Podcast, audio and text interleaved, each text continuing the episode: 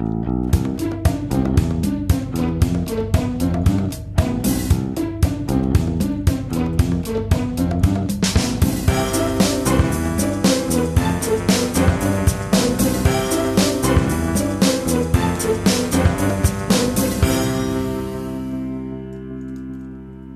Es ist der 22. Juni 2017. Hier ist der Sendegarten. Ihr hört die Stimme von Martin Rützler und ich begrüße alle, die jetzt bei uns sind, mit uns hören, live oder später auch aus der Konserve zu dieser neuen Ausgabe unseres kleinen floralen Magazins.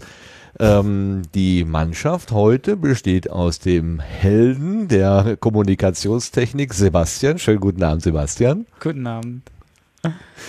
Ähm, ich muss das so ein kleines bisschen auch für die späteren Hörer sagen. Wir hatten extreme Verbindungsprobleme, aber es gibt einen Mann, der immer absolut ruhig bleibt und am Ende funktioniert es. Und das ist genau dieser. Das ist einfach ein Tausendsasser. Super. Ich bin jedes Mal total geflasht sozusagen. Ja. Ja, da, auf das Wetter hat man bekanntlich keinen Einfluss und heute ähm, in Deutschland äh, ging ja schon, ich glaube, die Bahn fährt in ganz Norddeutschland nicht mehr und es gingen irgendwie Tornados durch die Gegend. Irgendwie so ganz schlimme Meldungen habe ich eben noch gelesen. Also ja, es, es scheint einiges los zu sein und das hat mich auch so ein wenig getroffen hier im Ländle und ja. Also du meinst, das sind die zwei Blitzeinschläge, die dich getroffen haben, relativ wenig ja. dagegen, dass die ganze Bahn in Norddeutschland nicht mehr fährt. Vielleicht kommen wir damit auch auf die Newsseite. Der Sendegarten sendet verspätet. ja, genau. Wegen einer, äh, wegen verspäteter Bereitstellung beginnt die Sendung heute 30 Minuten später, genau. Ja, auf jeden Fall egal. Wir haben es auf jeden Fall, also du hast es auf jeden Fall geschafft. Ich sage immer wir, aber die, die ganze, das ganze Fame, der ganze Fame gehört dir. So, wir sind heute aber nicht zu zweit alleine, sondern wir hatten ja beim letzten und beim vorletzten Mal schon Unterstützung vom Lars, der uns die Termine so schön vorbereitet und eingesprochen hat. Und wir haben ihn jetzt einfach mal live dazu geholt. Er ist jetzt mit bei uns im Sendegarten, hat auch eine kleine Schippe in der Hand und buddelt äh, fröhlich vor sich hin. Schönen guten Abend, Lars. Hallo allerseits. Der Lars ist der Sastikel, also vielleicht äh, weiß das nicht jeder. Lars Naber macht den Podcast auf Distanz, heißt Sastikel und naja, jetzt Jetzt ist er eben hier und er wird heute Abend live die Termine mit uns machen. Haha. so, und wir haben natürlich auch einen Gast. Ähm, der klingt vielleicht heute ein kleines bisschen anders äh, als die gewohnte Studio-Link-Qualität. Das liegt daran, dass er über die Telefonleitung geht. Wir haben es tatsächlich nicht hingekriegt, seinen Rechner irgendwie so zu pimpen, dass das funktioniert. Oder es liegt an der Leitung oder es liegt am Wetter. Keine Ahnung. Wir begrüßen auf jeden Fall ganz herzlich Guido Brombach. Hallo Guido. Hallo, ich grüße euch. Das war jetzt eine kleine Schrecksekunde. jetzt habe ich gedacht, der ist nicht mehr da. Ob, ob, ob es auch wirklich funktioniert, oder was? Ja, ja, ja, ja, ja. Es war so ein kleiner Moment, so, okay. uh, ist das mal still. das ist super. Ah, hätte ich das gewusst, ich hätte es noch ein bisschen rausgezögert. Ja, ja, ja, ja, ja. Du spiel ruhig mit dem Herzen hier, mit, meinem, mit meiner Gesundheit, mit meinem Kreislauf. Lotto. Ja, ja, okay. Ich habe zunächst mal eine Frage an den Lars. Äh, gestern war der 21.06. Und das bedeutet, das ist der, was ist das? Astronomische Sommeranfang, ne? Also die Sommersonnenwende, ne? Okay. Die, das heißt, die Tage. Tag, die kürzeste Nacht. Aha. Und ab jetzt werden die Nächte wieder länger. Das heißt, wir gehen jetzt auf den Winter zu. Ja. Also die ja. Flipflops habe ich gerade schon wieder weggepackt und den Mantel rausgeholt so den Schal umgelegt und so weiter. Also okay, also das ist der Besonder die Besonderheit am heutigen Tage. Also ab heute werden die Tage wieder kürzer. Das ist jetzt, also mir tut's ein bisschen weh, weil eigentlich habe ich so gefühlt gerade erst den Winter über, überwunden, aber naja gut, ist halt so. Ähm, wir haben ja doch noch ein bisschen was im Sommer vor. Okay. Apropos Vorhaben. Wir haben natürlich vor, durch die Sendung zu gehen und wir fangen an mit der neuen Ernte. Uns ist einiges zugetragen worden. Wollen wir mal gucken, was sich da so alles angesammelt hat.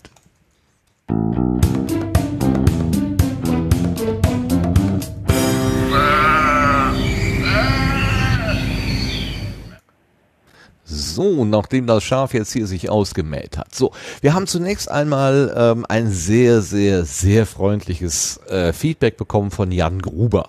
Jan Gruber macht die Monowelle, das ist sein Personal Podcast. Er macht aber auch zusammen im Geek Talk CH mit als äh, mit, äh, wie heißt das, als Co Co- Co-Host sozusagen, als Mitsprecher und so weiter. Ich weiß nicht, was er vielleicht noch sonst so macht. Ähm, also die Monowelle ist noch ein relativ junges Format, kann man auch immer gerne mal reinhören. Da erzählt er eben aus dem, aus seinem Leben Dinge, die er so halt macht. Äh, und er hat uns in dieser Monowelle eine sehr schöne Rückmeldung gegeben über den Sendegarten. Er hat den Sendegarten vorgestellt, hat so ein bisschen beschrieben, wie das Setting denn so ist. Und er hat sich dann bezogen auf die letzte Episode, wo der Travis da gewesen ist mit Amerikaner für euch. Und da habe ich einen kleinen Ausschnitt aus dieser ganzen Lobhudelei, die, die also das ich kann gar nicht anders als äh, rot werden und verstummen und das wäre jetzt für heute gar nicht so gut. Deswegen habe ich nur den kleinen Ausschnitt mitgebracht, wo er über den Travis spricht. Und das hörte sich so an. Der Hauptaspekt des Ganzen ist eigentlich immer ein Gast. Den holen sie sich auf die Gartenbank, nennen sie das, und reden da mit sehr spannenden Leuten darüber, warum sie podcasten, wie sie podcasten und so weiter und so weiter. Und letzte Folge war das der Travis J. Doe. Der macht den Podcast Amerikaner für euch zum Beispiel. Und ich kenne den Podcast und ich mag den Podcast nicht. Das liegt einfach daran, dass es nicht meine Art ist. Ich bin jetzt nicht so der Geschichtspodcast-Fan. Es ist immer so ein bisschen hörspielig auch. Ich mag das. Ich, ich mag das einfach nicht. Er ist wunderbar gemacht und das muss ich ihm auf jeden Fall anrechnen. Aber es ist einfach nicht das, was ich hören mag. Das, das sei es wie es sei. Ja? Und in der Folge wurde der interviewt, vor allem von Martin, und der macht das auch sehr, sehr, sehr gut. Und das war so spannend zu hören, warum der das macht, wie der das macht. Das war wunderbar, wirklich, dass ich danach auch sofort wieder hergegangen bin und den Amerikaner für euch abonniert habe und seitdem irgendwie, das war letzten Montag, kann ich mich noch erinnern, 20 Folgen ungefähr nochmal zusätzlich verschlungen habe, obwohl ich diesen Podcast bereits kannte und eigentlich nicht mochte. Mittlerweile muss ich sagen, ich mag diesen Podcast sehr. Schuld daran ist der Sendegarten. Ja, wir bekennen uns schuldig in allen Punkten, euer Ehren. Aber das war echt ein super, super schönes Feedback. Und das freut mich besonders für den Travis, äh, der über unser Gespräch dann nochmal die Möglichkeit hatte, sein ganzes Projekt ein bisschen darzustellen und vielleicht dann auch nochmal den ein oder anderen Hörer dazu gewinnen konnte. Ganz toll. Dankeschön, Jan.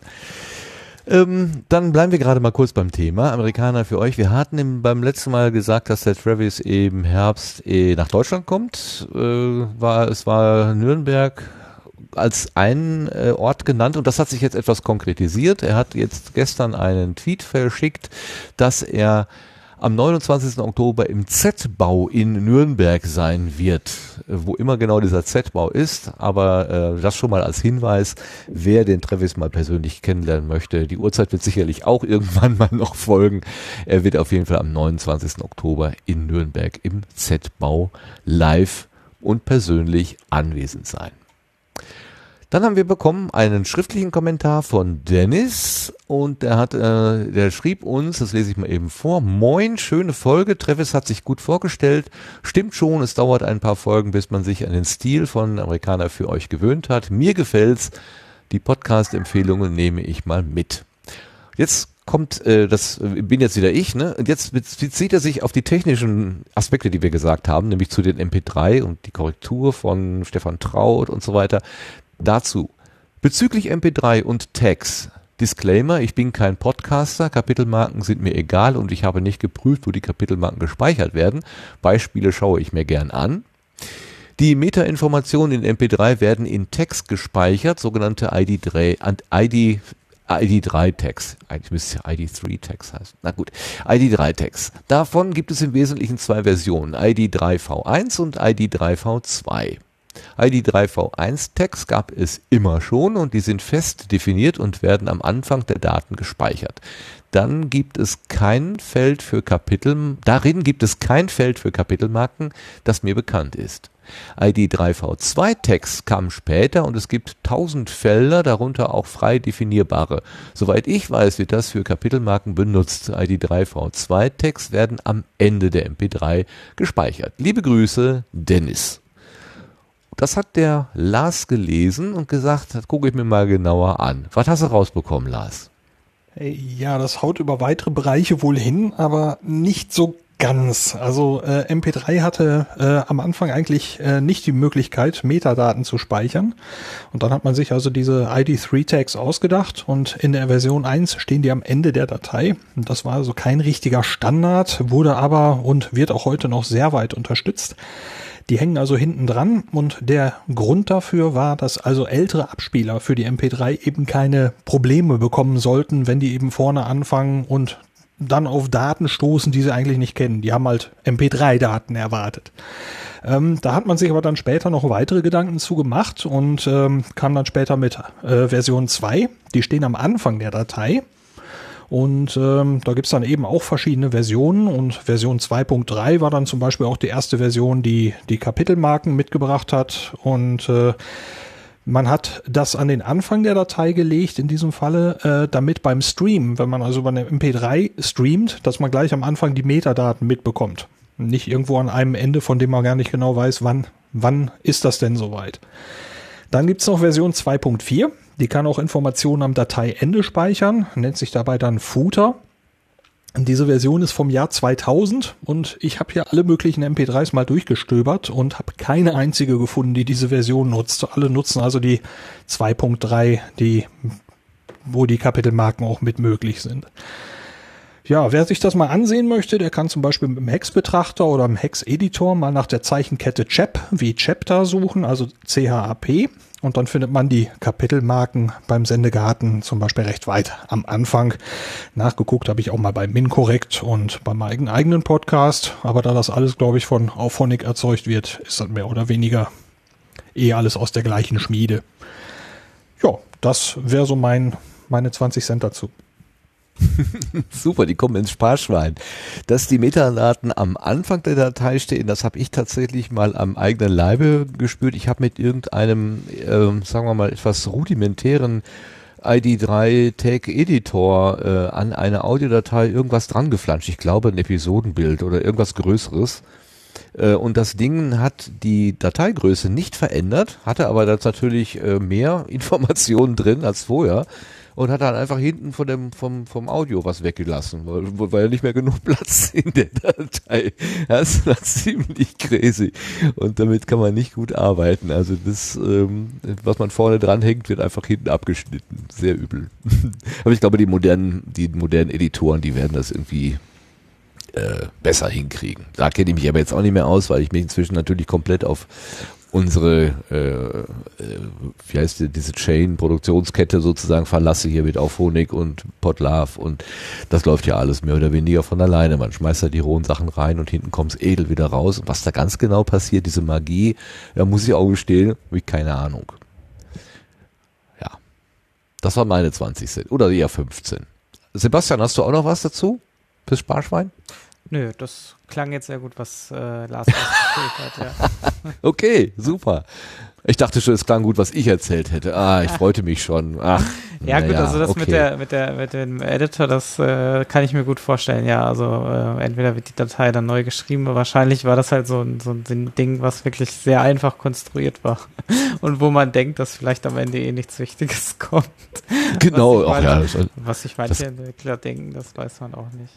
Das Gelabere am Ende, wen juckt das, ne? Hauptsache das Titelbild ist drin oder was auch immer, ja, sehr, sehr lustig. Ja, in der Regel wird ja so ein Bereich äh, reserviert dafür. Wahrscheinlich äh, war, war dein, äh, waren deine Metadaten sehr umfangreich, die du da hinzugefügt Ja, ich denke, hast? das, das war wohl ein Bild. Bild. Deswegen Ah, okay. ich vermute, äh, für die Größe war das wahrscheinlich nicht vorgesehen. Vielleicht für ein paar ASCII-Zeichen oder so, aber wenn du da so einen Klopper von 300 mal 300 dpi oder was, so ein Riesenbild reintust, dann, das ist auch schon Jahre her, also äh, ich kann dir gar nicht mehr die Details sagen. Da habe ich nur, da, weißt du, damals habe ich ja noch so rumgestümpert. Heute ist das ja alles ganz anders. Nein, es ist überhaupt nicht anders. Es ist genauso. Ich habe nichts dazugelernt, außer es besser zu, äh, mit Kosmetik zu äh, übertünchen. Okay, also nochmal Dankeschön an Dennis äh, für die Rückmeldung und ich hoffe, du kannst mit dem, was der Lars gesagt hat, auch was anfangen. Ähm, wir werden uns dieser MP3-Problematik wahrscheinlich sowieso zukünftig nochmal mehr zuwenden, denn äh, wer schrieb es jetzt gestern, vorgestern über Twitter? It's not dead, äh, also MP3 ist nicht tot, sondern es wird wahrscheinlich erstmal eine gewisse Renaissance erleben. Da sind wir mal gespannt, was da kommt. So, ein weiterer technischer Hinweis. Ähm, mit dem mit dem Update von Podlove hatte uns Sebastian in der letzten Sendung erzählt, gibt es auch einen neuen Player, den Player 4, 4.0 oder äh, wie hieß der noch? Genau, Alpha-Version. Ja. Äh, genau, und, und ich hatte behauptet, dass der in, in den ähm, ja, wie hießen die denn? Expert Special- Settings. Ja. Expert Settings, genau. In den Expert Settings zu finden ist, äh, das war früher auch so, damals, als wir noch die, das Blechspielzeug hatten. Ähm, inzwischen ist es aber unter die, jetzt habe ich es doch wieder, wo haben wir es? Ja, wir haben eine Zuschrift von dem Max Snyder bekommen. Genau, unter die allgemeinen Einstellungen. Äh, äh, der Michael Knecht hatte uns geschrieben, den Webplayer in Portal of Weltmann übrigens inzwischen in den Podcast Settings aus. Also, falls jemand den Player mal ausprobieren möchte und ihn nicht unter Experts, Expert Settings gefunden hat, da ist er auch nicht mehr, sondern er ist jetzt unter den Podcast Settings. So, das auch nochmal als Hinweis. Und last but not least, wir haben ähm, so wie der Michel jetzt seinen Senf dazu gegeben hat, haben wir noch weiteren Senf bekommen und zwar vom Christian Müller, den wir unter Oboman kennen. Der macht ja den Umwomukum Podcast, wo es um Umziehen, Wohnwagen, Musik und Kum, das ist irgendwie alles weitere irgendwie geht. Auch ein Personal Podcast und er hat uns eine Audio-Ansichtskarte aus dem Urlaub geschickt. Und ich habe das mit dieses Senf dazu äh, jetzt nicht despektierlich gemeint, sondern er hat einen Podcast ins Leben gerufen, davon hatten wir auch schon mal erzählt, der heißt tatsächlich Senf dazu. Also er nennt es selber so. Äh, und hier ist das, was er uns aus dem Urlaub geschickt hat.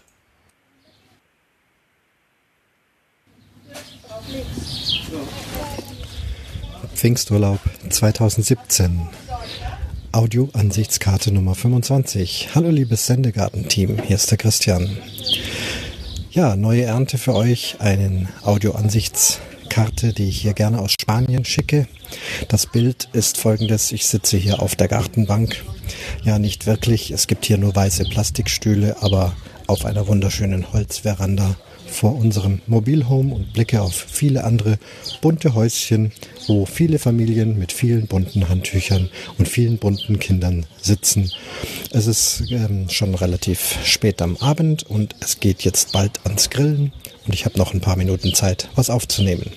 Querbeet gehe ich hier über den Campingplatz. Es sind noch viele Stellplätze frei und wenn ich vor zum Meer gehe, brauche ich nicht auf den Wegen gehen, sondern gehe eben querbeet über die Stellplätze.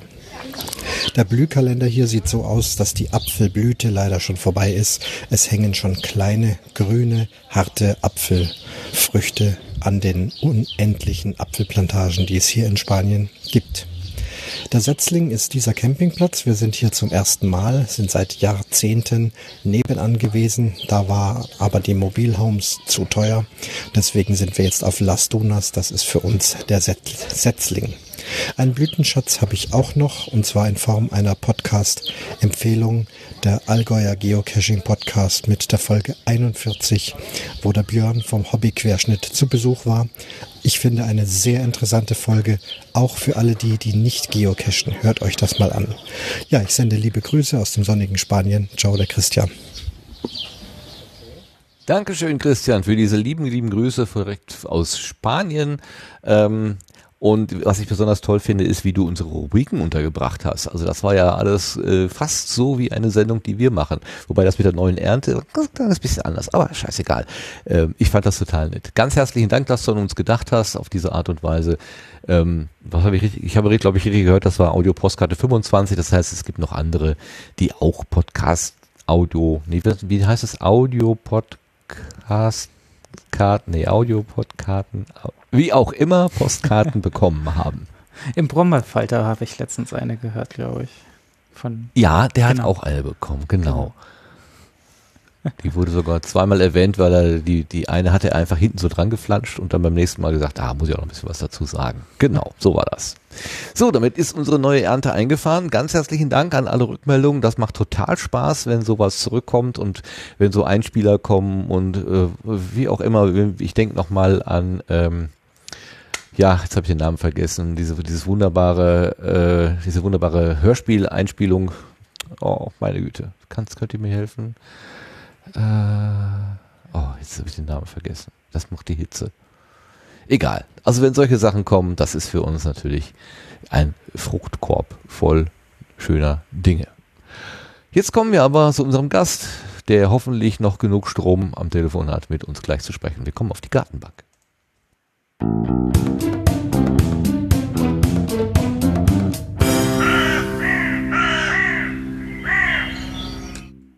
Und da begrüßen wir Guido Brombach. Guido, hallo. Hallo. Ja, da hören wir dich. Du, da hören ja. wir dich. Äh, Guido, woher könnte man dich kennen? Oh Gott. Also ich mache Bildung und äh, vielleicht, also ich bin schon relativ lange irgendwie im Netz. Vielleicht kennt man mich äh, von, von meinem Blog. Ähm, das mache ich bestimmt schon irgendwie 13, 14 Jahre. Ähm, das ist das Dotcom-Blog. Das hieß, hatte auch mal andere Namen, aber das ist so der Name, der es äh, die letzten zehn Jahre hatte. Und darüber hinaus ähm, glaube ich, dass die meisten mich gar nicht äh, aus dem Netz kennen, sondern von irgendwelchen Seminaren oder so. Okay, von Seminaren. Oder, von, oder, oder, oder vom EduCamp. Ähm, also da, da trifft sich ja sozusagen Großteil der Bildungs-Edu-Community äh, oder hat sich da mal getroffen. Das ist ja eine relativ fluide äh, Truppe und äh, da bin ich ganz aktiv so zugange. Das war etwas untergegangen. Edu-Camp, davon hattest du gerade gesprochen. Mhm. Ja? Edu-Camp. Edu genau. Ja, ja. Das ist so ein okay. bisschen das, das Barcamp für Bildungsmenschen. Das sind schon mal so Wörter, mit denen man was anfangen kann. Das Barcamp, da, da kann man sich was drunter vorstellen. Ja. Was bist du denn ähm, von, von Hause? Womit verdienst du deine Brötchen? Womit verdienst du deine Miete? Oh. Ähm, ich arbeite für den Deutschen Gewerkschaftsbund. Der äh, hat eine Tagung, der hat mehrere Tagungszentren. Ähm, oder sagen wir, sagen wir so, das hat der, der, der äh, Deutsche Gewerkschaftsbund hatte auf jeden Fall erstmal ein Bildungswerk. Und in diesem Bildungswerk gibt es mehrere Tagungshäuser und ich arbeite in einem davon, das steht in Hattingen im, im Ruhrpott. Und äh, da arbeite ich seit knapp äh, 20 Jahren äh, zu äh, den Themen Technologie und Gesellschaft. Also so im weitesten Sinne, wie das Internet äh, die Gesellschaft verändert. Das äh, dazu biete ich Seminare an. Und die Leute, die, die ähm, zu mir oder in das Haus kommen, das sind ähm, meistens Gewerkschaftsmitglieder und, und Mitgliederinnen, die äh, im weitesten Sinne ähm, sich für dieses Themenfeld interessieren und äh, die kommen jetzt nicht, weil sie das irgendwie beruflich unbedingt brauchen würden. Ähm, ich mache gar nicht so klassische Computerkurse um, wie Excel oder Word, sondern ich äh, beschäftige mich eher mit dem ganzen netzpolitischen Feld. Und ähm, das mache ich halt, wie gesagt, schon ziemlich lange. Und die Freistellung, auf die man da kommen würde, wäre Bildungsurlaub. Da gibt es in Deutschland äh, zunehmend mehr Bundesländer, äh, die da eine gesetzliche ähm, Verordnung zu haben, die es jedem Arbeitnehmenden in Deutschland ermöglicht, eine Woche in der, im Jahr ähm, bezahlten Urlaub zu bekommen, ähm, zusätzlich zu dem Urlaub, den man sonst schon so hat. Und dann macht man in dieser Zeit äh, etwas, was nicht beruflich sein soll. Also das kann äh, zum Beispiel sein, dass die Leute eine Sprache lernen wollen. Ähm, das kann aber auch sein, dass sie sich, sagen wir mal, im weitesten Sinne politisch fortbilden wollen. Und das tun die dann zum Beispiel äh, bei uns und im Speziellen äh, bei mir zu diesem äh, genannten Themenfeld. Und dann habe ich die Leute meistens irgendwie, habe ich eine Woche mit denen zu tun und dann fahren die wieder heim. Und die sind, die kommen aus ganz Deutschland. So, ja. Das mache ich. Damit verdiene ich meine Brötchen. Äh, okay, ja. Ich kenne dieses äh, DGB-Haus in Hattingen aus meiner Zeit als Taxifahrer. Als ich in Hattingen als Taxifahrer nee. unterwegs gewesen bin, habe ich des Öfteren Leute da oben abge abge abgeladen, abgegeben sozusagen. Sehr schön gelegen, kann man wirklich äh, nur empfehlen. Also sehr ja. nett gelegen da oben. Ja, ja, ja. Und zum Thema ist, Bildungs... Äh, genau. Ja. Also zum Thema das, das, äh, das, dieser Ort, das ist äh, wirklich ganz äh, nett. So, man darf sich das gar nicht so vorstellen wie so ein typischer, einen typischen Seminarort, äh, sondern durch dieses weitläufige parkähnliche Gelände ähm, ist das schon irgendwie auch sehr urlaubig. Also es ist äh, eines der, einer, ich würde sagen, so einer dieser schöneren Orte, an denen man arbeiten kann. äh, weil die ganzen Leute, die da hinkommen, eigentlich immer in so ein bisschen auch in so einem Urlaubsmodus sind. Also die bilden sich da auch weiter und so, aber äh, die sind, die allermeisten, die zu uns kommen, sind äußerst entspannt. Ja, obwohl ich, wenn ich mich ganz, wenn ich mich richtig erinnere, haben einige meiner Fahrgäste damals auch gesagt, es könnte ein bisschen näher bei der Altstadt sein, weil es da die netten Kneipen gibt in Hattingen. Und so muss man doch immer ein Ja. ganzes Stückchen fahren, bis man dann mal endlich da oben in seinem Bett liegt. Ja. Ja, das stimmt. Auf der anderen Seite ist es manchmal auch äh, für die Gruppe schön, äh, wenn man ähm, so aufeinander hockt. Das ist Ja. für die Seminargruppe so eine ganze Woche am Stück. Also, ne, das passt nicht immer, aber in den allermeisten Fällen ist das ganz schön. Also, ähm, ja. Ähm, Ich würde gerne einmal noch auf das Thema Bildungsurlaub zurückkehren, weil ich im Zusammenhang Mhm. mit der Republika auch mal danach geschaut hatte. Äh, Das Mhm. war so ein bisschen so eine Überlegung, dieses Jahr äh, würde ich das eventuell als Bildungsurlaub gewährt bekommen und dabei habe ich festgestellt, dass diese Regeln landesspezifisch sind. Also es gibt Bundesländer, die sagen, die Republika ist Bildungsurlaub wert, also das, das wird von uns Mhm. quasi da, dafür gehalten und Nordrhein-Westfalen zum Beispiel sagt, nein, das ist, ist nicht Bildungsurlaub, wenn du das machst, dann in deinem Erholungsurlaub. Ähm, warum ist das Genau. so, weißt du das?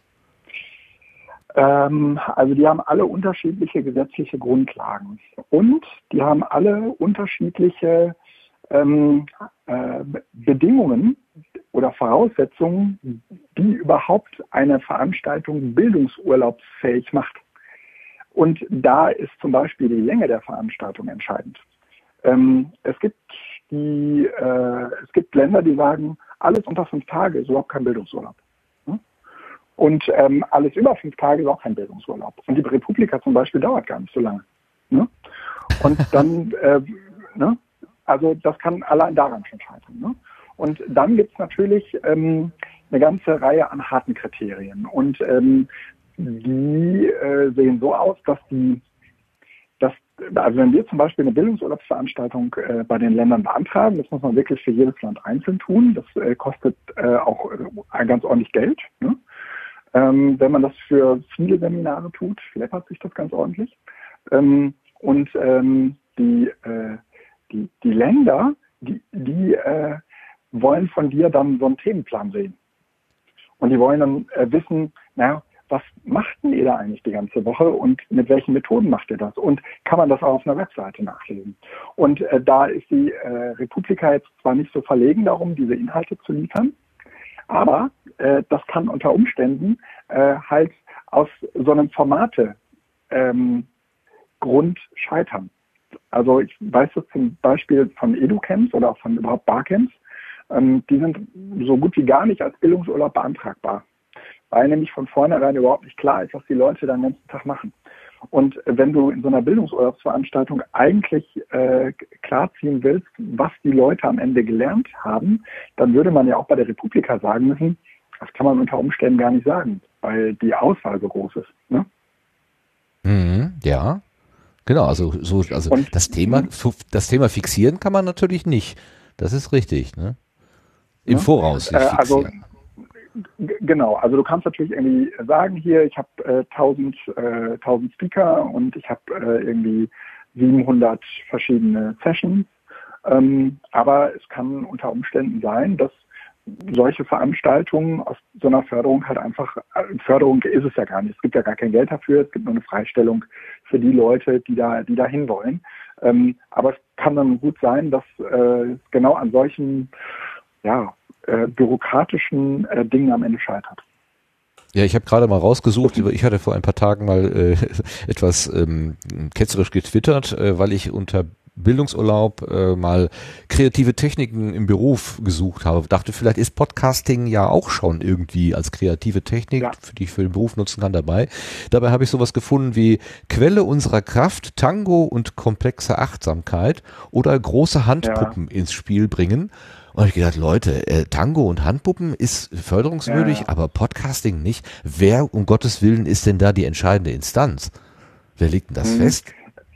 Mm, Also da, gibt es sozusagen äh, in den Ländern äh, praktisch äh, Abteilungen, ähm, in den Ministerien äh, Abteilungen, die sich, die sich das angucken und wenn wenn das, also ich habe das auch schon gemerkt, dass es ein bisschen willkürlich ist. Ja, also immer dann, wenn es Exkursionen gibt, ja, ist das sehr problematisch.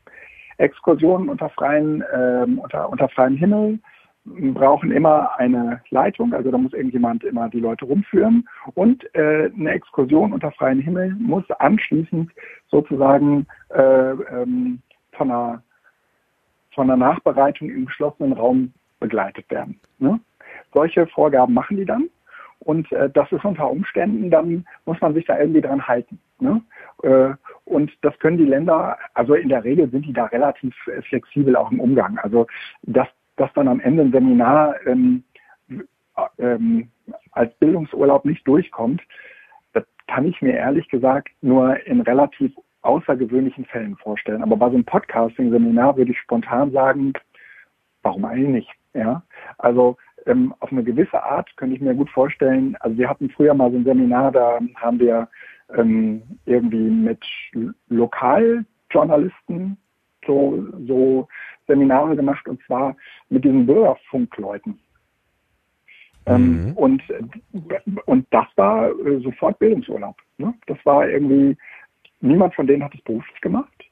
Das ist eine relativ wichtige ähm, Voraussetzung. Ähm, dass ähm, man, also sonst sollte es der Arbeitgeber halt bezahlen, ähm, so, eine, so eine Fortbildung, wenn sie irgendwie eine berufliche Relevanz hat, aber wenn nicht, dann äh, ist es als Bildungsurlaub halt ganz gut geeignet. Und äh, das äh, ist im Podcasting-Bereich, kann ich mir das ehrlich gesagt total gut vorstellen, dass man da dass man da was auf die auf die Beine äh, gestellt kriegt. Wenn es dann ganz, wenn das Ganze noch irgendwie einen Schwung in die politische Bildung reingeht, dann sollte es eh durchgehen. Und ja. politische Bildung kann man ja auch äußerst weit äh, greifen, ja. Also man müsste ja nur irgendwie sich über, überlegen, dass man das Podcasting-Seminar irgendwie zu einem Thema macht, was im weitesten Sinne ähm, halt eine politische Re Relevanz hat. Oder wenn es um sowas wie ähm, so Medienkonvergenzen geht. Ja, also wie verändern sich Medien im Laufe der, der, der Zeit? Dann hast du, hast du schon ein Podcast-Seminar gestrickt und dann machst du irgendwie vom traditionellen Radio zum äh, äh, RSS-Feed äh, ähm, getriebenen Podcast oder sowas. Ja, und dann ist jetzt ein scheiß Titel, aber sowas in der Richtung. Ja, dann kann man sich kriegt man das, glaube ich, als Bildungsurlaub gut durch. Ne?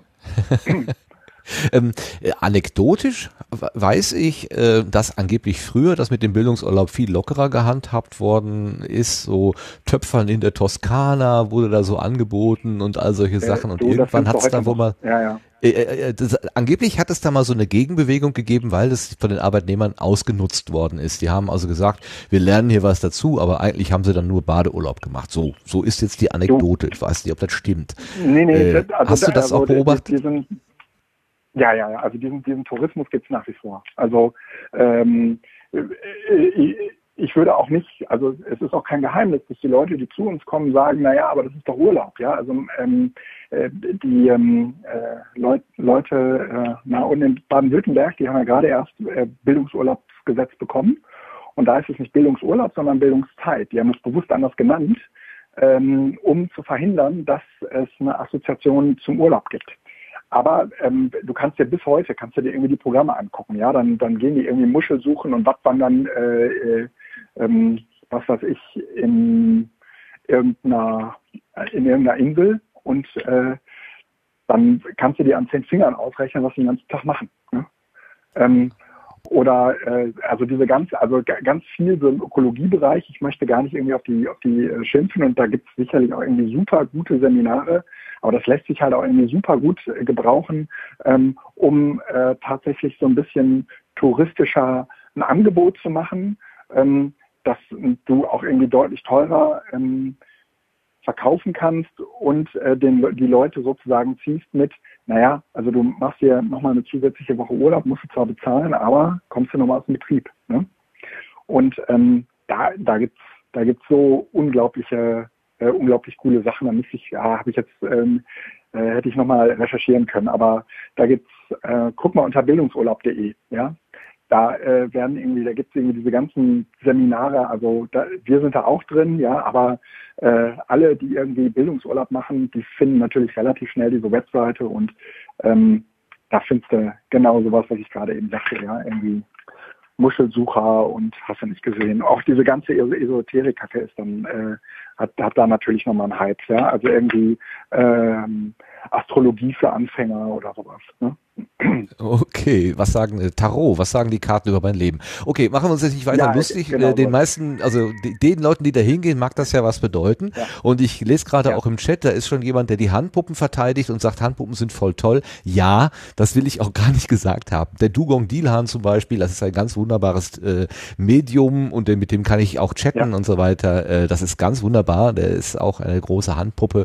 Ähm, ich will gar nicht gegen Handpuppen sein. Ich will auch kann nicht gegen Tango sein oder sonst irgendwas. Ich fand es halt nur in der Relation ein bisschen schräg, weil das Ja. eine wird genehmigt Ja. und das andere nicht, beziehungsweise das eine Bundesland sagt, Republika ist äh, förderungswürdig und das andere Ja. Bundesland sagt, ist es nicht. Und das finde ich ein bisschen, das, das verstehe ich halt, die, die, die Systematik Aber- nicht, das, das alles.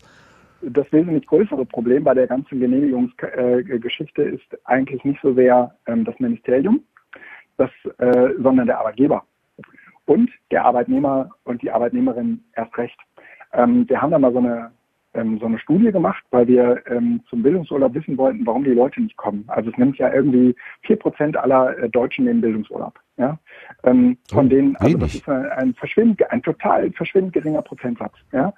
Und ähm, dann fragst du dich natürlich, woran liegt das eigentlich? Also wa- warum machen die das nicht? Ja? Und ähm, das liegt nicht nur daran, dass sie es nicht wissen, sondern das liegt auch daran, dass ich ähm, und jetzt werde ich so ein bisschen äh, so ein bisschen äh, politisch, äh, dass sich so neoliberale ähm, äh, Tendenzen in den Betrieben breit machen. Also es gibt total viele Kollegen, die sagen, naja, wenn ich jetzt Bildungsurlaub nehme, dann lasse ich ja meine Kollegen im Stich. Ja? Was meinst du, was ich da im Betrieb zu hören kriege? Ähm, also die, die Sorge davor, ähm, dass ich das mache und den Rest und, und mich unsolidarisch gegenüber dem Rest zeige, ja, das ist sozusagen ein nicht unwesentliches Argument gegen den Bildungsurlaub. Und ähm, wenn, wenn ich jetzt mal so in meine eigene Praxis äh, gucke und überlege, du, wann hast du eigentlich das letzte Mal Bildungsurlaub genommen? Ähm, dann äh, finde ich dieses Argument total schnell wieder. Ja? Also, dass Ja. ich von mir selbst behaupten würde, ähm, naja, also ich habe so viel zu tun, da einfach mal eine Woche nicht zu kommen, äh, neben dem Urlaub, den man ja noch hat, das kann ich mir überhaupt nicht vorstellen. Ne? Ähm, Äh, und das, das ist natürlich, das ist, also, ah, ich nehme mir das jedes Jahr aufs Neue vor, du musst das jetzt aber mal machen. Ne? Und äh, das ist ja auch so ein Privileg, was wir als Arbeitnehmende nur haben. Das, das äh, hat ja ein Arbeitgeber so eigentlich gar nicht. Ähm, also bei dem kommt es einem noch weniger in Frage. Der könnte natürlich auch Bildungsurlaub machen, aber der könnte, der könnte ja immer Bildungsurlaub machen, ne? wenn er will. Der macht ja nichts. Genau, der Ja. hat ja immer Nee. frei. Ja. Nee, Nein, nein, aber ne, der, der, muss, der muss ja niemanden fragen. Ja? Nee, Also, genau, ne? ja. der, der, der muss ja, also ne, der ist halt nicht angestellt, so ein Chef meine ich jetzt. Ähm, Klar, der verordnet sich das selber. Dieser, ne, na, wenn du halt irgendwie in dieser Hierarchie hängst und äh, Angestellter bist im, im höheren Management oder so, dann halt machst du das natürlich auch nicht. Aber ähm, so diese ganz normalen Arbeiter, also letztendlich die Leute, mit denen wir jetzt auch zu tun haben, ne, ähm, die, ähm, die machen das, also die Leute, die kommen, die kommen immer, die kommen jedes Jahr wieder. Also wir haben so eine Stamm, Stammklientel. Wir wissen auch, dass die ein bestimmtes Alter haben. Also wir wissen, also ne, wir, wir bekommen immer gesagt, na, ihr müsst gucken, dass, äh, dass, jünger, dass, dass ihr jünger werdet und so weiter. Ne? Aber wir sind seit 20 Jahren nicht älter geworden, was eben auch bedeutet, dass immer wieder neue nachrutschen. Aber du nimmst halt Bildungsurlaub erst so ab 45. Du machst das nicht, ähm, also du, ne, du musst sozusagen, die, die Kinder müssen irgendwie im Trockenen sein und ähm, du äh, musst sozusagen eigentlich auch äh, so die erste Karrierephase äh, hinter dir haben, sodass du sagst, mh, eigentlich ist mir das jetzt kackegal, was die Leute hier von mir halten. Ich nehme jetzt mal einen Bildungsurlaub. Ich habe eh nicht mehr viel ähm, zu erwarten hier. Oder ich weiß, dass ich sowieso äh, befördert werde, weil es äh, sozusagen irgendwann dran ist, ja, weil man, weil es so ein Senioritätsprinzip im, im Betrieb gibt. Aber ähm, Leute unter 45 kommen relativ selten zum Bildungsurlaub. Das ist zumindest äh, nicht nur, das ist, sagt nicht nur die Studie, sondern das können wir äh, auch hier äh, bei uns äh, gucken, wenn wir, wenn wir das auswerten. Aha. Aber Ähm, ich, Bildungsurlaub nehmen, wenn ich das jetzt hier schon mal sagen darf. Ne? Ja, klar, Leute natürlich. an den Geräten. nehmt euren Bildungsurlaub. Guckt euch einfach mal irgendwie um. Es gibt unfassbar coole äh, Seminare, die man, die man machen kann. Und äh, da einfach mal im Betrieb rumfragen. Manchmal wissen, weiß man nämlich gar nicht, dass irgendein Kollege das schon mal gemacht hat. Und entweder er hat schlechte Erfahrungen gemacht, dann lasst es eben, oder der hat gute Erfahrungen gemacht, dann fahrt er mal hin. Und ich sage jetzt gar nicht, fahrt zu uns, sondern macht erstmal nur Bildungsurlaub. Das ist total super und wichtig und toll. Ja, was war denn die ursprüngliche Idee? Ich, ich, Entschuldigung, dass ich jetzt so ein bisschen da so ja. nachhake, aber du bist halt gerade ja, im Moment ja, derjenige, der da die Ahnung hat. Warum hat, warum hat, warum hat, äh, ist das überhaupt dieses Institut überhaupt erfunden worden? Also warum hat der, wer auch immer, mhm. der Gesetzgeber gesagt, Bildungsurlaub tut Not? Naja, also letztendlich würde ich sagen, gewerkschaftlicher Lobbyismus, der sich da Bahn gebrochen hat. Ja, ähm, relativ erfolgreich sogar. Ähm, also die Idee war, dass der äh, Arbeiter oder die Arbeiterin ähm, politisch gebildet sein muss, ähm, um, ähm, sagen wir mal, die großen gesellschaftlichen Zusammenhänge zu blicken. Und ähm, dafür hat man jetzt überlegt, dass, also der Arbeitgeber wird, wird kein Interesse daran haben, den Arbeitnehmern zu erklären, ähm, wie die Gesellschaft tickt und wie, wie es politisch um sie steht. Ähm, das heißt, wenn die sich emanzipieren wollen, dann müssen die das woanders machen. Deswegen sind die Gewerkschaften auch in diesem ganzen Bildungsurlaub-Setting ähm, relativ großer Player. Und ähm, äh, also es geht sozusagen um Emanzipation und, und äh, Stärkung des, ähm, des Gemeinwesens. Und äh, dann war sozusagen der, der äh, Ansatz, okay, wir bauen jetzt vor allen Dingen auf die politische Bildung. Ähm, die war in Deutschland äh, eh, äh, also sind wir ja relativ einzigartig in Europa, ähm, weil wir praktisch eine institutionelle politische Bildung äh, haben. Das gibt es, glaube ich, sonst in keinem anderen äh, EU-Staaten, Staat. Und ähm, also ne, die Bundeszentrale und diese Bundeszentrale, die fördert auch zu einem sehr, sehr großen äh, Anteil unsere Seminare. Ach, und da. die Bundeszentrale hat ein erhebliches, also für politische Bildung, hat ein erhebliches Interesse daran, ähm, gar nicht so sehr, dass wir den Leuten äh, erzählen, äh, wie, wie äh, schlecht doch der Arbeitgeber ist. Das ist auch gar nicht irgendwie meine äh, zentrale Motivation, sondern meine zentrale Motivation ist eigentlich, ähm, die Leute zu stärken, auch äh, argumentativ zu stärken. Ja? Und ich mache das jetzt im Bereich der Digitalisierung, der digitalen Medien und versuche den, den Leuten, die zu mir in die Seminare kommen, ähm, zu erklären, was eigentlich vor sich geht. Ja, weil die, ähm, weil das, was ihnen auf der Arbeit begegnet, ähm, im Zusammenhang mit der Digitalisierung, das ist in der Regel ja so erfüllt von irgendwelchen Zwängen, dass sie irgendwelche Dinge tun müssen und irgendwelche ähm, ne, dann wird ein neues Webprogramm eingeführt oder dann wird ein, ähm, eine ne neue äh, Tabellenkalkulation und eine neue Datenbank und die müssen das dann machen. Und ähm, diese grundsätzliche Auseinandersetzung mit dem, was da eigentlich passiert, ähm, die äh, führen wir mit ihnen. Ja, die, das, das ist auch nicht die Motivation. Ähm, das das äh, will so ein Arbeitgeber den Leuten in der Regel nicht auf den Bauch binden. Ja? Also wozu die Programme eigentlich da sind, wenn sie denn eingesetzt werden. Und äh, äh, was meinst du, mit eigentlich nur, da sind? Naja, das, das ist, es geht nicht immer nur um Produktivität. Ja?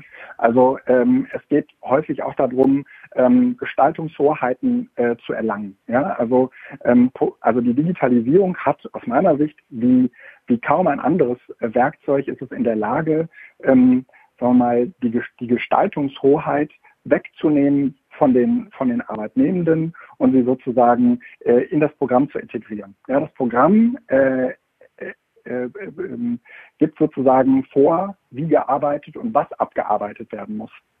Und ähm, äh, auch in welcher Geschwindigkeit und ähm, solche äh, Programme und wie sie dann letztendlich auch in Betrieben eingeführt werden, haben äh, selten etwas damit zu tun, dass es um äh, Produktivität im, im, eigentlichen Sinne geht, sondern viel, viel stärker darum, ähm, dass man Prozesse und Abläufe ähm, steuern und definiert, steuern kann und definiert und dann, dass das nicht so ein, so ein Wildwuchs ist, dass das jeder so macht, wie er gerne will. Ja?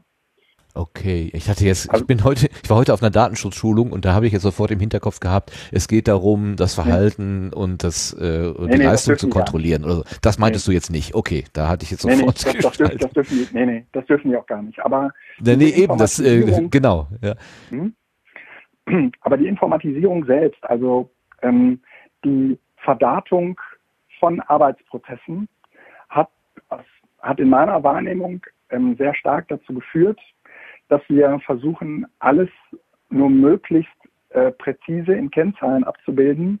Und die messen zwar kein Verhalten, aber die sagen etwas mh, hm, über die über den, über den Arbeitsablauf aus und wie er, wie er gestaltet werden kann. Ja, also der wird halt sehr, sehr stark gestaltet über, ähm, wenn die Kennzahl zu niedrig ist, dann müsst ihr halt äh, schneller werden. Oder dann, ne, und dann spricht man nicht den Einzelnen an, sondern meistens irgendwie das Team. Ne? Also ich kenne das irgendwie von Amazon. Ähm, da kenne ich äh, den stellvertretenden Betriebsrat von, von, äh, von dem Bernewerk äh, ganz gut. Und äh, der äh, sagt halt auch, also ähm, meistens äh, arbeiten die halt in Teams und die bekommen dann sozusagen Stückzahlen von, was weiß ich, 2000 Pakete die Stunde angesagt. Und äh, das ist sozusagen die Kennzahl. Ja? Und das hätte man ähm, also diese, diese, diese Zahlenbasiertheit, die hätte man früher äh, ohne die Digitalisierung so gar nicht fassen können. Weil das Nein, also heute ja relativ einfach ist, einfach irgendwie zu gucken, am Ende irgendwie durchzuzählen, wie viele Pakete waren es denn jetzt. Ja? ja? Und das auch zu quantifizieren. Wie groß waren die, wie schwer waren die, wie, wie viele Kilometer mussten die Leute dafür rennen, um die, um die Produkte zusammen zu, zu holen und so. Okay, also ich stelle mir gerade vor, so sowas hätte man ja eventuell auch über eine Kreidetafel äh, abbilden können, wo einfach jedes Mal, wenn ein Produkt vom Band fällt, ein Strich mhm. gemacht wird, dann weiß ich auch, wie viel mhm. äh, da jetzt ähm, ja. pro Stunde rausgefallen genau, sind. Haben, hab auch so eine genau. Kennzahl. Du meinst, es gibt jetzt viel mehr Kennzahlen, das heißt, das Profil mhm. oder wie immer man das ist, das Netz, das Datennetz, was man so drüber legt, das ist viel feingliedriger. Ist das das? Äh, naja, Argument? und es gibt vor allen Dingen auch die Korrelationen und Abhängigkeiten. Also ich, ich kann jetzt nicht nur Striche ja. machen ähm, sondern ich kann die auch in Abhängigkeit von der Anzahl der Menschen machen, die äh, gerade am Band sind. Ja? Und äh, äh, ich kann die sozusagen auch in Abhängigkeit äh, von äh, der, der ähm, von dem Bestellaufkommen machen oder ähm, von, ne? also Weihnachten ist halt mehr als als äh, irgendwie im, im Februar oder im März. Ne? Ja, also, das kann man gut vorstellen. Ja, klar. Ja. ne? Und da, da sind sozusagen, also die Lager sind ja gleich groß, aber da sind dann halt einfach irgendwie äh, statt normalerweise 1000 äh, sind da 2000 Menschen, ne? die ähm, natürlich auch deutlich mehr schaffen müssen. Und diese ganzen, diese ganzen äh, Abhängigkeiten, und ich würde sagen, ich würde auch sagen, ob jetzt Kreidetafel oder, oder Rechner, ist eigentlich kackegal. Ähm, entscheidend ist, dass sozusagen eine Verdatung stattgefunden hat und äh, dass, ähm, dass das früher mal anders war. Also ähm, früher war sozusagen die, das Ergebnis ähm, sehr, sehr stark von Erfahrung abhängig. Und äh, die Erfahrung spielt heute eigentlich nur noch eine untergeordnete Rolle. Ähm, weil sozusagen äh, ähm, der, der, Wert oder die, die ähm, das, das Ergebnis äh, stark davon, ähm, stark dadurch beschrieben wird, äh, ähm, dass es quantifizierbar sein, äh, dass es quantifizierbar ist und nicht, ähm, dass, äh, dass es besonders gut oder besonders schön oder besonders außergewöhnlich ist. Ja? Sondern es, muss quantifizierbar sein. Ich muss am Ende irgendwie sagen können, naja, es hat irgendwie, es ist 5000 Mal gekauft worden oder so. Ja?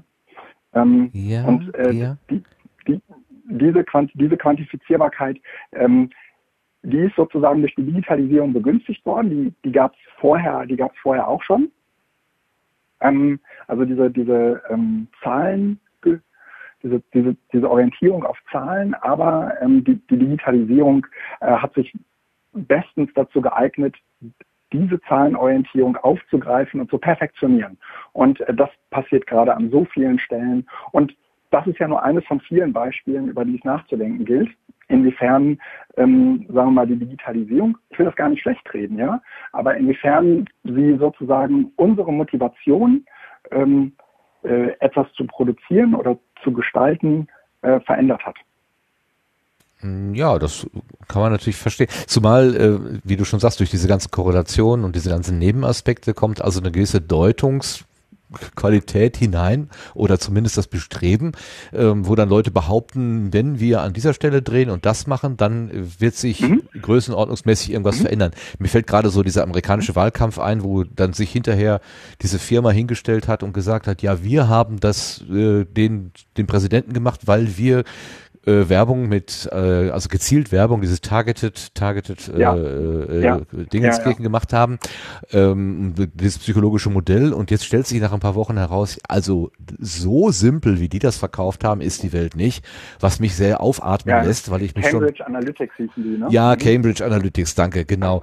Äh, wo, mhm. wo ich schon, als er das erzählte, gedacht habe, du lieber Gott, so simpel gestrickt werden die Menschen doch wohl hoffentlich nicht sein. Also wenn du ihnen nur dir drei Häppchen hinhältst, dass sie dann die aus der Hand fressen, ähm, na klar sind wir alle verführbar und wenn man uns die richtigen Reize gibt, dann gucken wir da auch lieber hin. Das ist, das ja. sieht man ja an den Werbetafeln also, beispielsweise, die an der Straße na, hängen. Das, sehen wir auch, das, das sehen wir auch an Versicherungen, ja. Also wenn dir jemand eine Versicherung verkauft und irgendwie dazu sagt, naja, ähm, also äh, wenn du äh, hier diese Zahnbürste benutzt und uns vielleicht gleichzeitig noch ähm, äh, bestätigst, dass du wirklich dreimal am Tag die Zähne putzt, ähm, und äh, das hier über diese App dann auch aufgezeichnet und geliefert wird, dann könnten wir dir sogar einen, einen viel günstigeren Tarif anbieten. Ne? Also wenn du das natürlich nicht willst, das, das musst du ja auch nicht, dann, äh, nimm, dann benutzt halt den Tarif von vorher. Aber wenn du nochmal irgendwie fünf Euro im Monat sparen willst, ne, überleg dir das. Ne? Und davon, davon lassen wir uns schon äh, motivieren. Ne? Ja, ja, das, äh, das funktioniert halt immer wieder. Ähm, vorgestern noch mit äh, Menschen über die Chibo-Werbung gesprochen, dass es Chibo immer wieder gelingt, den, den nächsten neuen Gurkenhobel zu verkaufen, obwohl in den Regalen schon zu Hause, in, im Küchenregal schon drei äh, äh, Exemplare rumliegen. Aber ähm, der vierte sieht halt so schick und neu aus und hat nochmal eine extra Klinge mehr und keine Ahnung, mit einer Bewegung macht man gleich fünf Scheiben oder so. Man braucht das Teil nie. Am Ende hat, nimmt man das kleine, einfache Schnippelmesser, äh, weil es sowieso viel einfacher ist, aber sie schaffen es halt, ja. äh, so viel Begehrlichkeit zu wecken, dass das Zeug dann doch noch gekauft wird. Dann ist der Preis irgendwie attraktiv und am Ende ist es Sondermüll mhm. und weiß, man weiß nicht, wohin damit. Aber das ist ein anderes Thema, das wollen wir jetzt nicht vertiefen. Mhm. Ähm, na, also was, es gibt auf der einen Seite natürlich sowas wie Werbung, es gibt auf der anderen Seite, was du jetzt gerade beschreibst, es gibt auf der anderen Seite natürlich auch einfach sowas wie ähm, also, im, also die, die, die Leute nennen das immer Nudging, ja, also die Leute, die, den Leuten sozusagen einen Stups in die richtige Richtung zu geben und da, dass das natürlich auch eingesetzt wird, um ähm, bestimmte Verhaltensweisen hervorzurufen, von denen man weiß, dass sie, dass sie häufig eintreten, äh, wenn man das tut, ähm, also wenn man bestimmte Stimuli bietet.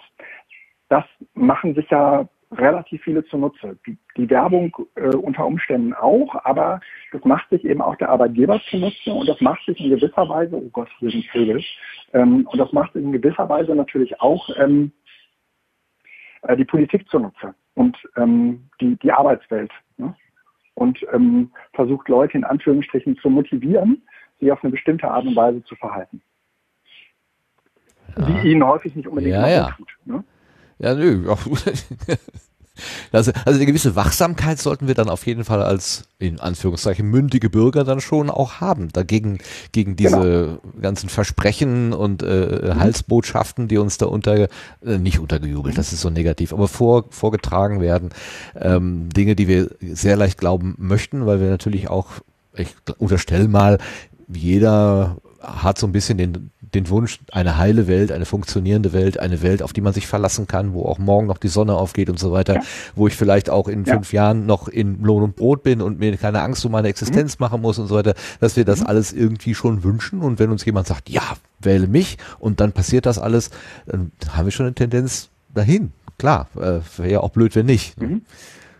Naja, also ganz häufig passiert es ja äh, wesentlich komplexer. Also der, ein gutes Beispiel ist doch der, der, ähm, die Staatstrojaner und äh, äh, sonstige Gesetzgebung, die, die gerade durch den Bundestag gejagt wurde. Ähm, äh, da, daran wird, glaube ich, total gut deutlich, ähm, in, in unseren Kreisen oder häufig auch äh, die Podcasts, die ich jetzt so höre, wenn ich oder die Leute, die, die da, die da reden, für die ist es natürlich alles klar und die Argumente sind auch relativ schnell und einfach verständlich. Aber ähm, dass, dass heute in, in der Presse ähm, es die Runde gemacht hat, dass da still und heimlich ein Gesetz verabschiedet wurde, das kann man so eigentlich nicht sagen. So, still, so still und heimlich ist das in Wirklichkeit überhaupt nicht passiert. Also im Prinzip war seit vier Wochen klar, dass der Maaßen das, ähm, äh, dass der Heiko Maas das durch, durchsetzen würde. Und es gab auch ein paar Entwürfe vorneweg. Die einzigen, die gepennt haben, waren die Medien. Und die sagen jetzt, naja, da hat jemand still und, heimlich, still und heimlich was gemacht. Ja. Das ist natürlich irgendwie, fragst du dich, ne? Also es passiert sozusagen an, an vielen Ecken und Enden passieren Dinge, ähm, für die es politische Bildung braucht. Ja, ähm, und zwar im, im, besten Sinne, ja, also auch neutral. Erstmal zu sagen, so das ist so. Ich habe da überhaupt keine Meinung zu. Aber ähm, oder ich habe da schon eine Meinung zu, aber ich möchte sie euch nicht auf, aufdrängen, sondern ich möchte erstmal nur sagen, das stimmt so nicht. Das hat Heiko Maas vorher deutlich zu verstehen gegeben, was da passieren wird. Und dafür sind diese Seminare halt gut. Ja, verstehe. Ich, ich, du hast mir gerade schon quasi eine Frage beantwortet, die ich noch hier äh, stellen wollte, nämlich ob du selber ein politischer Mensch bist. Ich meine, das ist wahrscheinlich sehr, sehr naheliegend, aber ob du auch ähm, ein politischer Missionar bist, ob du auch äh, deine, deine politische Haltung irgendwie weitertragen möchtest. Äh, Im Beruf offenbar nicht, sagst du, du willst es neutral formulieren. Doch, aber doch, sonst natürlich. schon? Ach doch, okay. Doch. Wie, ja. wie ist das? Ja. Doch, ich bin auch ein Missionar. Mhm. Also das ist natürlich, das ist natürlich schwierig. Also die politische Bildung, die kennt den Beutelsbacher Konsens. Der ist relativ bekannt, weil den jeder irgendwann mal ähm, äh, jeder irgendwann mal spätestens in der Schule äh, besprochen hat und weil die Wikipedia ihn in, in ähnlicher Form auch umgesetzt hat. Ähm, da gibt es so drei, ähm, drei wichtige Grundsätze. Das eine ist, es äh, gibt so ein Überwältigungsverbot. Also du darfst halt niemandem sozusagen eine Meinung aufzwingen. Also jemanden irgendwie mit, mit zur Demo schleppen, obwohl er da eigentlich gar nicht hin will. Ähm, zweitens, äh, es gibt ein Neutralitätsgebot. Du musst äh, sozusagen die Dinge immer von zwei Seiten beleuchten. Du musst sagen, ähm, das ist, so, so kann man es sehen. Man kann das aber auch so sehen. Mm, und also man muss sozusagen ähm, wie, wie steht es im, wie steht im Beutelsbacher Konsens? Äh, also Dinge, die ähm, zu denen es zwei verschiedene Perspektiven gibt, die muss man auch in zwei verschiedenen Perspektiven darstellen. Das haben sie deswegen so formuliert, weil es natürlich auch noch sowas wie ähm, ähm, ja, Rechtsextremismus gibt, ja, ähm, wo sich eigentlich die Wissenschaft einig ist. Ja, das ist halt doof. Ne? Und da muss man das jetzt auch nicht in der politischen Bildung von der guten Seite sehen, ne? sondern da kann man äh, auch äh, sehr einseitig sozusagen äh, arbeiten. Und ja, ein, äh, bisschen, das, das dritte, ein bisschen Ausländer, hm? Ausländerfeindlichkeit ist in Ordnung, ja, sowas, ne, in der Art. Das ist, das schließt sich eigentlich genau, ne, aus. Ne, das, ein bisschen Massenmord ist schon okay. Genau. Ah ja. ja nee, das geht ja, natürlich nicht, ne? klar, ja. Natürlich. Ne? Ähm, also deswegen äh, ist das sozusagen da, also so eingegrenzt. Ähm, das wird immer ganz gerne gesagt, naja, wenn es irgendwie dieses Neutralitätsgebot gibt, dann wie, wie gehen wir denn damit in den, mit äh, Rassismus äh, um? Und äh, da gilt das natürlich gar nicht. Ja? Das, das steht aber auch eindeutig so im Beutelsbacher Konvent. Und äh, das dritte Gebot, ähm, äh, weil es ja für die politische Bildung gemacht ist, äh, heißt, du sollst sozusagen anleiten zum Selbermachen, also zum, ähm, äh, zum Partizipieren. Also du sollst sozusagen den Leuten äh, Unterstützung geben, dass sie wissen, wie sie danach selbst sozusagen politisch tätig werden können, in welche Richtung auch immer. Ähm, das sind so die, das sind so die drei äh, Grundlagen und ähm, zumindest die ersten beiden äh, finden sich so auch ähm, so ähnlich auch in der Wikipedia wieder, wenn man da einen Artikel schreibt. Und äh, ehrlich gesagt, wenn ich Seminare konzipiere, dann orientiere ich mich eigentlich immer erstmal nach den ersten beiden, weil das dritte Gesetz, nämlich dieses, äh, diese, ähm, diese Emanzipation und diese Selbstermächtigung, ähm, das ist, da darf man sich überhaupt nichts vormachen, das ist halt relativ schwierig, weil ähm, wir die Leute ja gar nicht kennen, wir kennen auch gar nicht deren Alltag und wenn die nach fünf Tagen bei, äh, von uns wieder nach, nach Haus fahren, dann hat man das eh nicht mehr im Griff. Das heißt, äh, du kannst maximal äh, irgendwie eine Betroffenheit erzeugen, aber darüber hinaus wissen wir eigentlich aus der Wirkungsforschung, äh, aus der politischen Wirkungsforschung, ähm, bleibt da in der Regel nicht viel über. Ne? Mhm. So, und ähm, äh, diese, äh, diese Gesetze, die müssen jetzt natürlich auch mein Handeln in, als wenn ich ein Seminar konzipiere oder auch durchführe, bestimmen. Das heißt, natürlich kann ich da nicht auftreten als, ähm, ihr müsst doch sehen, dass der Heiko Maas ein Idiot ist. Ähm, sondern ich trete da natürlich auf und sage den Leuten, naja, also ähm, es ist doch, also so wie ich das gerade auch dir schon erzählte, ja, also, ne, guckt euch diese Zeitungs- und Pressetitel äh, an und dann überlegt euch äh, und dann recherchiert mal im Netz und sucht mal danach, wie lange gibt es eigentlich äh, schon eine Auseinandersetzung um dieses Gesetz. Und dann wird man jetzt zwar sagen müssen, okay, ähm, vor drei Jahren hat man darüber noch nicht diskutiert, also über Staatstrojaner reden wir natürlich schon länger, aber über diesen konkreten Gesetzesentwurf jetzt noch noch gar nicht so lange. Also der ist natürlich schon äh, relativ, also für ähm, Regierungsverhältnisse, für politische Verhältnisse relativ schnell durchgepeitscht worden. Ähm, aber die Medien haben zu dem Zeitpunkt, wo das bekannt wurde, noch überhaupt nie angefangen, darüber zu berichten. Und ähm, das ist ja sozusagen eigentlich die, der Gatekeeper, ähm, also sozusagen der Torwächter für ähm, den normalen Menschen äh, vom Band, ja, der das normalerweise gar nicht mitkriegt. Ja, also der darauf angewiesen ist, dass die, dass die Medien ihm das so ein bisschen vorsortieren und auch aufbereiten. Und äh, das haben die halt nicht getan. Und äh, deswegen muss man denen dann Vorwurf machen. Und dann kann man äh, natürlich auch äh, sich den gesamten Prozess angucken. Aber ähm, man guckt sozusagen, dass es verschiedenste, ähm, äh, dass es verschiedenste Leuchtfeuer gibt, die man, die man entzündet. Und dann äh, positioniere ich mich in der Regel aber auch total klar und sage, ich finde das, was der Heiko Master macht, eine, eine Unglaublichkeit. Ja? Und dann kann ich mich auch echauffieren und dann kann ich auch sehr deutlich sagen, das ist meine, meine Haltung. Ja? Und da würde die Bundeszentrale, die unsere Seminare wie viele andere, die sie fördert, ähm, evaluiert, nennen die das. Ähm, ähm, es, es, klingt immer so ein bisschen danach, als würden sie sie ähm, beobachten, aber sie werden in der Regel Betreuer genannt. Und äh, genauso äh, verstehe ich diesen Prozess eigentlich auch immer. Also sind dazu da, ähm, Leuten, die das schon relativ lange machen, nochmal die Möglichkeit zu geben, äh, von einer dritten Person sich sagen zu lassen, äh, wie ist das, also wie ist deine Arbeit eigentlich? Ja? Und ähm, ich hatte erst im Februar eine Betreuung von der Bundeszentrale da und ähm, der äh, hat schon gesagt, na, Kontroversitätsgebot überhaupt kein Problem. Ja? Dass ihr eine eigene Meinung habt, äh, äh, ist, steht dem aber überhaupt nicht äh, entgegen. Ne? Und das ist auch gut so. Ne? Also ich habe das Seminar mit einem Kollegen vom CCC zusammen gemacht und der hatte eine genauso eindeutige Meinung. Ja? Es war so ein digitaler Selbstverteidigungskurs, so haben wir das genannt. Ja. Ähm, das ging halt irgendwie, ne? Das ging fünf Tage und wir haben die Leute sozusagen, wir haben den Leuten sozusagen erklärt, von welchen Ecken aus sie sich eigentlich äh, schützen müssen. Ähm, ne? Also die Werbeindustrie und so weiter und die ähm, und, der, und der Staat und dann die Polizei und dann ähm, ne, wollen vielleicht noch äh, Kriminelle auf deine Daten äh, zugreifen und so weiter.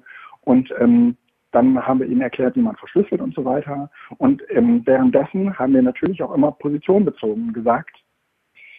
Ähm, also Personen oder profilbezogene Werbung mag auch etwas angenehm sein. Es ist besser, als wenn sie nicht profilbezogen ist, aber es ist gleichzeitig total problematisch, weil diese Profile eben nicht nur ähm, auf einem Server liegen, sondern wir haben es mit gigantischen Marketingnetzen zu tun, die sozusagen, ähm, wo die Aufgaben so kleinteilig verteilt sind, dass ähm, eigentlich jeder so eine Spezialfunktion hat und äh, damit zu einem großen ganzen Profil beitritt, äh, beiträgt. Und äh, da sind wir natürlich überhaupt nicht ähm, äh, überhaupt nicht mehr neutral, sondern da beziehen wir eindeutig Position. Das finde ich, also, äh, finde ich auch in Ordnung. Aber äh, Entschuldigung, ich, ich muss aber eben thematisch einsteigen. Das ist aber doch nur die zweitbeste Lösung, dass sich jetzt jeder Einzelne versucht, so gut wie möglich zu schützen und in die digitale Selbstverteidigung mhm. geht.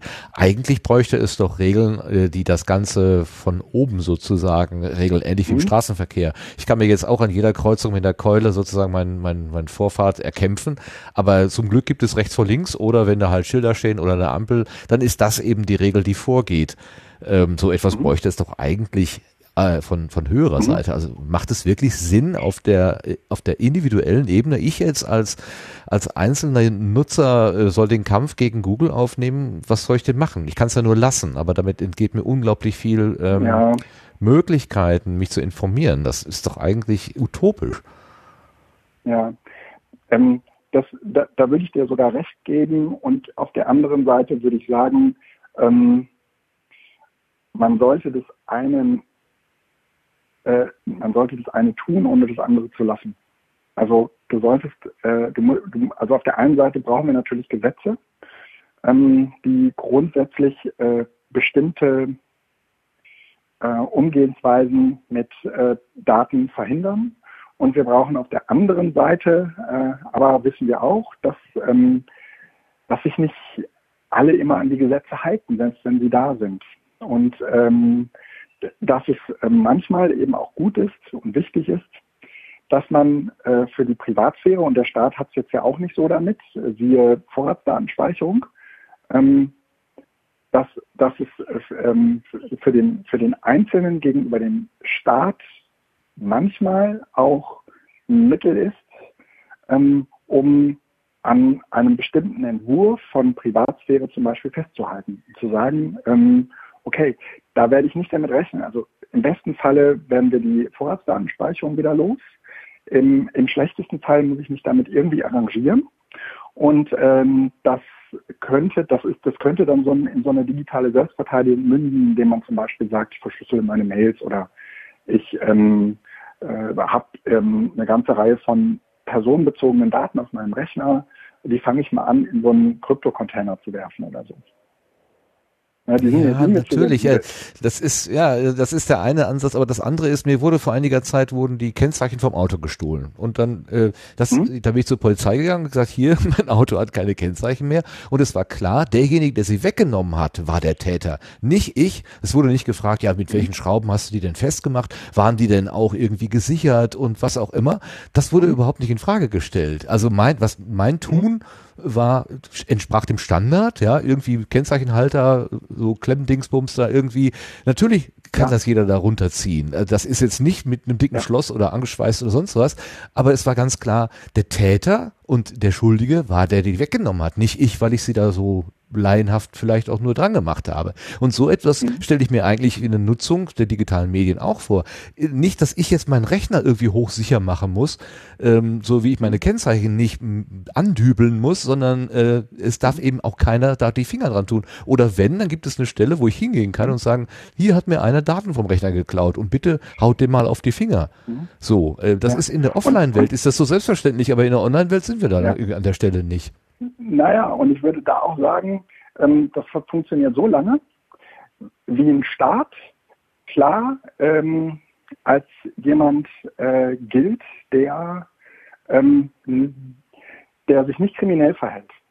Und äh, so wie, wie, wie wir im Moment eigentlich die Konstitution unserer, digitali unserer digitalen Welt wahrnehmen, ähm, würde man sagen, ein Staat, der anfängt, ein Gesetz zu schreiben, um äh, Staatstrojaner zu legalisieren, der ähm, macht es mir nicht gerade leichter als Individuum und als Bürger, ähm, mich in diesem Staat, also in diesem Staat nochmal klar zu trennen zwischen ähm, derjenige ähm, will nur an meine Daten oder der will nur an mein Geld und der Staat, der will mich ja nur schützen, weil sozusagen das gleiche Werkzeug gebraucht wird. Ja? Ähm, und da würde ich sagen, es ist eigentlich an der Zeit, ähm, dass man sich so ein bisschen anfängt, ähm, nicht darauf zu verlassen, dass das, dass sozusagen ähm, es ähm, der Staat gut mit mir meint. Ja, Also er sollte, ja, er, er sollte es eigentlich, ja, ne? aber Er sollte es. Aber jetzt guck dir doch an, das Ding heißt Staatstrojaner. Ich meine, hm? Ja, äh, ob er jetzt Ortsaft ist oder Staatstrojaner heißt, äh, was, was mich total im Moment äh, also wirklich umgehauen hat, war, ähm, dass ich aus Spaß eigentlich immer gesagt habe, ja, okay, diese neuen Medien in Anführungszeichen, ähm, da, da, da passieren irgendwie ich weiß nicht, äh, da, da haben wir noch mal eine andere gesellschaftliche Nutzung und da überlegt man noch mal, ob wir vielleicht äh, Dinge auch noch mal anders machen auch. Äh, das sind ja Kommunikationskanäle, die nicht überwacht werden, die, wenn sie nicht überwacht werden, dann macht sich der Staat angreifbar. Und dann habe ich mal aus Spaß gesagt, ja, wenn ich Terrorist wäre, ich würde die Post benutzen, weil das Briefgeheimnis, das ist ja unantastbar. Und dann lese ich, ähm, dass es tatsächlich und ernst gemeinte Vorschläge gibt, dieses Briefgeheimnis aufzulösen. Und da mhm. zieht es mir echt die Füße weg. Also äh, ich, ich habe vor, vor Jahren wurde mal erzählt, dass irgendwo äh, in einem Kloster die Oberin die Briefe der äh, Nonnen mitliest. Also was sie da rein und raus bekommen, das liest die mhm. mit. Riesenaufschrei, das kann doch nicht sein. Mhm. Natürlich kann das nicht sein, aber wenn jetzt tatsächlich ein Minister, okay, er ist aus Bayern, zählt vielleicht jetzt nicht so, mhm. Aber wenn der ernsthaft vorschlägt, ja, dann lass uns doch auch die Post mitlesen, die Briefpost, ja, dann sind wir wirklich bei der Stasi, Stasi 2.0 oder mhm. was, was, was ist, mhm. was ist der Gesellschaft, die gesellschaftliche Vorstellung? Äh, mir zieht's da die Füße weg. Ich bin eigentlich ein unpolitischer Mensch. Ich mag mhm. mich auch gar nicht so sehr in die Politik einmischen, aber da, da werden so ein paar Dinge äh, tatsächlich diskutiert, wo ich denke, hallo? Ja. was ist, was ist passiert, ja? ja? Mhm. Was habt ihr für Wasser mhm, getrunken? Genau. Was ist da los, ja? Ja. ja. Und ähm, das, das Problem ist so ein bisschen, dass ähm, dieses, die, dieser Frosch im Wasser, ja, der äh, irgendwann im siedenden Wasser halt äh, äh, stirbt, ja. Also ähm, das, das Wasser ist über die letzten Jahrzehnte halt immer langsamer hochgekocht worden. Und ich glaube, ähm, es gibt auch heute wieder irgendwie ähm, 80 Prozent äh, von Menschen, die sagen, ähm, oder Bürgern, die würden sagen, naja, dieser Staatstrojaner, das ist doch alles nicht so schlimm. Ne? Also hinter mir sind die doch eh nicht her. Ne? Also lass doch mal die Kirche im Dorf. Ist doch alles nicht so schlimm. Ne? Dass es in Wirklichkeit, sagen wir mal, um eine unsichere Infrastruktur gibt, die man aufrechterhält, damit man überhaupt eine Sicherheitslücke hat für diesen Staatstrojaner. Also dass man sozusagen die Funktionsweisen dahinter mal offenlegt, das ähm, ähm, muss, muss man den Leuten sagen, aber das macht die Sache nicht besser. Sie sagen dann ja auch ganz häufig irgendwie, ähm, naja, das ist, äh, das ist Technik, davon, davon verstehe ich auch nichts oder so. Ähm, und wollen dann auch gar nicht irgendwie tiefer reinhören und sagen, naja, aber ich will nochmal auf das Problem mit dem Staat zurück und fangen dann irgendwie an, mit dir darüber nachzudenken, äh, dass ein Staat doch äh, eigentlich die Bürger schützen will. Und ich würde sagen, das ist auch sein, seine zentrale Aufgabe, aber ähm, er schießt da häufig übers Ziel hinaus und zum Glück haben wir so eine dreigeteilte äh, Gewalt. Ähm, und jetzt können wir nur hoffen, ähm, dass das Bund Bundesverfassungsgericht äh, diesem ganzen äh, Treiben äh, bald wieder ein Ende macht. Aber das ist ja geradezu, wie soll ich sagen, der, der Mechanismus. Also, dass äh, häufig ähm, Gesetze erlassen werden, die, die so hart an der Grenze sind, dass sie zur Hälfte wieder einkassiert werden vom Bundesverfassungsgericht, aber die andere Hälfte sozusagen in so einer Grauzone verbleibt, dass man sagen würde, äh, okay, aber dann könnten wir doch bis dahin gehen und dann hat man sozusagen das Maximale ausgereizt. Ja? Und äh, irgendwie äh, muss man ja auch sehen, äh, wer sind da eigentlich gerade die Motivatoren für solche Gesetzgebungen. Und dann würde man ja schon irgendwie sagen, das kommt immer aus einer und derselben Richtung. Es geht immer um die, um die innere Sicherheit und es geht immer um Terrorismus, häufig zumindest. Mm, oder äh, es geht darum, äh, Leute vor irgendetwas zu schützen. Aber ähm, keiner von denen, ähm, die die Gesetze ähm, machen, würde ich zumindest jetzt erstmal unterstellen, meint es wirklich böse, ja, sondern äh, das, ne, im Gegensatz zu einem Kriminellen. Äh, aber ich glaube, ihnen fehlt äh, häufig sagen wir mal, der nötige äh, Sachverstand, um ähm, das Richtige zu tun. Und ich glaube, das Richtige zu tun ist in der Digitalisierung, in der digitalisierten Welt gar nicht so einfach. Und das merken ja auch die Teilnehmenden bei uns in den Seminaren, dass es gar nicht so einfach ist. Also die, die kommen ja auch deswegen, weil die, weil die eben nicht wissen, was sie davon halten sollen. Und dass das halt alles irgendwie gerade problematisch und schwierig ist und dass man gar nicht mehr weiß, wer gut und böse ist. Ja? Und ähm, in, da, da wir in, in dieser unübersichtlichen Gemengelage ähm, ist, glaube ich, gerade politische Bildung und im Zusammenhang mit dieser Digitalisierung also extremst wichtig. Also ich, ich, ich kann mir im Moment keine Party vorstellen, wo man nicht innerhalb der ersten zehn Minuten auf irgendein Thema kommt, was mit Digitalem oder mit Technik zu tun hat. Ja? Also passiert nicht. Also sei es, dass, die, dass man sich darüber sorgt, dass die Kinder mit den Handys unterwegs sind oder ähm, dass äh, wieder irgendein Anschlag war und man jetzt endlich mal was tun muss, damit das aufhört. Ja? Hm. Und dann ist man ja schon dabei. Also das ist halt so un umfänglich, wie das ja. vor 20 Jahren noch überhaupt nicht war. Das ist, ja. das ist gekommen irgendwann. Ja, ja, ja. Wir, wir, wir, wollen, wir können und wollen und auch deine Arbeit jetzt gar nicht hier vorwegnehmen und deine vielen Angebote jetzt gar nicht kopieren. Ich würde erstmal noch mal kurz auf deine Person gehen. Äh, wann bist ja. du denn politisiert worden eigentlich? Hat es da irgendwie ein Schlüsselerlebnis gegeben oder hast du nee. Vorbilder, wo du aufgewachsen bist und mhm. gesagt hast, ich möchte gerne werden wie Helmut Schmidt oder was? Nee, gar nicht. Nee, nee. Ich, ich wollte auch gar nicht in die politische Bildung. Ich habe, weißt du, ich habe äh, Erziehung, ich habe, ich habe, ich habe ich hab Diplompädagogik studiert, ja. Und äh, das ist so ein Studium, da sagen die dir ab dem ersten Semester, dass du keinen Job kriegen wirst. Und äh, deswegen habe ich äh, angefangen, äh, parallel äh, dazu, weil ich auch mit Pädagogik total unterfordert war, äh, äh, habe ich noch angefangen, Chemie zu studieren. Und äh, das hat mich ordentlich gefordert, also habe ich eigentlich nur noch Chemie studiert und habe Pädagogik so nebenbei gemacht. Und ähm, ich habe aber Chemie nicht auf Diplom studiert, sondern auf Lehramt weil äh, mit Pädagogik zusammen wollte ich eigentlich Lehrer werden. Und dann hatte ich aber mein Diplompädagogikstudium äh, so nebenbei durchgezogen äh, gehabt und war damit irgendwie fertig. Und ähm, dann bot sich halt irgendwie eine Stelle an und weil alle sagten, als Diplompädagoge kriegst du keine Stelle und ich aber, aber irgendwie eine Bewerbung geschrieben hat und eine bekam, habe ich die natürlich sofort angenommen.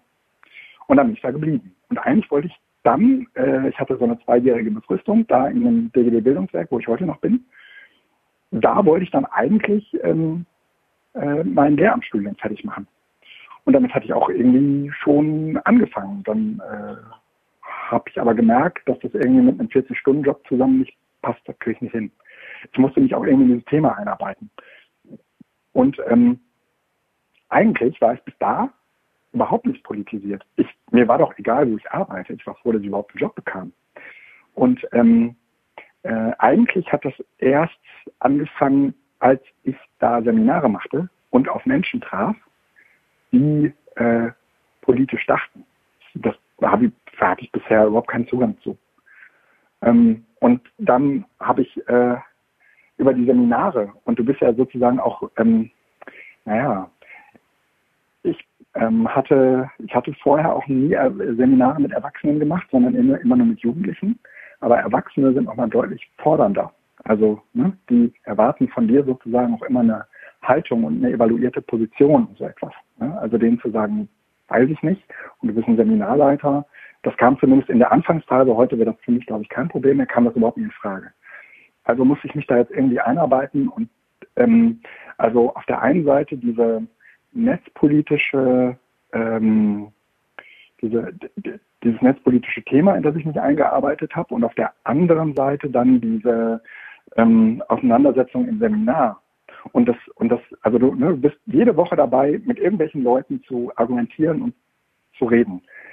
Ähm, stärkt sozusagen auch irgendwann dein politisches Bewusstsein. Also du findest währenddessen eine Meinung zu Dingen und hast natürlich auch die Möglichkeit, die zu ändern, weil du jedes Jahr, jedes Mal auf neue Leute triffst, die nicht wissen, dass du deine Meinung geändert hast. Ähm, das ist, also ne, für so einen, für so einen Pädagogen in der politischen Bildung ist das super. Ne?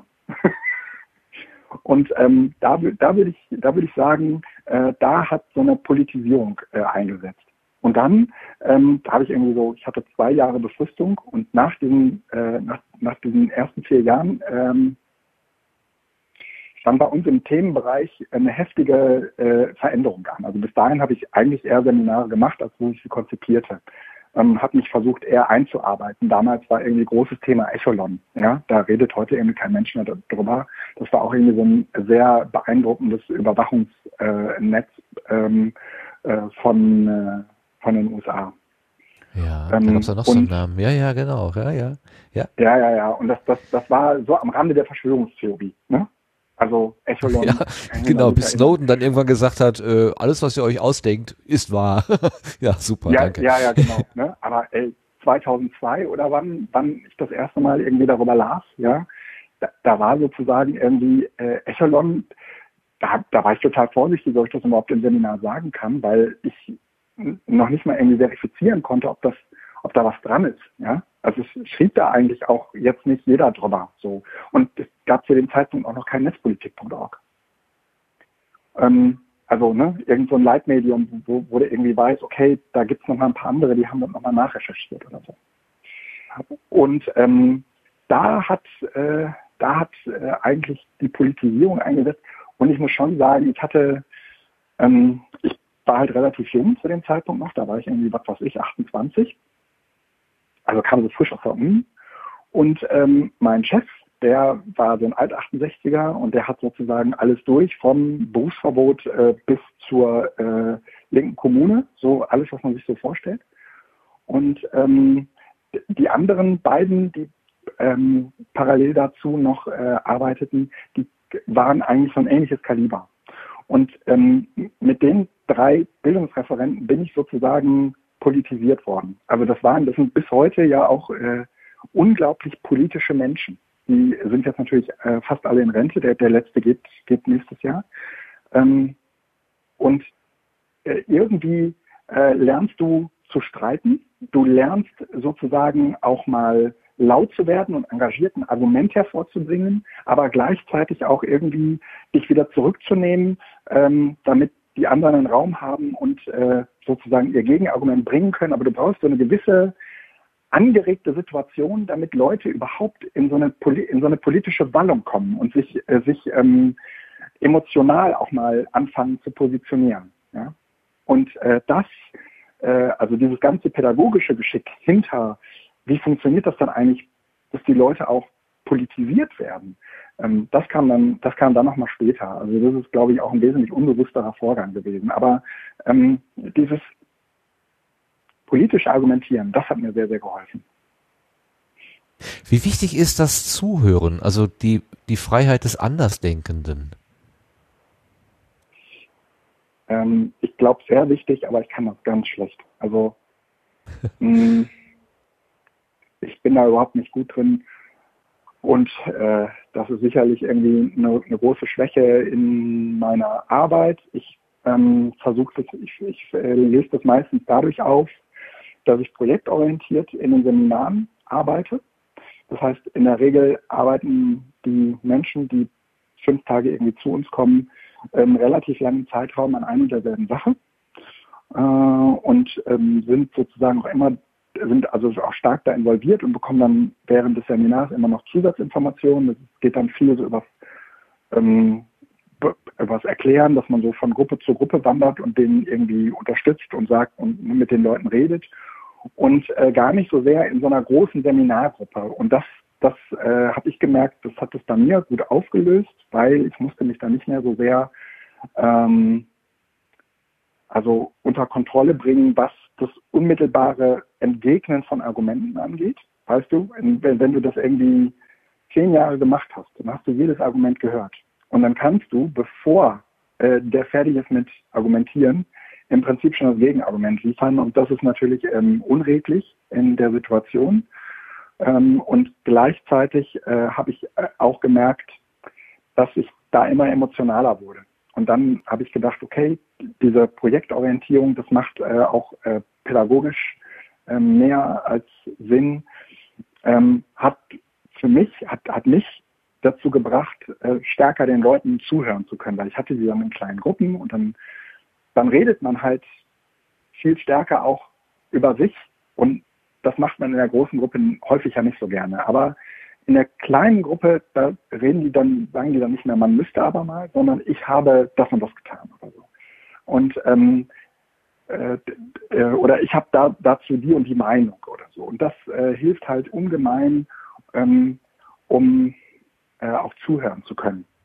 Weil äh, das ist dann nicht mehr dieses politische Argumentieren, sondern da geht es tatsächlich darum, dass zwei Menschen jenseits aller politischen, sagen wir mal, Integrität oder Integriertheit eigentlich darüber ähm, reden, wie sie selbst sich eigentlich die Welt vorstellen und wünschen. Und dann äh, sind das alles Dinge, die habe ich noch nie in meinem Leben gehört und dann funktionieren diese ganzen Dinge, von denen ich gerade eben sprach, auch nicht. Und dann funktioniert es gut. Ich, ich wollte gerade sagen, äh, ja, äh, ist dann, also habe ich das jetzt nicht verstanden, dann lässt du das Pädagogische weg und dann funktioniert es gut? Also eigentlich weglassen, was du gelernt hast? Ja. Na, aber, na, man muss ja mal sagen, was man in so einem Pädagogikstudium lernt, darf jetzt aber dafür, dafür nicht weiter sagen, aber darf man auch gar nicht so laut sagen, ja. Bleibt unter ähm, uns. Aber ja. das ist, das, das bleibt hier unter uns. Ne? Das ist ehrlich gesagt ja ähm, in großen Teilen nichts, was man wirklich jetzt für seine unmittelbare Seminararbeit, für seine praktische Seminararbeit gut gebrauchen kann. Ähm, ich habe umgekehrt nur gemerkt, dass es mir ganz häufig leicht fiel, mithilfe meines Studiums, ähm, mir zu erklären, weswegen bestimmte Dinge funktionieren und andere nicht. Aber jeder, der irgendwie in pädagogischen Prozessen steckt, kennt das. Ähm, du äh, konzipierst ein Seminar, du führst es mit der einen Seminargruppe durch und du führst es mit einer anderen Seminargruppe durch und es funktioniert einmal gar nicht und das andere Mal super ähm, oder funktionieren Teile nicht oder, oder die umgekehrt oder ne? also du kannst sozusagen nicht vorhersagen, wie etwas was, was passieren wird und ähm, deswegen würde ich auch sagen, ähm, naja, also das Pädagogikstudium äh, hilft, hat mir äh, geholfen, irgendwie einzusortieren, was Pädagogik ist und sich mit dieser Disziplin auseinanderzusetzen. Aber dass es mir jetzt geholfen hat, ähm, ein Seminar zu konzipieren, also im Inhalt lernt man in der Pädagogik ja schon mal gar nicht. Ja? Also es geht ja in der Pädagogik auch immer nur um das, um das Wie. Und äh, da, da würde ich würde ich dann schon sagen, naja, ähm, also ein, Großteil des, des äh, Geschäfts oder der Arbeit, die ich jetzt tue, ist wahrscheinlich eher erfahrungsbasiert als wirklich im Studium irgendwann mal angeeignet. Ja? Oder ähm, es ist mittlerweile so stark verwischt, dass ich den Unterschied nicht mehr wahr, wahrzunehmen vermag. Ja? Umgekehrt würde ich auch sagen, ohne ein Studium ist es auch schlecht, weil das, was man da zumindest lernt, ist ähm, die Art und Weise, wie man sich, sagen wir mal, mit komplexen Zusammenhängen befassen muss. Ja, also, ähm, aber das würde man wahrscheinlich auch im Physikstudium und im Chemiestudium lernen. Ja, das, das ist sozusagen ja keine Eigenheit des Pädagogikstudiums, dass man das nur dort lernt. Ähm, und trotzdem würde ich sagen, sowas mh, wie jetzt Projektlernen äh, ist ja an sich schon eine, eine starke Pädagogisierung. Ne? Ähm, und geht schon auch irgendwie davon aus, ähm, dass man sich dass, dass man sich dem Individuum nähert und dass, dass da jeder irgendwie anders ist. Du musst dir vorstellen, du hast da irgendwie 20 verschiedene Leute und da sind auf der einen Seite ähm, Kollegen, die äh, haben Hauptschulabschluss äh, und danach nie wieder eine Bildungseinrichtung gesehen und du hast andere, die haben eine Promotion. Und das ist sozusagen das Spektrum.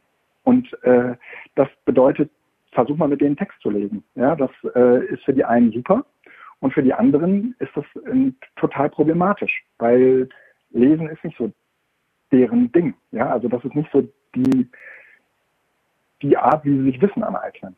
Und dann gibt es auf der anderen Seite ähm, äh, dieses Seminarsetting und in meinen äh, Seminaren ist es total wichtig, dass die so in Gruppen arbeiten, die stellen die sich selbst zusammen, die müssen sich auch sympathisch sein, das ist ganz wichtig. Ähm, und natürlich äh, soll das nicht pädagogisch da, daherkommen, so nach dem Motto, so, ich habe da mal hier ein Arbeitsblatt für euch vorbereitet und dann widmet, widmet ihr euch äh, als allererstes mal den drei Fragen, dann schreibt ihr eine Zusammenfassung einer Metaplanwand und ähm, äh, dann macht ihr daraus eine, eine Mindmap oder so, ja, ähm, sondern meistens äh, gibt es nur ähm, Ergebnis, das ich sehen will. Also zum Beispiel ähm, wäre so ein Arbeitsauftrag, ähm, wir beschäftigen uns zum Beispiel mit, mit der Marktmacht von Google und ich äh, sage den Leuten, macht mir dazu mal bitte eine Infografik. Und dann erkläre ich den Leuten, wie man so eine Infografik macht.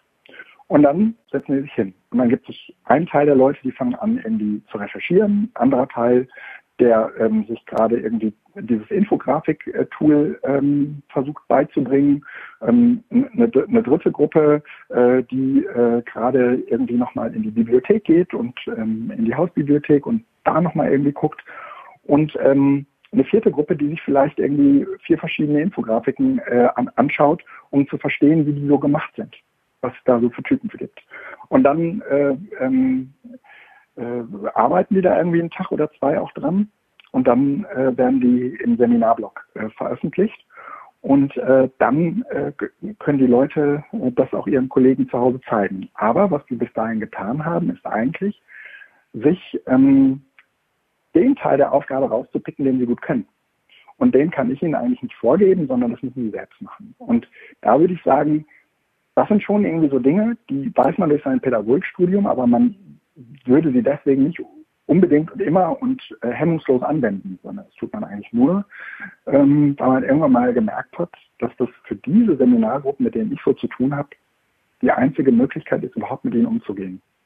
Also Pädagogik ist schon wichtig, also kommt schon vor, aber ähm, ich äh, persönlich würde sagen, es ist also die, die, die Disziplin selbst, also die Erziehungswissenschaftsdisziplin, ähm, die äh, spielt da nur eine untergeordnete Rolle. Ja, okay. Also ich verstehe das jetzt richtig. Da kommen so ungefähr 20 Leute, die sich mhm. vorher nicht gekannt haben im Extremfall, mhm. äh, bunt mhm. gewürfelt von der von der Hauptschule ja. bis zum Akademiker. Die kommen montags quasi mhm. bei dir auf die Matte und dann bleiben die fünf mhm. Tage und du musst mhm. mit denen irgendwas machen. So so ist die Herausforderung ja. an dich. Ja. Ja, wann, wann genau. wenn, wenn, wenn das Freitag zu Ende ist, ähm, wann hast du das Gefühl, das hat gut funktioniert. Ich bin, wir haben irgendwas erreicht, das hat, das, das hat geklappt. Äh, ich bin zufrieden mit dem, was passiert ist. Wann, ja. wann stellt sich das bei dir ein? Am Donnerstag. Naja, an welchen, Kriterien, an, an welchen, Kriterien, machst du das fest? Äh, das Donnerstag ist auch interessant. Also das äh, weißt du schon einen Tag vor, ja. Gut, da müssen wir gleich darüber ja, sprechen. Ja, ja, Aber an welchen Kriterien? Was, was ist das? Also ähm, weißt du, ähm. ich denke gerade so an so eine Ferienfahrschule, äh, da gehe ich irgendwie, mhm. äh, mache ich halt meine, äh, meine Fahrübungen und am Ende wird mhm. halt eine Prüfung gemacht und dann ist der, der mhm. Kurs erfolgreich, wenn der Teilnehmer mit einem mit, mit dem Führerschein mhm. herausgeht. Da ist es unmittelbar einsichtig, dann ist der Erfolg da. Was bedeutet bei euch mhm. in dem Sinne eine erfolgreiche Woche? Mhm. Also man darf erstens den, den, diese Gruppendynamik überhaupt nicht unterschätzen. Also wenn du fünf Tage mit Leuten zu einem und demselben Thema arbeitest, dann ist das bei mir genauso wie bei den Leuten so, bei den Teilnehmenden so, dass die glauben, es gäbe im Moment überhaupt nichts Wichtigeres, als digitale Selbstverteidigung oder als Google oder als hm, whatever. Ähm, und das liegt sozusagen in der Natur der Sache. Deswegen ist der Erfolg natürlich nicht daran festzumachen, dass sie äh, sozusagen ähm, sich gerade so, so intensiv mit einer Sache befassen, ja? Ähm, sondern eigentlich besteht ja so ein, ist so ein Seminar nicht so eine große Einheit, sondern besteht ja aus vielen kleinen Elementen. Also man muss sich irgendwie vorstellen, wir machen so pro Tag meistens irgendwie so zwei inhaltliche Einheiten, eine vormittags und eine nachmittags. Und ähm, die sind in der Regel auch sehr, sehr unterschiedlich. Ähm, und man merkt, ob so eine Seminargruppe da mitgeht oder nicht. Also ob man die begeistert kriegt, ob die äh, so, da Feuer fangen für das Thema oder nicht. Und ich ähm, würde vor allen Dingen daran festmachen, ob, äh, ob, es, ob so ein Seminar am Ende gut war oder nicht. Also ähm, wir arbeiten ja nicht mit Exkursionen, ähm, da ist es in der Regel relativ einfach mit der Emotionalisierung. Da kommen die auch meistens wegen den Exkursionen, ja, einen, Tag schön im Bus und dann äh, ab nach Brüssel. Äh, bei so hm, äh, EU-Seminaren ist das sehr, äh, macht man das ja sehr gerne. Und dann äh, sind die irgendwie zwei Tage in Brüssel. Solche Seminare sind immer proppevoll. Ne?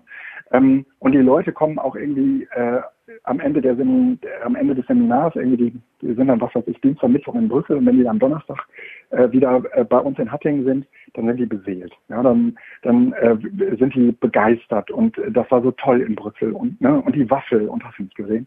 Und äh, das äh, gibt's gibt's bei uns halt nicht. Ähm, das heißt, irgendwie äh, brauchen die trotzdem aber ein Erlebnis. Ja, also muss irgendetwas mal gegeben haben, was sie so richtig beschäftigt hat danach. Ja, und ähm, das kriegst du halt auch nicht hin mit so einer Diskussion und dann noch einer Diskussion und irgendwie am vierten Tag nach der äh, dritten Diskussion, wo zum vierten Mal jemand gesagt hat, das muss ja jeder selber wissen, ähm, können wir jetzt weitermachen und können wir nochmal an die Rechner und äh, kann ich nochmal in meine Mails abfragen, dann würde ich sagen, dann ist so ein Seminar eben nicht gelungen. Da hast du die Leute nicht gepackt, da hast du sie nicht mitgenommen. Aber es passiert halt total häufig, weil wir ja auch irgendwie zusammen essen und äh, so. Ähm, dass die Leute immer wieder auf einen zukommen. Ja? Und ich glaube, dass das auch sehr von der Persönlichkeit geprägt ist. Ja? Und dann sagen sie, mal, wie machst du das eigentlich? Du hast so ein Handy, du hast so eine Uhr, du hast so einen, so einen Computer, du bist total vernetzt, ja? Hast du denn keine Sorge, das und so weiter? Und ähm, sie, sie wollen äh, gar nicht mehr so sehr ihre eigenen Probleme gelöst wissen, sondern sie fangen an, irgendwie darüber nachzudenken, wie das, was, der, was das mit dem Rest eigentlich macht. Und das ist, finde ich, ein nicht unwesentlicher Erfolg, wenn sich sowas einstellt. Oder ähm, man merkt es auch manchmal, dass dann hast du auch einfach eine dankbare Seminargruppe, weil die sich gegenseitig irgendwie nett und sympathisch finden. Und dann ähm, wird irgendwie, dann wird das nächste Projekt irgendwie angekündigt und äh, alle freuen sich schon drauf und tun sich irgendwie in Gruppen zusammen und alles bekommt so eine Eigendynamik, ohne dass man die Leute zum Jagen tragen muss. Ähm, ne? Also du musst nicht mehr äh, sagen, so, dann müsst ihr jetzt mal an die Rechner und äh, habt ihr die Aufgabe alle verstanden und dann kommt noch jemand und das passiert natürlich und sagt, ähm, nee, äh, ähm, ich habe das immer noch gar nicht verstanden. Das ist meistens so eine Ausrede für, eigentlich habe ich da gar keinen Bock drauf. Und ähm, natürlich gibt es auch viele, die es nicht, nicht verstehen, ähm, aber eigentlich sind die Aufgaben gar nicht so, so komplex. Und äh, häufig, wenn die Seminargruppe sich so ein bisschen eingegroovt hat, dann stellen die die Fragen eigentlich gar nicht mehr mir, sondern sich gegenseitig. Und das ist auch so ein, so ein, so ein tolles Erfolgserlebnis. Ja? Also wenn man selbst so ein bisschen sich überflüssig macht. Ne? Ähm, weil die Leute so untereinander einfach Vertrauen zueinander gefunden haben und wissen, den kannst du, den kannst du fragen. Ne? Hast du jetzt noch nicht richtig verstanden, ist aber auch nicht schlimm, wird sich gleich alles ergeben. Ne? Und dieses in sich ruhen, äh, das, das ist das halt, das sind halt Sternstunden. Und ähm, es geht mir, also es gibt ja keine Prüfung, sodass man am Ende irgendwie sagt, so wer jetzt keine Mails verschlüsseln kann, raus, sondern es ist ja eher so, dass man sagt, ähm, also jeder muss ihr sollt ja auch irgendwie Spaß dabei äh, haben. Und äh, das, das Wichtigste, finde ich, in so einem Seminar der politischen Bildung ist, dass man, dass die Leute anfangen, so miteinander Dinge zu tun und nicht mehr so sehr fokussiert sind auf die, auf die Seminarleitung und was die da unbedingt von, von den Leuten will. Und das, äh, das, sind, das sind Erfolge und das weiß man am Donnerstag. Das weiß man schon am Mittwoch häufig. Ne? Aber der Mittwoch, manchmal ist der Donnerstag auch noch so ein Tag, wo man sagt, ähm, da kommt jetzt nochmal ein besonderer Knaller. Ne? Und ähm, also zumindest ist es bei meinen Seminaren ganz häufig, ich weiß auch nicht, aber meistens packe ich am Donnerstag immer nochmal so einen Kracher aus und äh, dann äh, ist es meistens so, dass die Leute, dass man da, dass man den noch abwartet. Und dann ist man auch total gespannt, weil wenn, wenn man das selbst für so einen Kracher hält und die Leute aber gar nicht, dann ist das ja eine viel größere Enttäuschung für dich als für die Leute. Oh ja, ne? oh ja, oh ja. ne? Oh ja, das kann ja. ich mir vorstellen. Okay. Also so ein Knaller ist zum Beispiel, so ein Knaller ist zum Beispiel, ähm, ich mache so ein Seminar zur Algorithmenethik und äh, da, da geht es um Big Data und äh, die, die Frage, naja, was machen diese ganzen, was machen diese ganzen Daten und Vorhersagen eigentlich mit uns und dieser Welt und ist das alles jetzt gut oder böse und ah, Moment, was ist eigentlich mit den Leuten, die diese Daten eigentlich verarbeiten oder die diese Algorithmen schreiben? Und äh, da haben wir an einem Donnerstag, ähm, äh, habe ich auf dem EduCamp äh, so eine, so eine äh, habe ich Leute kennengelernt, äh, die äh, vertreiben in deutschen Schulen Now. Now äh, ist ein Roboter, ein humanoider äh, Roboter. Ähm, ganz süß sieht er aus, ist äh, auch irgendwie im Fraunhofer Institut extra so gebaut worden, dass der halt irgendwie so eine hohe Akzeptanz bei Menschen hat. Und die Leute hatte ich irgendwie eingeladen. Da hatte ich die irgendwie äh, gefragt, habt ihr nicht Bock, irgendwie in diesem Algorithmenethik-Seminar äh, mitzumachen ähm, und Now mitzubringen. Und da haben die gesagt, ah, Algorithmenethik finden wir total interessant. Äh, eigentlich machen wir nur was mit Schülern, mal was mit Erwachsenen, fänden wir auch spannend. Äh, aber Now ist dafür überhaupt nicht geeignet. Wir bringen Lego Mindstorms ähm, Kästen mit. Davon bringen wir so viele mit, äh, dass die im Seminar halt zu zweit arbeiten können. Und die werden während dieser Zeit einen Roboterarm bauen, der sozusagen in der Lage ist, äh, wie man das aus dem Betrieb kennt, ähm, irgendwie so ein Kran, ja, der, der äh, holt halt Dinge ab und, und tut sie wo, woanders hin.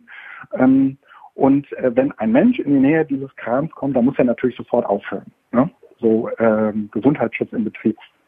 Ja. Ähm, aber jetzt kann man den Roboter natürlich so programmieren, dass er das auch tut, es sei denn, der Mensch hat keinen weißen, sondern einen blauen Overall an. Dann hört er nämlich nicht auf, sondern arbeitet normal weiter.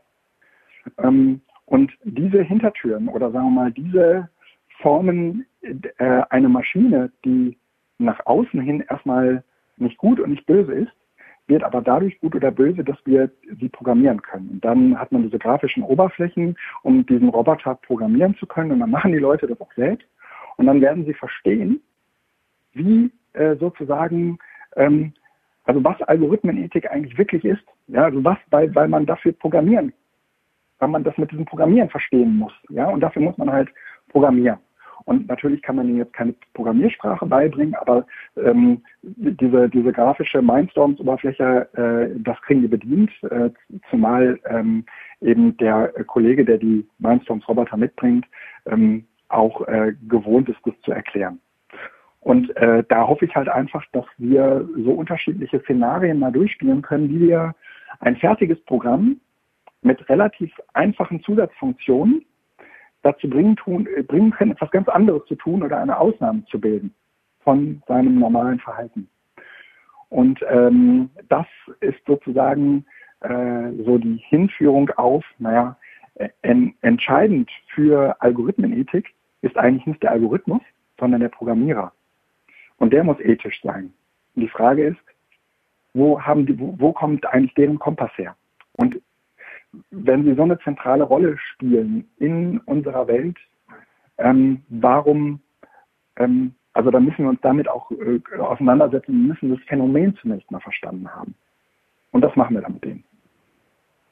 Ah, schon sehr, sehr spannend. Also und auch ja. Also ich, ich, ich, wundere mich über die, über die Tiefe sozusagen, mit der ihr da an die Sache herangeht. Ähm, dann tatsächlich auch ethische ja. Fragen, äh, maschinenethische Fragen, Algorithmenethik zu betreiben. Mhm. Das hätte also ich jetzt so ohne weiteres. Seminare. Ja.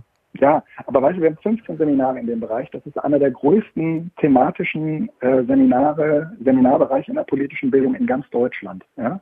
Also es gibt kaum ein, es gibt kaum ein Bildungswerk, was in der politischen Bildung so viele verschiedene äh, Seminare zu äh, Netzpolitik macht wie wir. Also es gibt ähm, ziemlich viele, die, also Verdi oder so, die machen deutlich mehr Seminare in dem Bereich, ähm, aber eben nicht so viele verschiedene. Und äh, also ne, wir haben irgendwie ein Seminar zu äh, Cyberwar und irgendwie Drohnenkriegen und ähm, sagen wir mal den ethischen Entscheidungs Bäumen für, äh, wird da geschossen oder nicht, ähm, wie funktioniert überhaupt Digitalisierung von Krieg und ähm, wie unmenschlich ist das eigentlich, ähm, bis hin zu äh, diesem ganzen gewerkschaftspolitischen Thema Industrie 4.0. Ja, also wir haben Seminar, da habe ich einen 3D-Drucker für angeschafft, da haben wir ein, ein komplexeres Planspiel, in dem dieser 3D-Drucker halt eine Rolle spielt. Also ich würde mal sagen, ähm, dass äh, das alles ist immer, ähm, ist, ist unglaublich vielfältig und äh, auch jenseits dessen, was jetzt so klassischerweise eigentlich der Netzpolitik so zugeordnet wird. Okay. Ja, wir müssen mal einen Schritt weiterkommen. Ähm, bist du Seminarleiter ja. oder Dozent? Wie würdest du dich benennen? Gibt es da eine Bezeichnung dafür?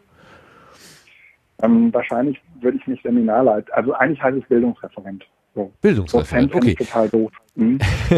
Den Bildungsreferenten Guido Brombach und seine Arbeit, die haben wir, glaube ich, jetzt einigermaßen so mhm. äh, kennengelernt und ich glaube, wir haben auch ein mhm. ganz gutes Bild von dir als Person, so was dich so mhm. umtreibt. Ähm, jetzt kommt ja noch ähm, neben dieser dienstlichen Geschichte, kommen ja quasi private, ich, ich, nehme mal an, dass das private Ambitionen sind. Du bist Organisator vom, mhm. vom EduCamp und äh, du bist mhm. Podcaster. Was warst du denn da zuerst? Äh, zuerst war ähm, eigentlich, muss ich mal überlegen, ich glaube zuerst war tatsächlich das Pod, nee, ich glaube zuerst war das, ich habe erstmal ein Educamp organisiert, ja, und dann kam das Podcasten. Mhm. Was ist also das? Podcasten seit 2012 vielleicht. Mhm. Okay, ähm, ein EduCamp. Was genau ist das? Ist es ein Barcamp zum Thema Education, mhm. Erziehung, Education oder ist das noch was anderes? Mm, ja, es ist äh, eigentlich ein Barcamp mit Bildungsmenschen, die eine hohe Affinität zu Digitalem haben. Und ähm, da muss man ja sagen, dass das sind eher die Exoten unter den Pädagogen. Ne? Müsste das nicht eigentlich jeder heutzutage? Äh, ich ja, meine, äh, in, in, einer, in, einer, in einer idealen Welt schon. Okay. Ja, also ich stelle mir gerade vor, ja gut, in den Schulen wird das Handy äh, manchmal noch verboten äh, und zum Googlen geht Nicht man in manchmal, spezielle Räume. Sondern in der so. Regel. Äh, ja, okay. Ja. ja. wir haben im letzten Tatort haben wir ja gelernt, wie das funktioniert, ja. Äh, okay, nein, äh, ja. keine Abs ja, bitte, weiter. Und, und, die, und, und in diesen, in diesen Barcamps ähm, naja, ich habe da irgendwie ganz lange mitgemacht und irgendwann habe ich mich vor drei Jahren in den Vorstand oder vor zwei Jahren in den Vorstand wählen lassen und ähm, das fiel zusammen mit, dass äh, das EduCamp, also die Community äh, dieses EduCamps ähm, beschlossen hat, einmal im Jahr das EduCamp in Hattingen stattfinden zu lassen. Und das ist halt für ein Camp schon relativ schön, wenn ähm, man sozusagen so einen Ort hat wie Hattingen, wo man nicht wegkommt. Ne? Also du hast gerade eben schon gesagt, so als Taxifahrer kann ich äh, durchaus auch von Leuten berichten, die äh, sich äh, mehr Nähe zur Altstadt gewünscht hätten. Und da würde ich sagen, na, fürs Edu-Camp ist es eher äh, total super, ähm, dass es diese Nähe nicht gibt, ähm, weil wir das normalerweise von, ich kenne das normalerweise von anderen Barcamps auch, da gehst du halt irgendwie hin, ähm, irgendwie Barcamp Berlin gehst du, gehst du hin und äh, dann ähm, gehst du abends in dein Hotel zurück und dann kommst du halt äh, am nächsten Tag wieder hin. Aber eigentlich ist ja die Zeit dazwischen, also da, wo ähm, da, wo man eigentlich essen gehen oder oder bevor man ins Bett geht oder wenn man noch das Abend, den Abend verlebt, das sind ja eigentlich diese, diese spannenden Punkte. Und die haben wir ins EduCamp mit integriert und haben das dann genannt das 48-Stunden-Barcamp. Und ähm, im Prinzip haben wir Session-Slots bis äh, in die Nacht rein. Theoretisch. Ja, lässt sich auch besonders gut diskutieren, denke ich. Ne? Genau, aber ne, da wird auch viel gebastelt und gebaut und gewerkelt. Also wir haben in der Regel einen riesigen Makerspace äh, in Hattingen mit dabei, ähm, wo man äh, entweder mit Raspberries oder mit 3D-Druckern oder mit ähm, äh, Lasercuttern und ähnlichem äh, Zeug rumspielen kann. Äh, meistens hat man das ja nicht so vorrätig zu Hause und äh, da einfach mal irgendwie so fertige und erprobte Projekte mit umzusetzen, ähm, das ist schon auch für viele nochmal so ein anderer, also sie nehmen sich selbst also als, als Bildungsprofis nochmal anders wahr, weil sie ja jetzt nochmal in so eine lernende Rolle geraten, die man ja häufig so im Bildungskontext gar nicht so klar reflektiert, sondern da ist man ja eigentlich immer nur der, ähm, der Seminarleiter, der Bildungsreferent, aber nicht der Lernende. Ne? Auch wenn das immer ganz gerne so in der unter Pädagoginnen ganz gerne so verbrämt wird, dass man so sagt, naja, wir sind ja immer Lehrende und Lernende, ja, aber in, in Wirklichkeit, wenn man ganz ehrlich zu sich selbst ist, dann äh, nimmt man sich in, zu einem Großteil der Zeit eigentlich eher nur als Lernender, als Lehrender wahr ja, und nicht als Lernender. Wer, wer ist denn und äh, das ist auf den so. Edu-Camps anders. Okay. Und Veranstalter, Veranstalter ist der EduCamp e.V. Und ähm, darüber hinaus äh, gibt es dann meistens, also äh, äh so organisiert, dass der EduCamp e.V. praktisch das Format hütet. Und äh, zweimal im Jahr gibt es EduCamps, eins ist im Frühjahr und eins ist im Herbst. Das jetzt im Frühjahr hat in Bad Wildbad stattgefunden. Das war praktisch in Kooperation mit, der, mit einer Lehrerakademie dort in Bad Wildbad. Das ist in Baden-Württemberg. Und ähm, das äh, Camp in, äh, in Hattingen, äh, was jetzt im Herbst stattfindet, das äh, ist ähm, meistens vom EduCamp, also von den, vom Vorstand des EduCamp-Vereins selbst ausgerichtet. Da sind auch ein paar Leute drumherum, aber ich würde sagen, so im Großen und Ganzen ist das Ganze eigentlich sehr ähm, in, in erfahrenen Händen. Das ist bei dem äh, Frühjahrs-EduCamp meistens nicht der Fall, sondern da sucht man sich halt irgendwie Leute, die eine Affinität zu diesem Camp äh, haben und die bewerben sich und wenn es mehrere Bewerbende gibt, dann äh, muss die Community entscheiden, wo das Camp stattfinden soll.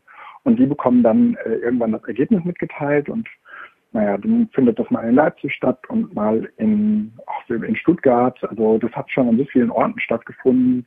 Und ne, seit ungefähr drei Jahren findet es halt immer einmal in Hattingen statt, so als stabile Bank. Spielt Podcasting dabei auch eine Rolle? Mm, also mittel. Also sagen wir mal so, es gibt ja in der in dieser Bildungsszene eigentlich nicht so viele Podcaster. Ähm, was relativ äh, bemerkenswert ist, weil Podcasten ja eigentlich nichts anderes ist als, also auch wenn man mit anderen redet, aber dieses Sendungsbewusstsein, was man da an den Tag legt, ja auch immer ähm, so im Hinterkopf äh, hat, dass man anderen Leuten etwas sagen will. Ja, man, man will nicht nur reden und die, den anderen die Möglichkeit zu geben, zuzuhören, sondern irgendwie will man ja auch anderen was sagen. Jedenfalls ist das ja meistens im Hinterkopf. Und das ist ja ehrlich gesagt mit einem Bildungs, ähm, mit einem Bildungssetting sehr, sehr verwandt. Und trotzdem findet man relativ wenig Podcastende in der Bildungsszene. Aber das werden jetzt immer mehr. Also wir haben jetzt ein Netzwerk gegründet. Das heißt Edufunk, edufunk.de.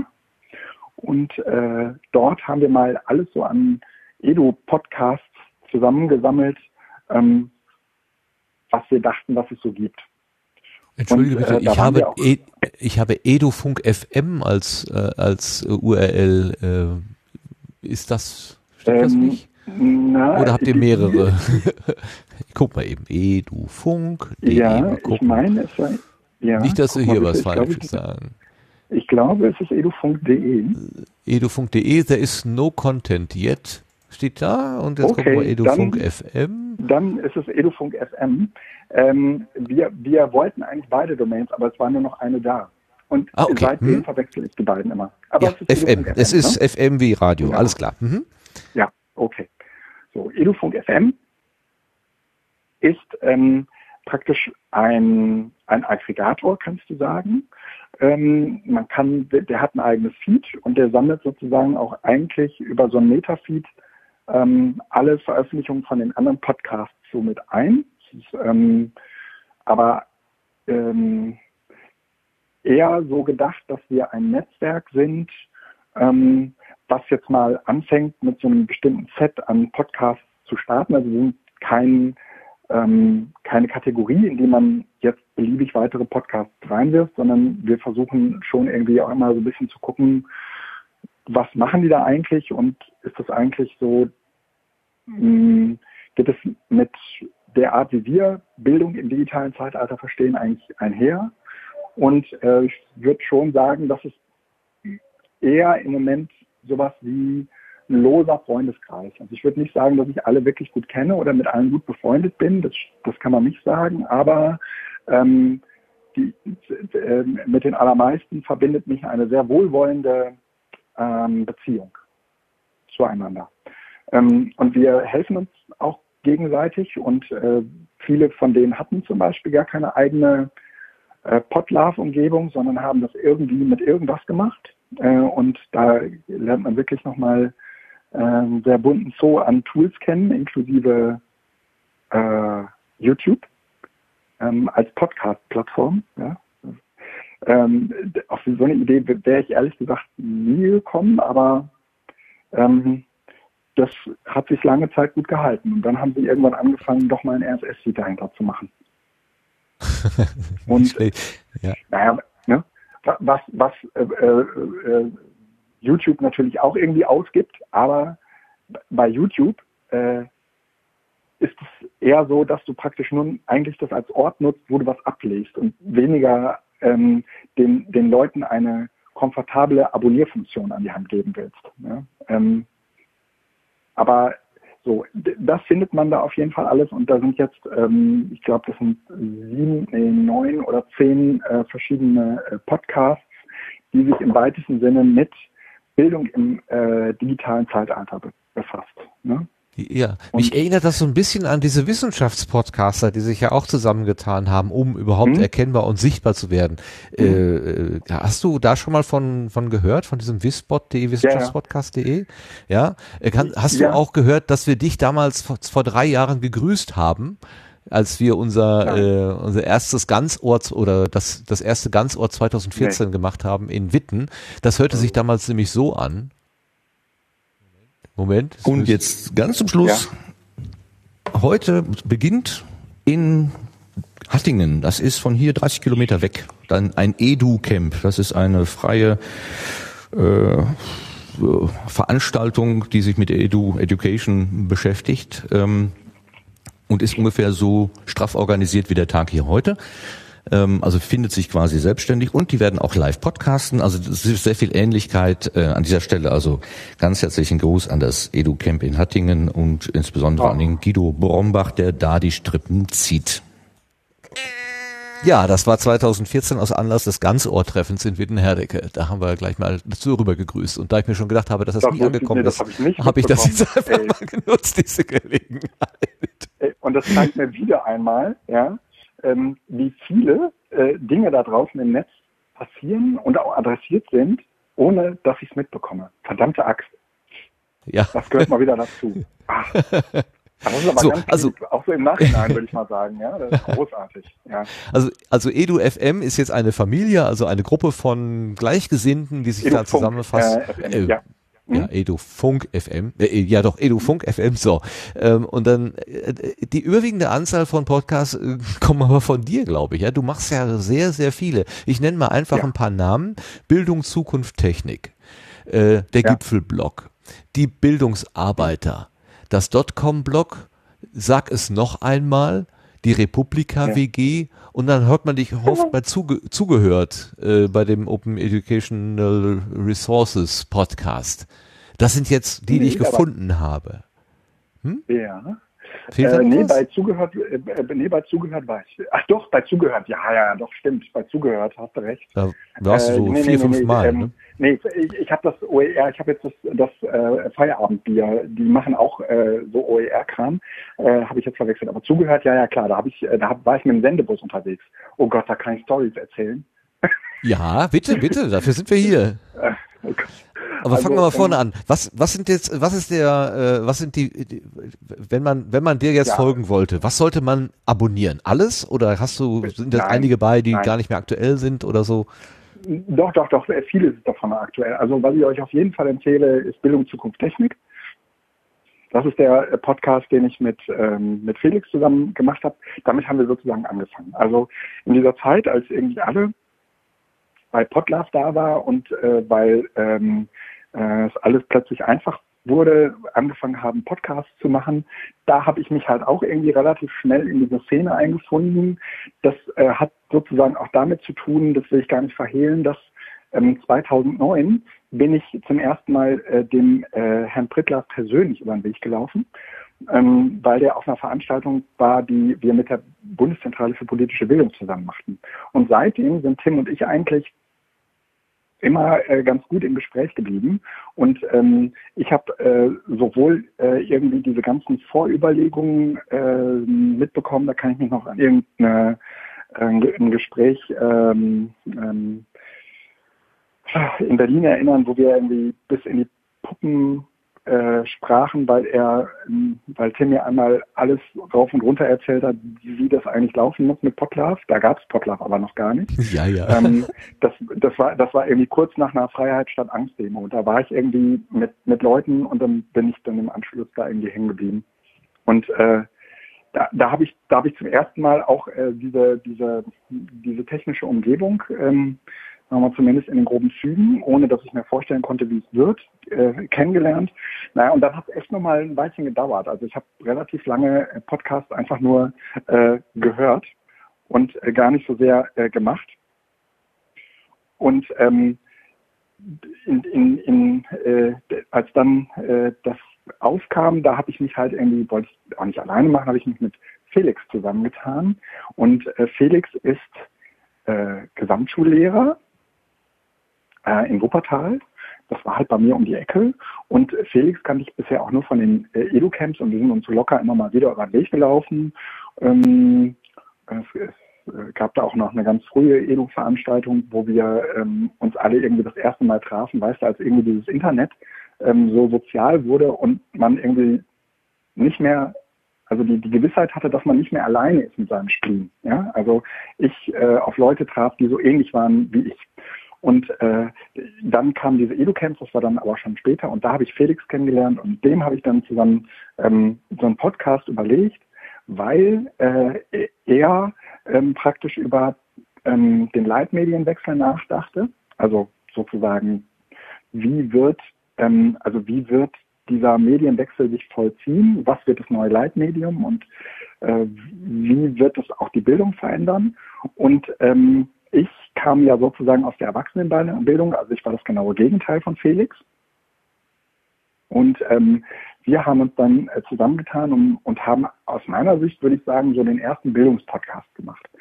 Ähm, das war dieses Bildungszukunft-Technik-Ding. Äh, und ähm, eigentlich haben mir die Gespräche mit Felix und dieses ähm, Regelmä diese Regelmäßigkeit im, im Podcast eigentlich geholfen, ähm, jenseits der Überlegungen äh, für einen Blogbeitrag geholfen, ähm, irgendwie eine Rolle und eine Position ähm, in diesem, in diesem ganzen Arrangement äh, Bildung und digitale Welt zu finden. Das hatte ich vorher eigentlich gar nicht. Das war, eigentlich war das für mich, ähm, also das kam halt übers Reden. Ja, also dieses Miteinander reden und dann gibt so ein Gedanke den anderen und man hört dem anderen zu und denkt, ach ja, und dann denkst du direkt weiter und so. Das, das war ein Hammer. Und ich würde sagen, da hat der Podcast auch zu beigetragen, da äh, Positionen zu schärfen oder Ideen zu finden, kreativer zu werden und so etwas alles. Und äh, dann haben wir es irgendwann natürlich auch wegen der Reichweite getan. Aber das war am Anfang überhaupt gar nicht die Motivation, sondern wir haben gesagt, Felix und ich, wir unterhalten uns, wir stellen das Gerät an. Und ähm, äh, eigentlich wurde das mit dieser Reichweiten-Sache äh, auch erst interessant, als wir das messen konnten. Das kam ja bei Potlove auch erst später. Und äh, das, das dauerte natürlich auch ein Weilchen, bis sich sozusagen irgendwie so ein Pegel einstellte. Mm, und dann wurde uns eigentlich auch klar, ähm, was wir damit für eine Reichweite hatten. Also, also die habe ich halt in meinem Blog einfach nicht. Ja? Also ich würde jetzt auch nicht sagen, dass wir gerade viele Zuhörer haben, also irgendwie so zwischen 800 und 1000. Aber das ist für so einen Bildungspodcast und die Nische in der Nische zu, zu besetzen, war, war das oder ist das nach wie vor für uns halt ähm, schon äh, etwas, was uns sehr sichtbar auch in der Community äh, machte. Und ähm, der, der sich jetzt nicht unbedingt mit, mit, Bildung auseinandersetzt, wird uns ja auch gar nicht kennen. Und äh, das ist ja auch ehrlich gesagt irgendwie das Schöne an diesem ganzen Internetzeugs, ähm, dass man immer seine Zielgruppe findet. Ob die jetzt groß oder klein ist, ist ja eigentlich egal. Aber du hast eigentlich immer Leute, ähm, die auf deine Podcasts reagieren. Hast du eine Ahnung, äh, wer das, das hört? Sind das Lehrer mhm. oder was, welche, welche, wie ist die Zielgruppe so oh, ungefähr? Ja, das, das kann ich dir ehrlich gesagt nicht genau sagen. Also äh, wenn es 20 wären, ja, die uns hören, dann könnte ich dir sagen, wer das ist.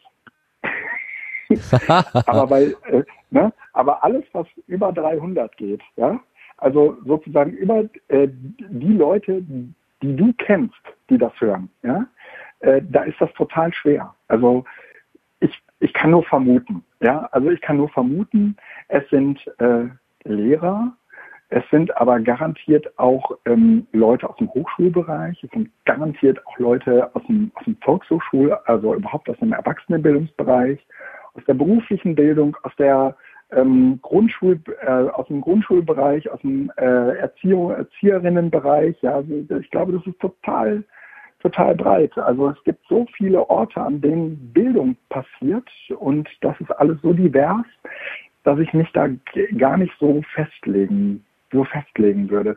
Zumal ähm, äh, Felix und ich auch ziemlich breit sind. Also wir sprechen gar nicht nur so im Inneren über, wie digitale Medien die Bildung verändern, sondern wir reden natürlich auch total viel über unsere eigene Arbeit und äh, da, darüber, was wir äh, erfunden haben, was wir gemacht haben, was wir wie, wie Leute auf Dinge, die wir getan haben, reagierten, äh, was das mit uns machte. Wir haben auch immer so eine, so eine Abteilung mit schöne Apps, weil wir natürlich auch selbst beide irgendwie ähm, so Nerds sind, die ständig äh, eine neue App ausprobieren und äh, beide deutlich mehr als 100 Apps auf der auf dem ähm, Gerät äh, haben und äh, alle ständig irgendwie ausprobieren und ähm, das sind und das machen wir natürlich mit einem mit einem äh, Bildungsblick Und dann fällt da zum Beispiel, also ne, hatte ich irgendwie eine Auseinandersetzung um, ähm, äh, um Mobbing in einer, in einer, in einer Schule und äh, dann habe ich auf einer ganz anderen Ecke eine App gefunden, die äh, so ähnlich ist wie WhatsApp, nur kann man damit Geschichten erzählen. Und ähm, dann habe ich überlegt, dass man diese App super benutzen könnte, um in der Schule Mobbing zu thematisieren, weil Mobbing über soziale Netzwerke eben ganz schwer nur erklärbar ist, weil es sozusagen in Form von Dialogen passiert, die, die sozusagen in WhatsApp oder in diesen Netzwerken halt drin sind. Und wenn man jetzt ein Tool hätte, was genauso ist und dass man das nacherzählen kann damit, dann kann man praktisch das Mobbing und das, was es mit den Leuten macht, auch erst erfahrbar oder erspürbar oder nacherzählbar machen. Und äh, solche, so, so, und eigentlich sind die Apps, aber das ist gar keine Anti-Mobbing-App für die Schule, sondern das ist eigentlich ein Tool, also, ähm, Watchpad heißt das, ähm, mit dem man ähm, äh, Storytelling in Form von Messengern machen kann. Mhm. Und ne, ja. ja. ja. Interessant, interessant. Ähm, um, um also ich möchte dich einfach mit, bitten, wie, ja, erzähl erst die Geschichte zu Ende und dann kommen wir zu dem anderen. Ja, bitte. Nee, nee, mach. mach. Wie, bin, nee, warst du fertig mit der App? Hm? Ja. ja ich, ich stolper immer über den Begriff Bildung und kannst du mir eine einigermaßen griffige Definition davon geben? Ich kenne eine etwas hemdsärmelige, die heißt, äh, Bildung ist das, was übrig bleibt, wenn wir vergessen haben, was wir gelernt haben. Gott, oh Gott. Klingt aber schön. Ja, habe ich auch gedacht. Deswegen habe ich wahrscheinlich, wie das zweimal haben, äh, habe ich wahrscheinlich falsch erinnert. So als jemand, der poetisch ja. mit Wörtern umgeht, wird das wahrscheinlich anders bauen. Aber ähm, also Bildung ist irgendwie noch mehr oder irgendwas dahinter, hinter ja. auswendig lernen und so weiter. Also wenn ja. das weg ist, dann bleibt was übrig und das ist dann, was wir Bildung nennen. Ähm, ist, ist das auch, was ihr anstrebt oder was ist für euch Bildung, wenn ihr diesen Podcast macht? Na, wenn ähm, eigentlich geht es für uns nach wie vor darum, äh, uns selbst darüber klar zu werden. Also ein, eigentlich haben wir ja zu vielen Dingen, die da passieren, nur selbst eine sehr unzureichende Position. Die ist nicht fertig und äh, die ändert sich auch ständig.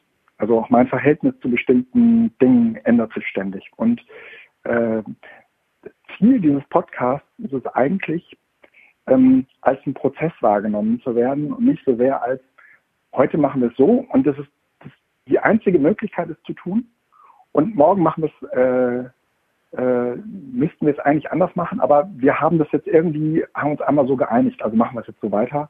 Nein, das äh, ist sozusagen, es wird dann halt einfach wieder über den Haufen geworfen und anders gemacht. Das Problem ist nämlich, dass ähm, uns äh, dieser, die, die Digitalisierung ähm, eigentlich ähm, ähm, mit so viel Fragen im Moment da stehen lässt, die, die, die so viele Menschen betreffen und eben nicht nur von, davon abhängig sind, dass ich sie beantworten kann, ähm, und von so vielen anderen Faktoren auch beeinflusst äh, ist, dass es äh, sozusagen, dass man es auch mit einem sich bewegenden Ziel zu tun hat. Und insofern ähm, ist unser Bildungsziel eigentlich, sich ähm, nicht fragend, sondern mit Antworten zu befassen, aber diese Antworten ständig neu zu geben. Ja, also verlasst euch nicht mhm. darauf, dass, wir, dass ich morgen die gleiche Antwort gebe, ne? auf die gleiche Frage, sondern ich kann, morgen kann es anders sein. Und dafür ist dieses Podcast-Format halt super. Ja? Ähm, wenn man so eine bestimmte Vergesslichkeit an den Tag legt, wie ich das gerne tue, aber Podcasts natürlich ganz äh, überhaupt nicht vergesslich sind. Ähm, aber ich höre mir in der Regel meine alten Episoden nicht an, vielleicht sollte ich das mal machen. Ähm, aber es wird mich wahrscheinlich eher zurückwerfen. Ähm, äh, häufig sagen die Leute, ja, ne? ja häufig ja, sagen die Leute ja immer so, es geht darum, Fragen zu stellen. Und ich würde sagen, das ist Quatsch. Es geht darum, Antworten zu geben, und zwar ständig, und zwar immer wieder eine neue. Also wenn man merkt, äh, die Antwort passt jetzt nicht mehr, dann muss man sie halt, muss man eine neue geben, ja. Und deswegen tue ich mich im Moment auch, also mit Definition von Bildung täte ich mich jetzt gar nicht schwer, aber ähm, so Dinge zu definieren, sind in, ist in der digitalen Welt gar nicht so einfach gerade. weil äh, sie ständig irgendwie anders daherkommen. Es ist das Gleiche, aber in einem anderen Gewand mit anderen Par Parametern und plötzlich verhält sich das ganze System wiederum anders. Und das äh, passiert uns gerade an so vielen Stellen. Ähm, und das, was die Leute jetzt so gerne hätten in dieser Zeit wäre, dass irgendjemand sagt, was können wir tun? Und äh, diese Antwort soll am besten eine Gültigkeit für die nächsten fünf, sechs Jahre haben. Und ähm, das ist schwer gerade. Das geht einfach nicht. Jo. Und das ist so ein bisschen Ziel von, von, dieser, von, von diesem Podcast. Okay, ihr habt 42 Episoden zusammen. Ähm, ich gucke gerade, ich wollte mhm. gerade mal gucken, wann die letzte rausgekommen ist, ob da ein Datum dabei steht. Äh, Habe ich jetzt ja, nicht. Felix, ist noch ja, relativ ist, aktuell. So ne? anderthalb, anderthalb, Monate her. Ja, also anderthalb ja. Monate. Felix ist, ist gerade äh, in Frankreich. Okay. Gut, also Bildung, Zukunft, Technik, ähm, das ist so ein bisschen ja. diese drei Substantive wie, wie CRE damals, ne? Hatte der nicht ja, auch so ja, drei Substantive? Klar, ne? So ein bisschen abgeguckt. Man merkt die Feder vom großen Meister, ja. ja, ja. Es sollte auf keinen Fall was mit Cast sein, ja, oder mit Radio oder so. Nee. Okay, du hast noch mehr Angebote. Also, was ja, äh, haben und, wir? Und das Zweite, was ich, das Zweite, was ich hervorheben will, ist, ja. Ähm, sag es noch einmal sage es noch einmal, ja. ist der unterschätzteste, unterschätzteste Podcast überhaupt. Aber ich habe vor zwei Jahren ein Seminar gemacht, da haben wir uns mit ähm, dem, also mit der Verknüpfung aus äh, Rechtsextremismus und ähm, ähm, sozusagen Aufklärung, was ist eigentlich Rechtsextremismus und mobilem Lernen befasst. Und dann haben wir das sozusagen zusammengenommen und dann haben wir so so mobile Apps mit äh, Leuten aus dem Rechtsextremismusbereich äh, ähm, entwickelt auf der Basis von äh, Actionbound, ähm, um damit die sozusagen, also die das war so eine Multiplikatorenschulung, damit die sozusagen Formate kennenlernen, ähm, wie sie mit Schulen zu Rechtsextremismus arbeiten können. Auch wieder so projektorientiert. Und ähm, auf diesem Seminar habe ich zwei Leute kennengelernt, die für die mobile Beratung in Berlin-Brandenburg arbeiten. Und die haben angefangen, irgendwie abends immer nach dem Seminar so. Äh, ich war in Berlin und äh, kannte kaum einen und äh, war da halt immer mit dieser, die hat immer mit dieser Seminargruppe abgehangen. Und die haben halt jeden Abend erzählt. Und, zwar von den Stories, die einem so passiert, wenn man äh, in Berlin-Brandenburg auf dem Land äh, Kommunen äh, im Umgang mit ähm, ähm, rechter Gewalt beraten muss oder mit, mit Nazis. Also gar nicht so sehr mit Rassismus, sondern mit den schärferen Formen, ja, also mit den, äh, mit den richtigen fremdenfeindlichen, äh, mit den, also mit den Extremisten halt. Und äh, in diesem Zusammenhang äh, ist mir äh, klar geworden, äh, dass man eigentlich gar nicht mehr von den Rechtsextremisten, Rechtsextremisten sprechen kann, ähm, sondern dass es da sehr, sehr viele verschiedene Abstufungen gibt ähm, und das häufig auch äh, eher so im Bereich Terrorismus äh, häufig angesiedelt ist. Und ähm, dann hatte ich, das ist aber, das ist jetzt so ein berufliches Projekt gewesen, dann hatte ich ähm, ähm, meinem Arbeitgeber vorgeschlagen, da eine Podcast-Reihe zuzumachen, die wir, sag es noch einmal nennen, weil eigentlich ist im Rechtsextremismusbereich schon alles gesagt. Aber wir sagen es noch einmal und zwar so, dass man sich danach sogar noch einmal an, anhören kann. Also du kannst es so an, oft anhören, wie du willst. Das ist so eigentlich, äh, so ist dieser Name irgendwie zustande gekommen. Und ähm, es geht in diesem Podcast, das ist eigentlich eine limitierte Reihe, es werden am Ende irgendwie so 12, 13 Episoden. Die, die Titel sind im Prinzip auch schon alle klar und wir haben jetzt irgendwie fünf oder sechs davon fertig. Ähm, wir beschäftigen uns mit äh, rechtsextremen äh, so Formen und Erscheinungsformen. Und ähm, da gibt es äh, auf der einen Seite ähm, so harmlosere und ich sage jetzt mal auch äh, teilweise schon eher lustige ähm, Formen, wie zum Beispiel die Reichsbürger. Ähm, also wenn ich harmlos sage, dann ist das nur im Vergleich zu sehen zu den anderen Bewegungen, die wir uns angeguckt haben. Und dann gibt es natürlich auch, sagen wir mal, so die die, die harte, die hartgesottene, so Burschenschaften oder so, ja. Und dann gucken wir uns ähm, in diesem Podcast, also mit den beiden zusammen auch immer an, woran erkennt man die? wie argumentieren die eigentlich? Wo kommen die historisch eigentlich so her? Was fühlen und denken die? Also wir versuchen sozusagen einfach mal so ähm, die, die, diese ganze so, so, so ein Psychogramm, ja, so was was sind das eigentlich für Leute, ja? Äh, ähm, und äh, da, da haben wir jetzt ja äh, einiges an Episoden zusammen und das ist sehr sehr empfehlenswert. Die die beiden, äh, mit denen ich da rede, die, die Laura und, und der Martin, die reden halt aus der Praxis. Ja, und äh, wenn du irgendwie diesen Podcast von den, na, irgendwie den völkischen Siedlern hörst, ja, dann bekommst du echt das Grauen. Das ist so schlimm. und ne, völkische Siedler, das, das ist so, das ist so ein ESO, das ist so eine ESO-Abspaltung von den, äh, von den ähm, Rechtsextremisten, ähm, die äh, eigentlich auch so ein bisschen eher so auf das Familiäre, es ist äh, auch eher, also viel, also hat religiöse Anleihen auch. Ähm, aber so in dem Augenblick, wo du mal eine Stunde lang darüber nach oder mit den Leuten, also das irgendwie aus, dem, aus den beiden da rauskitzelst, da äh, wird dir schwarz vor Augen. Das ist richtig, richtig ähm, beängstigend. Kann man nur ähm, guten Tag laufen, wahrscheinlich. Ne? Ja. ja. Ja, ja. Ja, ich kann mir das schon vorstellen. Und ey, aber du kommst doch dann wahrscheinlich auch mit, mit Denkwelten in Berührung, wo du gar nicht mehr folgen kannst irgendwie. Also wo du komplett Unverständnis äh, hast. Ja. Ne? ja. ja. Und, und wie, also wie, wie, geht's, es, es wie gehst du damit um? Phänomenologie. Ja. ja, das ist, ich, ich, es geht nicht darum, das zu verstehen, sondern ähm, äh, das muss man sozusagen, also das, das äh, lernt man aber, glaube ich, in der politischen Arbeit ziemlich schnell. Ja, also irgendwie ähm, politische Bildung äh, hat ganz häufig gar nichts irgendwie damit zu tun, dass man äh, zwangsläufig ein Argument nachvollziehen kann, sondern äh, man muss häufig auch irgendwie die Zusammenhänge sehen, äh, in denen diese Argumente dann sozusagen fallen. Und jetzt in dem Zusammenhang, wenn es halt um äh, ähm, Rechtsextremisten geht, dann äh, kommt halt noch erschwerend hinzu, dass das halt immer so ein bisschen am Rande ähm, auf der einen Seite der Legalität ist, was diese Leute da überhaupt tun.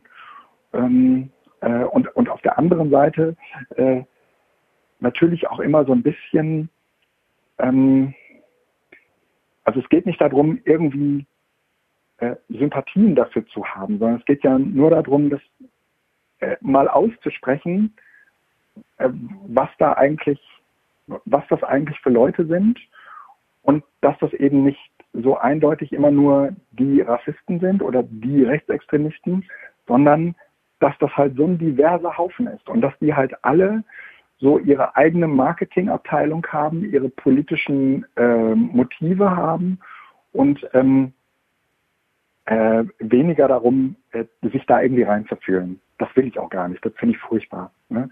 Also äh, da, da geht es mir ehrlich gesagt eher umgekehrt, dass ich manchmal denke, die Leute, die in so einer mobilen Beratungsstelle irgendwie äh, so, eine, so eine Arbeit machen, die erzählen dir schon, dass sie äh, ganz häufig nachts aufwachen und froh sind, dass es nur der Wind war, der an der Haustür rüttelte. Ne?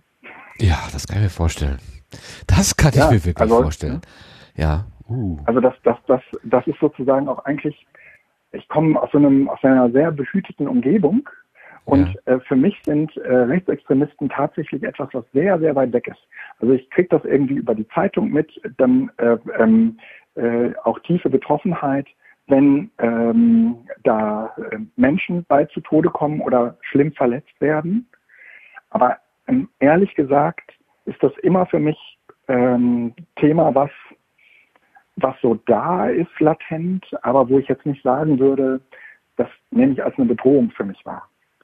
Aber immer wenn ich von den beiden, von Laura und Martin weg bin, dann habe ich, dann habe ich dieses latente Gefühl. Und dann weiß ich auch, ähm, dass es sich eigentlich nicht um ein Problem handelt, was andere haben, sondern was eigentlich diese Gesellschaft hat. Ne? Ähm, und dass man mh, mm, sich das Ganze nur schön redet, wenn man äh, glaubt, äh, man sei davon ja nicht betroffen, weil man äh, weil die Leute ja nicht in, in, meiner Nähe sind. Ja, also alle Leute, die in Großstädten äh, leben, haben damit ja eigentlich überhaupt keine Berührung. Ja, du kennst das ja im Prinzip nur, also in der Regel, ja, äh, nur äh, aus, aus dem ländlichen Bereich. Ähm, ich will nicht sagen, dass es die nicht auch in, in Städten gibt. Also es gibt auch ganze Bewegungen, die äh, sich extra, äh, also die, die, die da sozusagen auch ihre, ähm, ihre Keime ähm, haben und, und dort dadurch gewachsen sind durch die, durch die Stadt, ja. Ähm, aber äh, es, es gibt eine ganze Reihe an Bewegungen, die so ganz typisch fürs Land sind. Und da ist es halt nochmal besonders problematisch, weil der Raum da so eng ist und weil man sich so kennt, ja, weil, weil man weiß, wo das Auto steht und so, ja. Das ist halt irgendwie, dann wird es komisch und oh, unangenehm. Ja, echt. Uah. Kann man nicht anders sagen. Aber du hast noch was Lustiges im Petto. Du hast eine Bustour gemacht und hast beim Zugehört darüber erzählt. Genau. Anekdoten. Komm, lass noch zwei hören. Ein bisschen was zu lachen so, noch jetzt zum Schluss. Jöran, Jöran sagte irgendwann, ähm, also der hat irgendwie, der macht dieses OER-Camp. Ähm, Jöran macht unter anderem äh, auch ganz tolle Podcasts. Mit, mit Jöran habe ich früher Seminare in Hattingen gemacht und äh, Jöran muss Mehrholz ist äh, neben der äh, Tatsache, dass es ein großartiger und kluger äh, Mensch ist, auch ein sehr, sehr guter Freund von mir. Und ähm, Jöran äh, rief an und sagte, äh, wollten einen Podcast machen, so in so einem Sendebus. Und ähm, dann äh, für dieses OER-Camp. Und das sollte dann irgendwie so vor der, äh, in Berlin, ähm, äh, vor irgendwie, ich glaube, der brandenburgischen äh, äh Landesvertretung ähm, in Berlin. Da war irgendwie der Standort, da sollte der Bus stehen. Da war irgendwie ein, ein Platz reserviert. Und wir sollten halt in diesem Bus podcasten und da Leute reinholen, weil es sonst in dieser Location eigentlich keinen Ort gab, wo wir hätten bleiben können. Und dann äh, war irgendwie so, ja, dann äh, guck doch mal nach einem Bus, wo man äh, sich auch so gegenüber sitzen kann. Und es ist gar nicht so einfach, erstmal ein, ein Auto zu finden, wo man äh, die Sitze so bauen kann, dass man sich gegenüber sitzt. Ähm, da da gibt es äh, einen Bus äh, von Mercedes, bei dem geht das. Äh, die, diese Vianos, die, diese V-Klasse, bei denen kann man es machen. Und dann ähm, war so das nächste, dass wir irgendwie dachten, okay, jetzt müssen wir das noch wohnlich machen. Dann ähm, hatten wir irgendwie äh, jede Menge Blumen. Das war also, es sollte am Ende irgendwie so ein bisschen so ein, naja, so ein, so ein Flower Power Bus werden. Und er sollte Aufmerksamkeit erzeugen. Und weil er Aufmerksamkeit erzeugen sollte, ähm, hat äh, Jöran eine gigantische, ähm, äh, wie, ja, diese Luftblasen, ähm, so Seifenblasen? Äh, Seifenblasenmaschine besorgt. Ach so, ah, okay. ja, die hatten wir oben auf dem Dach. Und die hat halt pünktlich zur Mittagspause, als bei dieser Veranstaltung, hat die halt einfach mal so ein paar Liter Seifenblasen von diesem Autodach äh, in, nach, nach Berlin reingesprudelt. Und äh, in diesem Bus drin hatten wir dann jede Menge äh, Gäste, mit denen wir geredet haben und äh, hatten uns äh, auch noch irgendwie so ein Tischchen besorgt und, und äh, alles Mögliche. Und äh, naja, da war sozusagen für, äh, drei Tage unser Podcast-Studio. Ähm, und die abgefahrenste Story überhaupt war, äh, die, das Netzwerk in dieser Landesvertretung da in, in Brandenburg hat so ein, haben halt irgendwie zwei Leute von New Thinking gemacht. Das sind die Leute, äh, also das ist so, die sind äh, sehr nah auch an netzpolitik.org dran. Ähm, und die, äh, die, die beiden, ähm, die kommen dann irgendwie so ins Auto und sagen, was braucht ihr? Und hier Podcast und so. Und der eine, der fing halt irgendwie an zu reden und ich dachte so, scheiße, die Stimme kennst du. Ja? Und ähm, dann äh, gibt's doch irgendwie äh, die Freak Show, dieses äh, Podcaster von, von äh, Tim. Ähm, und da gibt es den einen Typen, der immer von seinem Landsitz erzählt. Jetzt komme ich nicht auf den Namen, verdammte Axt. Clemens, Clemens sag, Clemens, Clemens, genau. Ich sag, das war der Clemens, du bist doch der Clemens, oder nicht? Äh, ich ich kenne ich kenn deine Stimme aus dem Podcast. Von Tim. Und dann sagte dieser Clemens, äh, na, wenn du meinst, und stieg aus diesem Bus aus und ging. Hat das nicht aufgelöst, gar nichts. Ähm, kam irgendwann später nochmal auf mich zu, weil er äh, irgendwie nochmal was über bei, bei Podlove für, für eine Kollegin wissen wollte, aber ähm, hat das nicht aufgelöst. Ich wollte dann aber auch irgendwie äh, nicht äh, da, da näher darauf eingehen, aber ich bin sicher, es war, es war, es war Clemens. Ähm, habe das natürlich dann sofort mit dem Bild auf der Webseite äh, verglichen und äh, bin mir danach ziemlich sicher gewesen, dass es Clemens war, weil ich auch sonst äh, niemanden kenne, der äh, WLAN so gut machen kann wie der Clemens, also der sich überhaupt irgendwie auf so eine Art mit, mit Netzwerken befasst, wie er das tut. Ja, und also, ähm, ja, das das, das, war, das war, das war irgendwie, also da sind auf jeden Fall dann diese, diese Podcasts en, entstanden und äh, das war irgendwie meine Sendebus-Begegnung. Also wir mussten halt irgendwie mit diesem Bus äh, überhaupt erstmal von äh, Essen bis nach Berlin und von Berlin dann auch wieder nach Essen äh, zurück. Und es war auch nie so einfach, mit diesem Bus einen Platz, also einen Parkplatz zu finden in Berlin. Ja, also und äh, für die für die äh, brandenburgische Landesvertretung ähm, war das halt auch eben äh, relativ äh, komisch, weil ähm, natürlich äh, die dafür überhaupt keinen Platz hatten. Also normalerweise durfte da, wo wir stehen, überhaupt kein Bus stehen. Das war irgendwie so eine Sondergenehmigung. Und als wir den Bus am anderen äh, Tag nach Hause bringen mussten, da war der halt voller äh, Seifenblasengekneister. Ja, sicher. Das bleibt doch überall hängen. Ja, ne? Der Vermieter ja, ja. wird sich gefreut haben. Ne? Mhm. Ja, wir, wir haben den dann da äh, ab, abgestellt äh, und ähm, äh, die hatten, wir sind ja glücklicherweise noch durch ein Unwetter gefahren, aber das macht die Sache dann auch nicht besser, weil dann fängt plötzlich an, dieses Seifenblasen-Zeug äh, Zeug zu schäumen ne, auf der Autobahn. aber, Wo ist ähm, der Guido? Ja, folgen naja. Sie der Schaumspur. So, das, das war, ähm, das war mit, mit Abstand so die ungewöhnlichste Podcast-Location, zumindest in diesem Sendebuch. super, super. Mhm. Ganz zum Schluss noch eine Frage zu, zur Technik. Was ist dein Lieblingsmikrofon? Mhm. Womit nimmst du normalerweise gerne auf? Bayer Dynamics. Also jetzt äh, ähm, muss ich ja mal äh, eingestehen, äh, ein Großteil dieses technischen Lecks, was wir heute hatten, hing hundertprozentig damit zusammen, dass äh, ich ähm, mein Podcast-Equipment in Hattingen vergessen habe. Da liegt das nämlich normalerweise.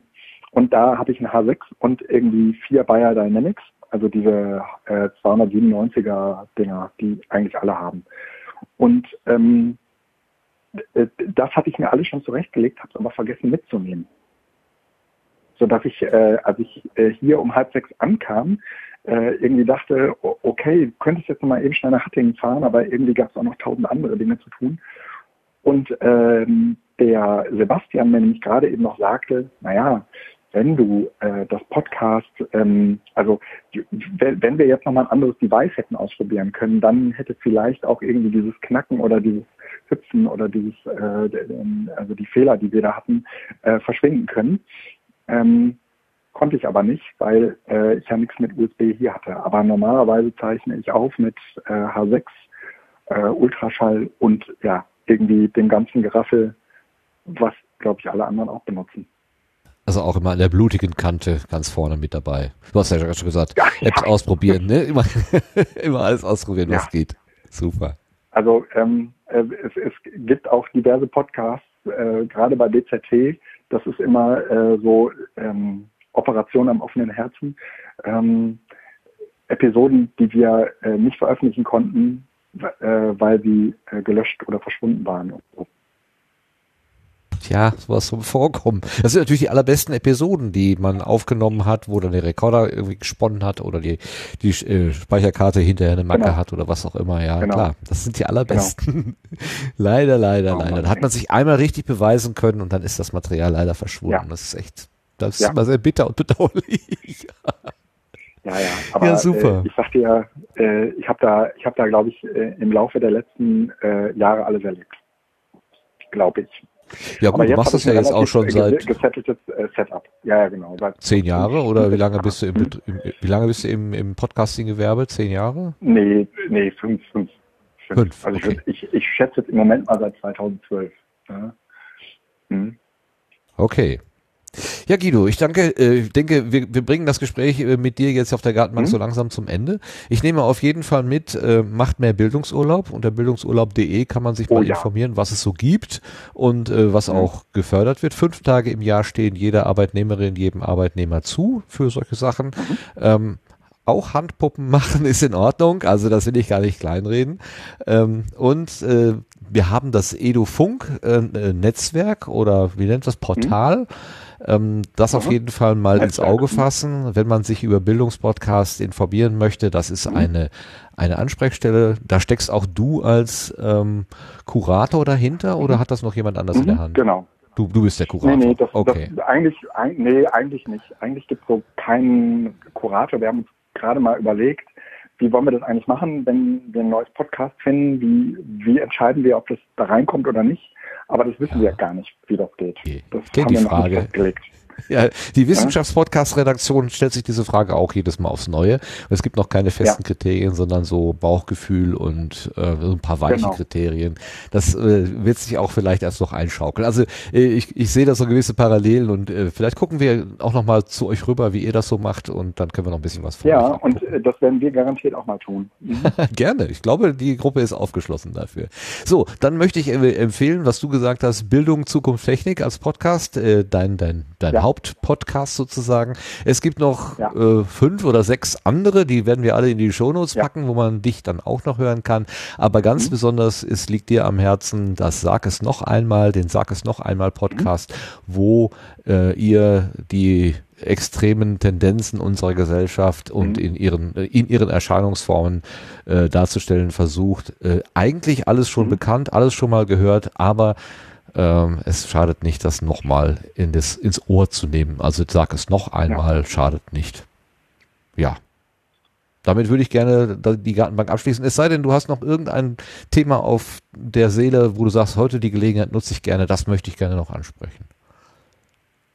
Du bleibst uns ja sowieso erhalten. Also nee. du kannst ja gerne noch dazwischen äh, reden, wenn wir gleich noch andere Sachen genau. äh, besprechen und wenn dir noch was einfällt, immer noch gerne äh, bleib bitte einfach bei uns. Wir werden nur den, den Fokus das von dir weg und gucken äh, in, äh, auf die Podcast-Welt allgemeiner. Das nehme ich ja. äh, unter der Rubrik Querbeet. Und erstmal nochmal Dankeschön. Guido Brombach auf Twitter unter @gibro zu finden oder eben edufunk FM oder die anderen genannten Angebote. Dankeschön, Guido. Und ja, wir kommen bitte. ins Querbeet.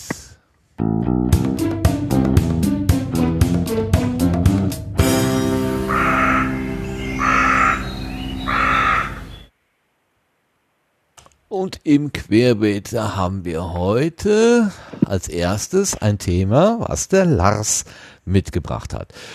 Und zwar will Apple das Hörverhalten offenlegen, also so etwas wie die Potlab-Statistik oder Analytics vermute ich dahinter, aber was das genau ist, wird uns der Lars jetzt erklären. Ja, das ist äh, eigentlich mit zwei Sätzen abgetan, äh, nämlich es sollen Podcast Analytics äh, eingeführt werden, später im Jahr. Da soll man dann sehen können, äh, sehen können, wie oft und wann werden Podcasts und Episoden abgespielt, wo werden Bereiche übersprungen. Also damit möchte man den Podcast-Produzenten dann wo ein bisschen helfen, äh, dass man sehen kann, ähm, welche Bereiche können wir vielleicht noch ein bisschen aufpäppeln, äh, interessanter machen und so weiter. Ähm, beim WWDC ähm, hat man allerdings also diese äh, Worldwide Developers Conference 2017, da ist das also bekannt gegeben worden. Da wurde allerdings auch gesagt, ich, mir ist klar, ihr habt ganz viele Fragen, stellt sie später im Jahr. Also ähm, viel mehr als das wurde zu diesem Thema äh, noch nicht gesagt. Aber es gab noch einiges mehr. Ähm, und da habe ich mir noch mal eben was rausgeschrieben. Denn äh, es gab noch einige Sachen, die äh, technisch direkt auch relativ kurzfristig kommen. Nämlich Podcasts sollen äh, bestimmen können, in welcher Reihenfolge die Folgen präsentiert werden. Ob man jetzt zum Beispiel die älteste Episode zuerst hat oder die neueste Episode. Meist hat man bislang die neuesten Episoden oben in der Liste gehabt. Jetzt gibt's aber eben auch Formate, wo die Episoden zeitlich aufeinander aufbauen, wie zum Beispiel bei Storytelling-Formate. Und da kann man dann eben äh, demnächst, zumindest in der Spezifikation auswählen, man hat einen Podcast-Typ Episodic oder Serial. Episodic ist dabei das, was wir bislang so alle eigentlich kennen und nutzen. Das ist auch die, die Standardeinstellung.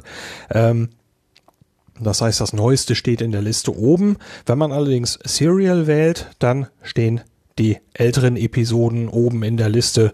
Das kann man dann also irgendwo definieren. Ich kann mir vorstellen, dass der Podlove Publisher da vielleicht dann später auch mal irgendwie Auswahlfelder für bekommt. Äh, es gibt aber noch weitere Felder. Ähm, ich werde jetzt nicht alle nennen, aber so ein paar sind wohl interessant.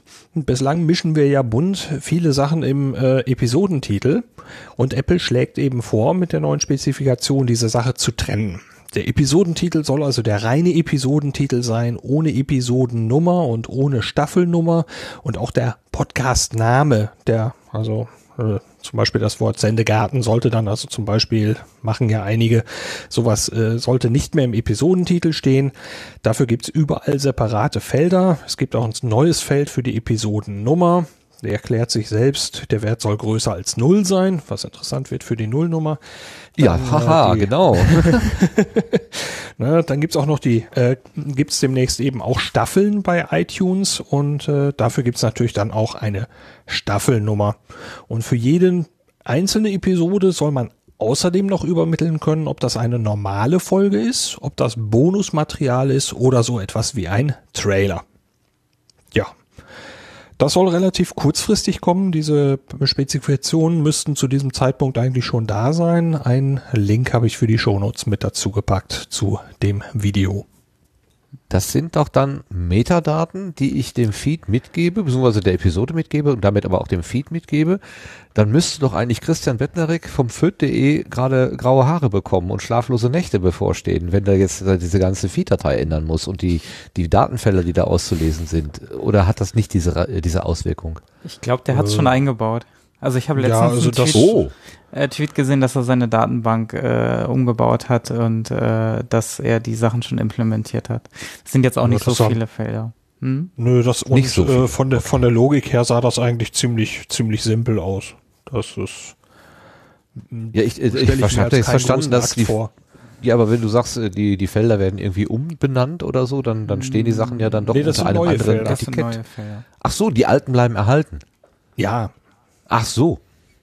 Okay. Man kann es nur weiter feiner ausfieseln. Wenn, wenn ah, wir also okay. dann zum Beispiel äh, mit, äh, mit dem Firz oder Podlove Publisher oder so diese Felder befüllen können, weil wir dafür dann ein Backend haben, also die Eingabefelder und die Datenbänke, äh, die Datenbankfelder und so weiter, dann äh, wird man sicherlich in der Feed-Datei diese Felder mitliefern und ansonsten wohl eher nicht. Okay. Was ich gelesen habe in einem Feed war, dass irgendein Amerikaner sagte, super, super, endlich äh, haben wir die Möglichkeit als Podcaster, die mit Werbung ihr Geld verdienen, äh, gegenüber ihren Kunden, also den Werbetreibenden, nachzuweisen, wie viele Leute was gehört haben. Und wenn du sagst, es geht sogar auf Ausschnitte, also quasi Kapitel sozusagen, äh, wer hat welches Kapitel übersprungen, dass man dann eventuell sieht, ähm, hier ähm, die Werbung, der Werbeblock wurde mehrheitlich übersprungen, der wirkt gar nicht. Das wird natürlich natürlich vielleicht den Werbetreibenden gar nicht glücklich machen. Ja.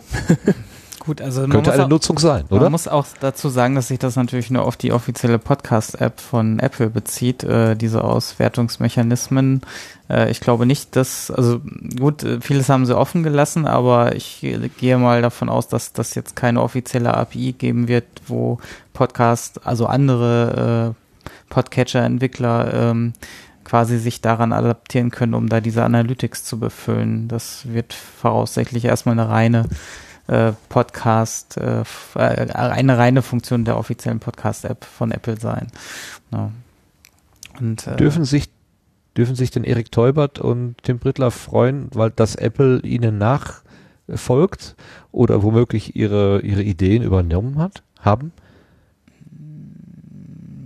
Das also zumindest auf der offiziellen Folie wurden sie nicht genannt, so viel kann man sagen. Schade sie, eigentlich. Sie haben, sie haben äh, dort einige äh, Kooperationspartner, die, die wohl irgendwie äh, da wahrscheinlich ihre Meinung in die Waagschale gelegt haben, genannt, aber äh, in der Präsentation, aber ähm, ja, keine Ahnung, weiß ich nicht, wie stark sie unsere deutsche Community äh, beobachten und die Entwicklungen daraus. Naja, äh, wie, wie sagte noch Marco Arment, äh, don't, don't doubt the Germans, ne? Ja, ja, vielleicht, vielleicht, wer weiß. Keine Ahnung. Ja gut, Dankeschön, Lars. Also wir wissen, ähm, iTunes, beziehungsweise Apple in dem Fall, äh, will mehrere Felder reintun, aber nicht nur, ähm, um die Sache irgendwie besser archivieren zu können, sondern eben auch, um das Hörverhalten zu analysieren und ähm, genauere Auskünfte zu geben, wie die Nutzer mit dem Angebot umgehen. Wofür auch immer. Das bleibt dann erstmal abzuwarten. Dankeschön. Wir bleiben in der Apple-Welt. iOS 11 besitzt eine neue Funktion oder einen neuen Support. Äh, es geht um Opus für mhm. Podcast-Feeds. Sebastian. Äh, Nochmal der Hinweis, also iOS 11 wird erst im Herbst released. Also wir reden jetzt hier etwas, wo es zwar schon eine öffentliche Beta gibt, aber keine, kein offizielles Release. Ähm, aber man kann damit schon mal ein bisschen testen. Und das hat der äh, Timo Hetzel äh, gemacht. Äh, und zwar wurde jetzt auch der Opus-Support angekündigt. Ähm, der vermutlich äh, aller Wahrscheinlichkeit nach dadurch äh, aufgenommen wurde, dass Safari in Zukunft auch WebRTC benutzen wird und äh, WebRTC hat als äh, ähm, Voraussetzung auch äh, Opus als äh, Codec-Unterstützung dabei. Was ist das? Was ist das? Erklär das mal mir, mir, mir doofen. Was ist WebRTC? Das ist, dass man äh, Video- und Konferenzanrufe im Internet, im Browser selber durchführen kann. Das heißt also, du kannst Voice over IP im, im Browser selber äh, äh, jemanden anrufen, ohne dass du jemand äh, eine extra App brauchst dazu. Ich brauche kein Skype mehr, ich brauche kein, äh, äh, na hier, äh, wie auch immer, äh, Adobe Dingenskirchen, ich brauche auch keinen äh, Studio Link. Genau. Oh, hm. Das ist ja echte Konkurrenz für dich. Ja, durchaus, wobei ich auch da wahrscheinlich irgendwann mal einen Client anbieten werde, der im Web läuft. Ähm, das setzt sich mittlerweile durch. Ähm, das Problem ist natürlich so ein bisschen, dass das Browserhersteller, ähm, sage ich mal so, so jetzt nicht unbedingt hochqualitative, sondern halt eher so eine Wald- und Wiesen-Implementation äh, bauen und äh, da auch die Audiogeräteauswahl, äh, was jetzt auch mit Studio Link in der neuesten Version irgendwann dabei sein wird, ähm, äh, ja eher so, so mittelprächtig funktioniert und auch äh, da immer, man rennt halt einfach in, in Schwierigkeiten rein. Ein, eine Limitierung ist zum Beispiel, ein Browser kann maximal, glaube ich, 15 Prozent des freien Speicherplatzes belegen. Das heißt also, da kann man sich vorstellen, wenn man dann irgendwie äh, einen Double-Ender äh, fahren will, das kann je nach System ganz schnell sehr knapp werden. Ne? Äh, und ja, äh, okay. das heißt also, man ist natürlich an diesen, an diesen Limitierungen des Browsers einfach gebunden. Ja, also es ist zwar ein sehr schöner, ähm, einfacher Schritt ohne Zusatzsoftware, äh, aber bringt durchaus auch äh, Schwierigkeiten mit sich. ja, und ähm, ja, aber hier ging es jetzt darum, dass ähm, äh, Habe ich es damit äh, einigermaßen gut verständlich erklärt? Äh, ja, danke, okay. danke. Das hat der okay. Dumme verstanden. Hm? Okay.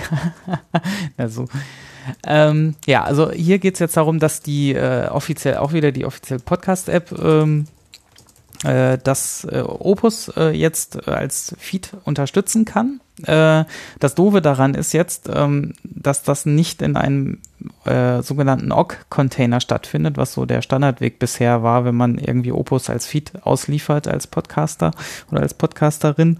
Und ähm, das, äh, was unter Android auch sehr verbreitet ist, wenn, und mittlerweile auch seit, glaube ich, Android 6 sehr gut unterstützt ist, ähm, sondern äh, Apple benutzt da den eigenen äh, CAF-Container, also Core Audio Format Container nennt sich das, ähm, wo das Ganze abgelegt wird. Vielleicht auch da nochmal die Erklärung, also ähm, so, es gibt immer so den eigentlichen Codec, äh, wo halt die Audiodaten äh, enkodiert werden das heißt also komprimiert werden.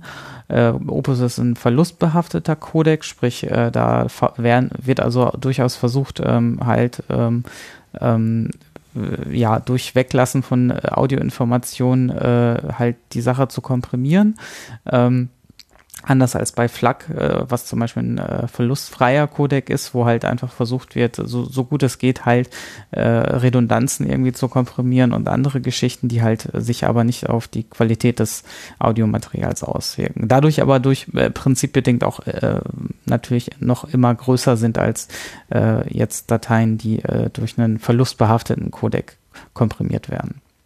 Ähm, und darum kann man quasi nochmal so einen Container packen. Man packt das Ganze quasi in so ein Päckchen ein äh, und da kann man halt noch Sachen draufschreiben, wie zum Beispiel Kapitelmarken und solche Geschichten. Äh, je nach Container ist das dann unterschiedlich, wie das dann geführt wird. Wir hatten ja jetzt letztes Mal auch die Diskussion über ähm, äh, über MPEG und solche Standards, äh, wo das halt schwieriger auszulesen ist ähm, und ähm, äh, MPEG 4 Standards und ja, äh, hier geht's jetzt um diesen neuen Container und das ist halt auch so ein bisschen äh, das Problem daran, ähm, dadurch, dass es jetzt ein neues Containerformat ist, äh, wenn man das jetzt hinzufügen will, äh, dann äh, muss, glaube ich, Georg äh, noch erst die Unterstützung als Export dafür einbauen in Auphonic äh, oder man muss es halt irgendwie selber äh, konvertieren, das kann man äh, durchaus auf der Kommandozeile unter ähm, ähm, äh, ja, ich glaube, ich, oh, ist das erst ab High Sierra dabei? Wahrscheinlich, damit es Opus unterstützt. Ja, also mit dem neuen Betriebssystem, was auch noch nicht veröffentlicht ist. Du ähm. hast jetzt nicht mich gefragt, oder? nicht ernsthaft. Das kann vielleicht der Lars einschätzen, aber ich überhaupt nicht. genau. Ähm, ich, ich, vermute es mal, so, so steht es auch in dem äh, Beitrag von Timo Hetzel. Ähm, das Tool wird es wahrscheinlich schon geben, aber dieser Opus-Support ist da wahrscheinlich noch nicht enthalten. Wobei es ja nur, äh, ja, der übernimmt auch nur die kodiert schon. Ah, nee, okay, der konvertiert das, ich sehe das gerade. Ähm, der konvertiert das direkt in Opus, ja. Nee, dementsprechend, ja, erst auch mit dem neuen Betriebssystem wird das möglich sein. Und es gibt da nicht sehr viele Open Source Tools. Also ich habe da auch schon mal recherchiert, welche äh, Open Source Tools irgendwie diese CAF-Container äh, wandeln können. Äh, so, so, groß ist die Auswahl da nicht.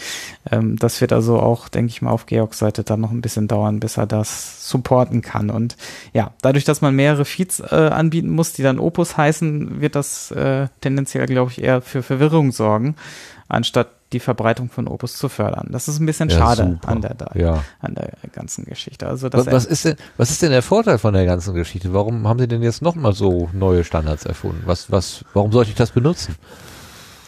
Gut, Opus ist halt kleiner von der Komprimierung und bei gleicher Dateigröße halt besser in der Qualität.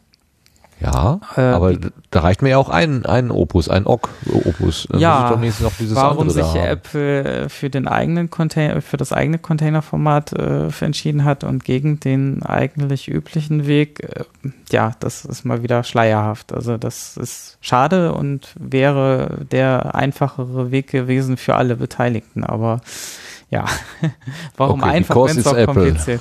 Okay. okay. Ja, gut, sie bevorzugen einfach ihre eigenen Formate natürlich auch. Das, das wird wahrscheinlich der Grund sein. Ne? Also das ist halt der Standard-Container für viele Sachen bei ihnen. Ähm, wobei mir der jetzt auch nicht so geläufig war, muss ich ehrlicherweise sagen. das ist der, der lang bekannte Apple-Standard, den keiner kennt. Ja, super. Hm? Ja, gut kann sein, dass er der. Ich, ja, ich meine, du, du hast dich mit dieser ganzen Materie doch sehr lange und sehr ausführlich auseinandergesetzt. Sagen wir mal so, sollte der mit untergekommen sein. Ja, ist mir halt so noch nicht aktiv über den Weg gelaufen. Das ist jetzt tatsächlich das erste Mal, dass ich dieses, dieses äh, Format äh, gesehen habe. Aber äh, gut, ich habe mich jetzt auch nicht so stark mit, mit Apple ähm, Audioformaten äh, wie iTunes oder sowas beschäftigt. Von daher weiß ich okay. nicht, ob, die, ob der da vielleicht Standard ist und deswegen äh, wahrscheinlich für die äh, naheliegend war. Einfach ja, könnte ich mir gut vorstellen. Ähm, ja, das war's eigentlich dazu auch schon. Also da kann man dann halt äh, Opus, also äh, der Timo Hetzel hat auch nochmal so ein Testfeed äh, reingepackt, äh, mit dem man ein bisschen rumspielen kann, wenn man schon irgendwie die iOS 11 Beta benutzt äh, oder selber irgendwie seinen Podcatcher mal darauf trainieren möchte. Also wenn man jetzt Entwickler ist oder Entwicklerin von einem äh, Podcatcher, dann kann man damit mal rumspielen ähm, und vielleicht gucken, ob das unter iOS 11 Beta irgendwie schon läuft oder das zum Laufen bekommt. Ja, ähm, das war es eigentlich auch schon, auch, auch relativ kurz und schmerzlos und äh, so richtig interessant wird es dann damit sowieso erst im Oktober und ja, leider durch die etwas schlechtere äh, Wahl des, äh, des Containerformats ähm, könnte es auch äh, Schwierigkeiten bei der Verbreitung damit geben, ja. Also, wie blöd, wie blöd. Ja. ja. Naja. Aber warten wir es ab, vielleicht kommt es ja doch noch anders und CAF wird äh, das neue tolle Format, das wir auch irgendwie, also wäre schön, wenn es Open Source wäre, aber es ist kein, ich glaube, es ist kein sehr, sehr offenes Format. Ähm, es gibt zwar eine Spezifizierung, glaube ich, von Apple, aber ich glaube, die ist nicht wirklich äh, open im Sinne von offen, aber wie man sich das wünschen würde. Aber gut, äh, ist jetzt auch nur geraten. Ich müsste, müsste da mal reinschauen, was da für eine Lizenz hintersteht oder so. Okay. Ich denke immer, wenn ich iOS 11 sehe, dann denke ich an dieses 11, 11. wo diese zwei Schotten da in dem Aufzug stehen und versuchen durch Sprachsteuerung die, das Geschoss auszuwählen, was aber nicht gelingt. Ähm, ich erwarte eigentlich ständig, dass es irgendwelche Memes gibt, die iOS 11 äh, aufarbeiten, aber bisher habe ich noch nichts gesehen. Ist euch schon mal irgendwas untergekommen in der Richtung? Ja gut, das 11 bezieht sich ja auch eher auf, äh, auf wenn man irgendwie, äh, also das Meme kommt ja eigentlich äh, von, von äh, einem äh, äh, Audioverstärker, der halt plötzlich statt 10, äh, also normalerweise hat man ja die Stufen 1 bis 10 auf einem Audioverstärker und in dem Video hatte der, äh, also es gibt da so, so ein ganz berühmtes Meme-Video von, äh, wo dann jemand sich irgendwie so ein Custom-Device, glaube ich, machen lassen hat, wo dann halt de, der Verstärker bis 11 ging und das ist eigentlich so der, das Meme dahinter dahinter habe ich auch erst irgendwie vor ein paar Monaten äh, das erste Mal so richtig verstanden, wo dieses Meme herkommt. Also ich sitze hier und habe neben mir ein Phase X64 Interface stehen und da ist das Phones, äh, den Phone-Regler, der geht natürlich bis 11. Ne? Also ich habe hier äh, äh, alle ja. drei, alle drei Regler, MIG-Line, äh, äh, HIZ-Line, also hohe ähm, also was weiß ich, andere Line-Eingang und Phones geht, alle drei gehen bis 11. Also, ja, ich hab's hier dann, stehen, 11. Ja, ich glaube, das ist sogar aus den, ja, ich weiß gar nicht, das ist schon sehr alt, dieses Meme. Also das, äh, und ich glaube, das wurde dann natürlich marketingtechnisch von einigen Firmen garantiert übernommen, dass äh, deren Geräte auch dann bis 11 gehen wahrscheinlich. Ja. Habe hier ein Meme in Hardware stehen. Das ist aber mal eine Erfahrung. das gefällt mir gerade sehr gut. sehr schön. Okay, das war ja nur eine kleine dumme Bemerkung nebenbei. Also iOS 11. Ja. So. Wobei. Ähm, aber ja? ihr könnt ja mal in den Kommentaren schreiben, ob das so stimmt. Ich habe das auch nur so ansatzweise mitbekommen. Äh, der Ralf Stockmann hatte da mal irgendwann in Ultraschall so, so ein Video gepostet und äh, bezog sich darauf, dass das Meme daherkommt. Und ich hoffe, das war das Richtige. Ich habe das nicht weiter recherchiert. Aber ja, könnt ihr ja mal in den Kommentaren schreiben, ob das so stimmt und selber mal recherchieren. oh ja, Follower Power, genau. genau. Super. So, jetzt hast du gerade schon gesagt, ähm, die, äh, da, da würde es vielleicht eine, eine Audioverbindung im Webbrowser geben. Und wir hatten gerade über Metadaten gesprochen und jetzt, äh, also über die, über die Internetverbindung im Browser, kamen wir über Studio Link, Metadaten äh, über Apple und jetzt kommen wir zum Thema Studio Link on Air und da gibt es auch Metadaten und Hörerinnenstatistik. Genau. Und das zwar, war eine Überleitung, ne? Genau. Oh, mit der Brechstange. Entschuldigung. Und zwar arbeitet ja unter anderem der, ähm, der Stefan äh, Traut äh, äh, an, der, äh, an der sogenannten Podlife-App äh, und auch der Stefan ähm, äh, jetzt fällt mir sein Nachname nicht an. Ähm, auf alle Fälle auf der Webseite nachzulesen. Moment, ich gucke mal gerade schnell nach. Schlecht vorbereitet. Äh, Ist das jetzt die Stelle, wo du gesagt hast, warte Martin, du wirst was lernen heute? Podlife? Äh, genau, das wird jetzt ungefähr ah, die, die ah, Stelle. Okay. Genau. Äh, wir hatten am Anfang in der Pre-Show, das ist nicht in der Aufzeichnung gewesen, äh, äh glaube ich. Ähm, da, genau, Frank äh, Gregor. Ähm, und zwar macht der Stefan Traut die iOS-App und der äh, Frank macht eine macOS-App, die sich Podlife nennt. Und ähm, das, die ist noch nicht released. Da gibt es jetzt so eine Beta-Aufforderung für Tester und Testerinnen im Sendegate. Ähm, da kann man sich, glaube ich, noch dran beteiligen, ähm, wenn man da äh, definitiv Interesse hat. Und zwar ist das halt eine App, die äh, Livestreams anzeigt ähm, und auch abspielen lässt und man kann auch Favoriten verwalten. Wir werden da garantiert irgendwann bei gegebener Zeit, wenn die released ist, nochmal näher drauf eingehen auf die ganzen, auf die Entstehungsgeschichte und so weiter. Aber in dieser App äh, ist, gibt es auch Push-Notifications zum Beispiel. Und ähm, ja, und äh, das war mit dem Live-Status gemeint, äh, dass äh, wenn ich jetzt zum Beispiel hier bei äh, Studio Link on Air, äh, da gibt's jetzt ein Statusfeld unter anderem und da kann ich dann so Sachen auswählen wie Pre-Show, Live, Post-Show, Break, ähm, Break für Pause. Und ähm, ja, dadurch werden dann unter Umständen Push, äh, äh, ähm, äh, Push-Notifications ausgelöst im Device. Ah, das heißt okay. also, ich kann äh, zum Beispiel, ich habe jetzt diese App bei mir installiert, äh, dann gehe ich, dann habe ich da eine Liste von Podcasts zum Beispiel stehen und da sind auch wieder die Metadaten natürlich sehr interessant, weil natürlich da äh, wesentlich mehr Informationen mehr angezeigt werden. Ich habe da im Sendegate in dem Beitrag, den wir auch verlinken werden, ähm, noch ein paar Informationen mehr dazu gepackt, wie das dann zum Beispiel so aussieht schon. Ähm, Und ähm, ja, da kann man dann zum Beispiel direkt äh, das Ganze als Favorit äh, markieren und dann bekommt man äh, für seinen Lieblingspodcast halt eine Push-Notification und äh, sobald äh, die Pre-Show beginnt oder die Live-Aufnahme startet. Und äh, dadurch ist man dann also, verpasst man das auch nicht mehr. Ne? Und irgendjemand, der vorhin geschrieben hat, das funktioniert, der ist in so einer Beta-Phase und probiert das mit aus? Genau, richtig. Ah, das wird, ah, da wird es doch mal klar. Dankeschön. Jetzt bin ich aufgeklärt. Podlife. Aha, aha. Genau. Kurz, kurz eben noch erwähnt, das Beta-Programm, wenn ich es mal so nennen soll, ist allerdings zu. Die haben äh, ein Update in ihrem Posting äh, vermerkt, dass also äh, wir haben genügend Tester und suchen daher aktuell niemanden. Ah, okay, dann hat er das die Tage aktualisiert und ich habe das ja, gar nicht diese gesehen. Woche erst. Ah, okay. Gut, ja, dann, äh, dann geht das natürlich nicht mehr, aber ich, wir stehen auch wirklich sehr, sehr kurz vorm Release, glaube ich, die, oder die Jungs stehen sehr kurz vorm Release. Mein Part ist eigentlich schon fast abgeschlossen. Das habe ich jetzt eigentlich schon alles veröffentlicht. Und meine Bitte ist allerdings wirklich, und auch die Bitte vom Podlife-Team, äh, schaut mal nach den Metadaten, wenn ihr mit Studio Link on Air live geht. Ähm, da sind jetzt, wie gesagt, einige Sachen dazugekommen. Ich habe den Namen zum Beispiel wesentlich weiter gefasst. Also man kann da jetzt auch Leerzeichen, Sonderzeichen und solche Geschichten mit reinpacken. So, also wie euer Podcast heißt, den könnt ihr jetzt auch richtig entsprechend äh, ähm, benennen. Äh, also ja, da müsst ihr jetzt nicht irgendwie noch Camel Case Notation äh, durchführen, äh, so Groß- und Kleinschreibung äh, zusammengeschrieben, äh, kombinieren, um das irgendwie ansehnlich zu gestalten, sondern jetzt könnt ihr das so, wie ihr den Podcast benannt habt, auch äh, dort eintragen. Denn das Feld, mit dem die URL generiert wird, das ist jetzt in ein separates Feld gewandert.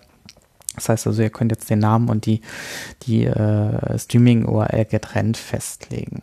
Ähm, Podcasts werden auch nur in Podlife aufgenommen, wenn ein Cover, eine Description und ein Name wirklich vergeben worden ist. Das heißt also bitte nicht diesen Standard-Link, äh, den äh, der äh, beim ersten Aufrufen vergeben wird, stehen lassen, sondern äh, am besten auch ändern, äh, damit ihr auch dann in der Podlife-App später direkt mit dabei seid. Ähm, ja, und die Metadaten sind eigentlich auch sehr interessant, die weiteren. Da ist zum Beispiel auch äh, ein, zum Beispiel jetzt beim Sendegarten habe ich da Martin, Sebastian, Marc, Melanie und Jörg. Da muss ich heute gleich noch äh, den Lars jetzt dazu fügen, dass er auch da als Creator mit drin steht.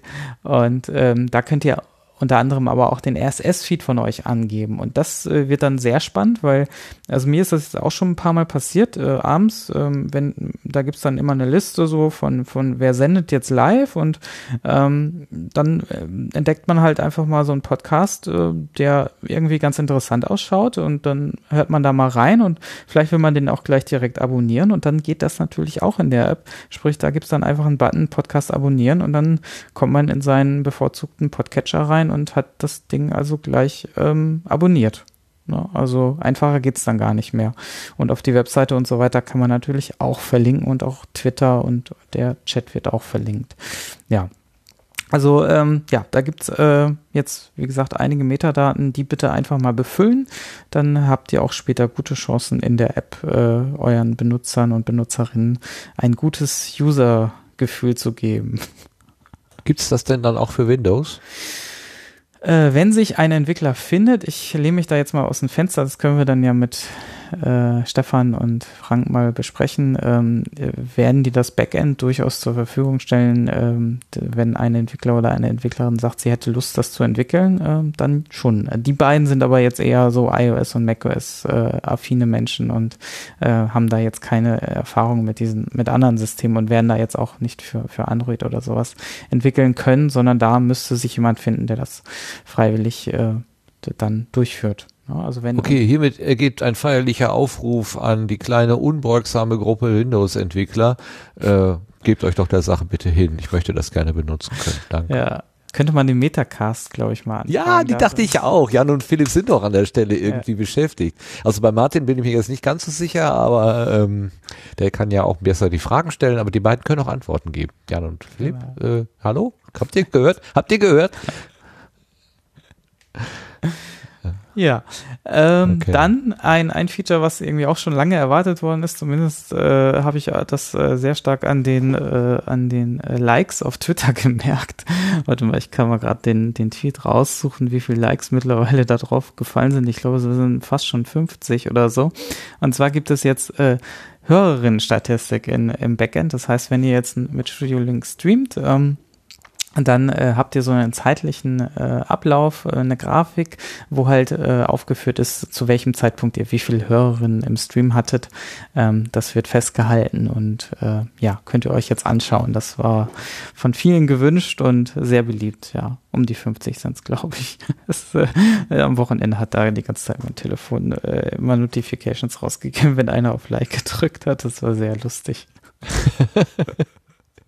Du hattest da so eine Demografik mit verschickt, ne? Die war, glaube ich, von MintCorrect, oder? War das nicht so? Hat genau, die war von MintCorrect erkannt? Ja, ja, genau, richtig. Sah natürlich sehr pompös aus, das Ganze. Mhm. Ja. Ja. Das ist, äh, war ein schöner Testkandidat. Also daran habe ich auch so ein bisschen äh, entwickelt, äh, die Grafik dann, weil, weil die halt auch sehr lange gesendet haben und auch sehr viele und auch sehr viele Kurven in der Grafik hatten. Das war ein sehr schönes äh, Testobjekt und ja, das, äh ja, man, man, man konnte eine Uhrzeit als Peak äh, benennen. Von da ging es so langsam wieder äh, in, der, in der Hörerzahl runter. Und ich war ja drauf und dran zu sagen, das ist der Peak min korrekt, aber das wäre ein bisschen fies gewesen. Das mir verkniffen. ja, man muss dazu sagen, also äh, ich habe das so ein bisschen verfolgt. Ähm, die haben in den letzten drei Sendungen sind es, glaube ich, jetzt schon, ne? Sind es drei Sendungen? Ich glaube, drei Live-Sendungen hatten sie jetzt bisher. Ja, das kommt hin, ja. Ähm, da wurde es jetzt äh, sukzessive mehr. Also ich glaube, am Anfang waren es so um die 100, dann waren es 110, 115 so im Durchschnitt gerechnet und äh, jetzt waren es irgendwie schon äh, locker 120, 130, nee, sogar 150, ne? Ich glaube 150 war der Peak, sagtest du auch gerade. Ich habe es gar nicht im Kopf. Ich habe keine Zahl genannt, ich habe nur eine Uhrzeit gesehen, wo ich dachte so, äh, was weiß ich, 8 Uhr. Warte, ich habe den Peak gefunden. Nee, sogar 160, genau. 160 oh, war der mal. Peak, ja. ja, also das äh, scheint sich da erfreuter Beliebtheit zu führen, ja. Also das, ähm, das, äh, ja. Ich denke jetzt auch gerade mit der App wird es auch nochmal wesentlich einfacher, so ein Feed, äh, so also einen Stream zu verfolgen und auch nicht mehr zu verpassen.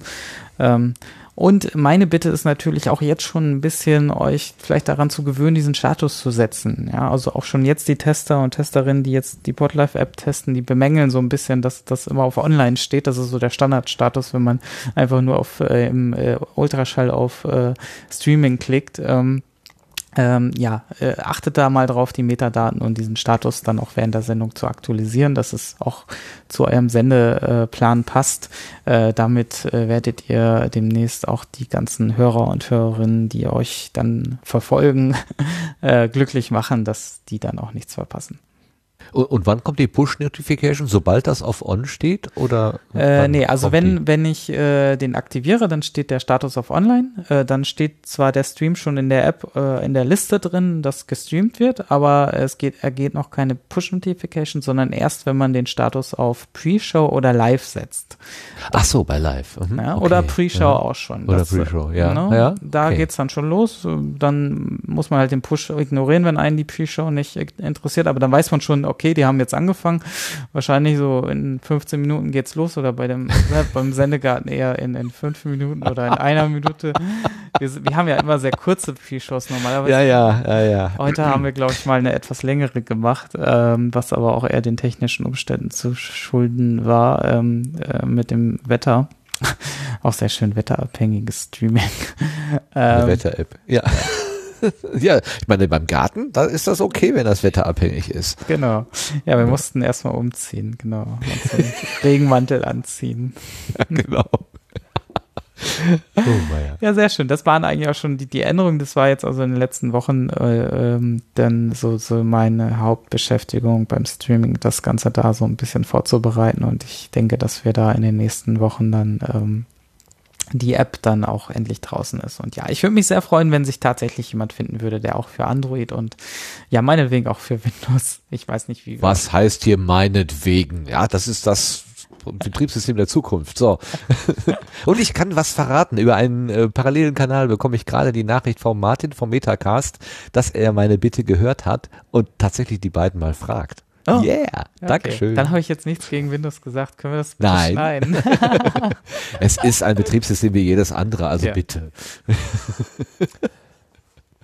schön, Dankeschön. Das ist ja spannend alles. Also da bin ich, ich muss das auch mal wirklich auch mal selber ausprobieren. Das ist ja schön, dass du das alles immer so in der Hand hast, aber ich möchte das auch mal spüren, ja, wie das ist. Einfach klicken. Das ist ja sehr Ja, ja, das, genau. Ist, das Einfach. ist auch so ein bisschen das Problem natürlich. Dadurch, dass es so als One-Click-Lösung achtet jetzt gerade aktuell keiner so wirklich auf die ganzen anderen Buttons, die äh, ähm, auftreten, wenn man einmal geklickt hat und schon live ist. Ähm, aber da, deswegen auch nochmal da die große Bitte, achtet da einfach mal drauf und äh, schaut mal, dass ihr da so ein bisschen den Status immer richtig setzt und auch die Metadaten so ein bisschen nachtragt. Das, das wäre super. Das ist auch in eurem eigenen Interesse, weil es ist natürlich wunderbar easy, wenn, wenn euer Podcast dann auch natürlich äh, direkt abonniert werden kann. Ne? Also das kommt euch ja auch dann wieder zugute, ähm, dass, dass es so einfach dann ist. Ja, genau. Also schön darauf achten, ähm, Kunden, den Kunden auch das mundgerecht oder ohrgerecht anzubieten. Jetzt kriege ich wieder Schimpfe von, während ich von Ohren gesprochen habe. Äh, okay. Ähm, ähm, ähm, dann kommen wir zum Großereignis dieses Jahres. Podstock. Es gibt ein paar Updates. Sebastian, was hast du für uns? Genau, Podstock. Äh, da habe ich als erstes mal einen kurzen Hinweis auf einen Workshop, der zwar schon länger drin steht, aber wo sich jetzt äh, die beiden, ähm, äh, wo, oder besser gesagt der Jörg, äh, sich dazu entschlossen hat, äh, vom Hörmer-Podcast ähm, ein, ähm, ja, auch ein bisschen äh, Do-it-yourself äh, anzubieten zu diesem Workshop. Und es geht um Internet, Internetradios selber bauen. Äh, da hat er im Sendegate äh, so ein bisschen äh, die Frage reingestellt, ob nicht jemand dann auch Lust hat, äh, selbst vor Ort eins zu bauen, ähm, mit, äh, mit relativ geringen Kosten. Also ich glaube, ja genau, 60 Euro sind es äh, an Materialkosten, die pro Teilnehmer oder Teilnehmerin äh, erforderlich wären pro Gerät. Wenn da noch ein aktiver Lautsprecher dazukommt, also in der Standardvariante kann man das halt an einem an der Stereoanlage oder mit Kopfhörern ähm, dann äh, hören, ähm, dann kämen noch mal irgendwie 10 bis 20 Euro eventuell dazu für einen Verstärker und Lautsprecher. Ähm, ja, also, also wer darauf Lust hat, äh, ähm, da auch wirklich nicht nur sich theoretisch, wie, wie man Internetradios bauen äh, kann, äh, zu informieren, sondern selbst vor Ort eins bauen möchte und das dann auch gleich ausprobieren möchte, da bitte im Sendegate einmal äh, sich das Ganze anschauen und äh, vielleicht dazu melden, dass man daran teilnehmen möchte. Wie kann ich mir das denn vorstellen? Ist das dann so ein, so ein Einplatinencomputer, der zum Webradio äh, fixiert wird? Oder Ich vermute äh, baue ich sehr das wirklich von Scratch? Also äh, löte ich mir da so selber die Sachen zu sagen? Geht ja gar nicht, ne? Also da werden vermutlich nur die, die Verbindungsstellen äh, gelötet, also irgendwie äh, wenige Kabel, die da wahrscheinlich gelötet werden müssen. Ähm, der, der Einplatinencomputer wird, wird mit hoher Wahrscheinlichkeit ein Raspberry Pi sein, nehme ich jetzt mal an. Ähm, das ist so der günstigste, der, der könnte preislich ganz gut hinhauen ähm, auf dem Markt und äh, hat mittlerweile auch WLAN on Board, der Raspberry Pi in der Version 3 und ähm, ja, ähm, ja, diese Details stehen da jetzt nicht drin, aber ich gehe mal, ähm, ja, stark davon aus, dass das ähm, ja so sein wird. Und ähm, ja, der Rest sind vermutlich auch alle Standardbauteile, die halt ähm, ja einfach nur noch mal in, in Form gebracht werden müssen, wo halt irgendwie ein Kabel noch dran gelötet werden muss. Also ich denke, das, das sollte jeder äh, auch vom äh, Schwierigkeitsgrad irgendwie hinbekommen. Also ich bin auch da und äh, wenn ich Zeit habe, dann werde ich da auch irgendwie mit, mit äh, gerne mithelfen. Und äh, die beiden, äh, ich glaube, sind, irgendwo hat er in der Mehrzahl geschrieben, deswegen gehe ich davon aus, dass es mindestens zu zweit gemacht wird, aber da steht jetzt nur Jörg. Also im Zweifel hilft auch der Jörg da äh, euch weiter, wenn es Probleme gibt beim Löten. Und äh, ich denke, dass das sollte auch wirklich für von Anfänger bis äh, Profis äh, ähm, ja für jeden was sein. Ja, ich hatte nämlich so im Hinterkopf, äh, wenn, wenn wir mal kurz an die, an den Kongress denken und den Podcaster-Tisch, da saßen ja die Leute und waren, die Zuhörenden waren per Kabel äh, verbunden mit dem Tisch. Das, du musstest aber immer irgendwie so eine, so eine, so eine Buchse finden, wo du deinen Kopfhörer reintun konntest. Äh, wenn man jetzt mal sagen würde, jeder von denen hätte so ein Webradio in der Tasche und vom Send, vom, vom Podcaster-Tisch würde jetzt quasi per Funk das Signal äh, ausgestrahlt, dann könnte man sich ja dieses ganze Kabelgewirr irgendwie sparen. Könnte man das damit realisieren? Ja, durchaus. Also du könntest sogar so weit gehen, dass du das Ganze, also so ein Raspberry Pi ist von der Stromaufnahme auch relativ sparsam Äh, gut, das Einzige ist natürlich der Lautsprecher, wobei, wenn man mit Kopfhörern hört, ist es noch weniger natürlich, ähm, so dass äh, man auch da einfach ähm, vielleicht sogar einen Akku dran packen kann und so ein einfaches Akku-Pack hat und äh, dann bist du ja wirklich komplett mobil. Ne? Also dann brauchst du ja noch Ja. nicht mal mehr Netzteil dafür, ja. Aha. Wobei man natürlich auch mit seinem Smartphone äh, das, das hören könnte, äh, theoretisch, aber ähm, ja.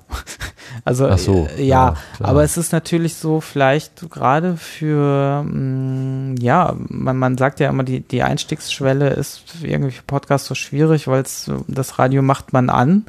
Ähm, gerade für, andere Generationen oder die sich so mit Technik und Smartphones nicht auseinandersetzen wollen, für die wäre natürlich so ein Internetradio, was relativ günstig ist. Also ähm, man muss dazu sagen, also wenn man so ein WLAN-Radio kaufen will, ähm, erstmal hat das Funktionen, die man gar nicht haben will und teilweise ist das auch in der Preisklasse, glaube ich, über 100 Euro, äh, wenn man gutes haben will. Also insofern ist das mit den 60 Euro durchaus ein sehr, sehr guter Einstiegspreis. Und man hat selber gebaut, es ist Open Source, man kann es erweitern, wenn man denn die Lust dazu hat und hat äh, eigentlich auch mehr, ähm, mehr äh, Bedienungs, Bedienungskomfort. Ja, ja, ja, Ne? ja. Also Auf jeden Fall.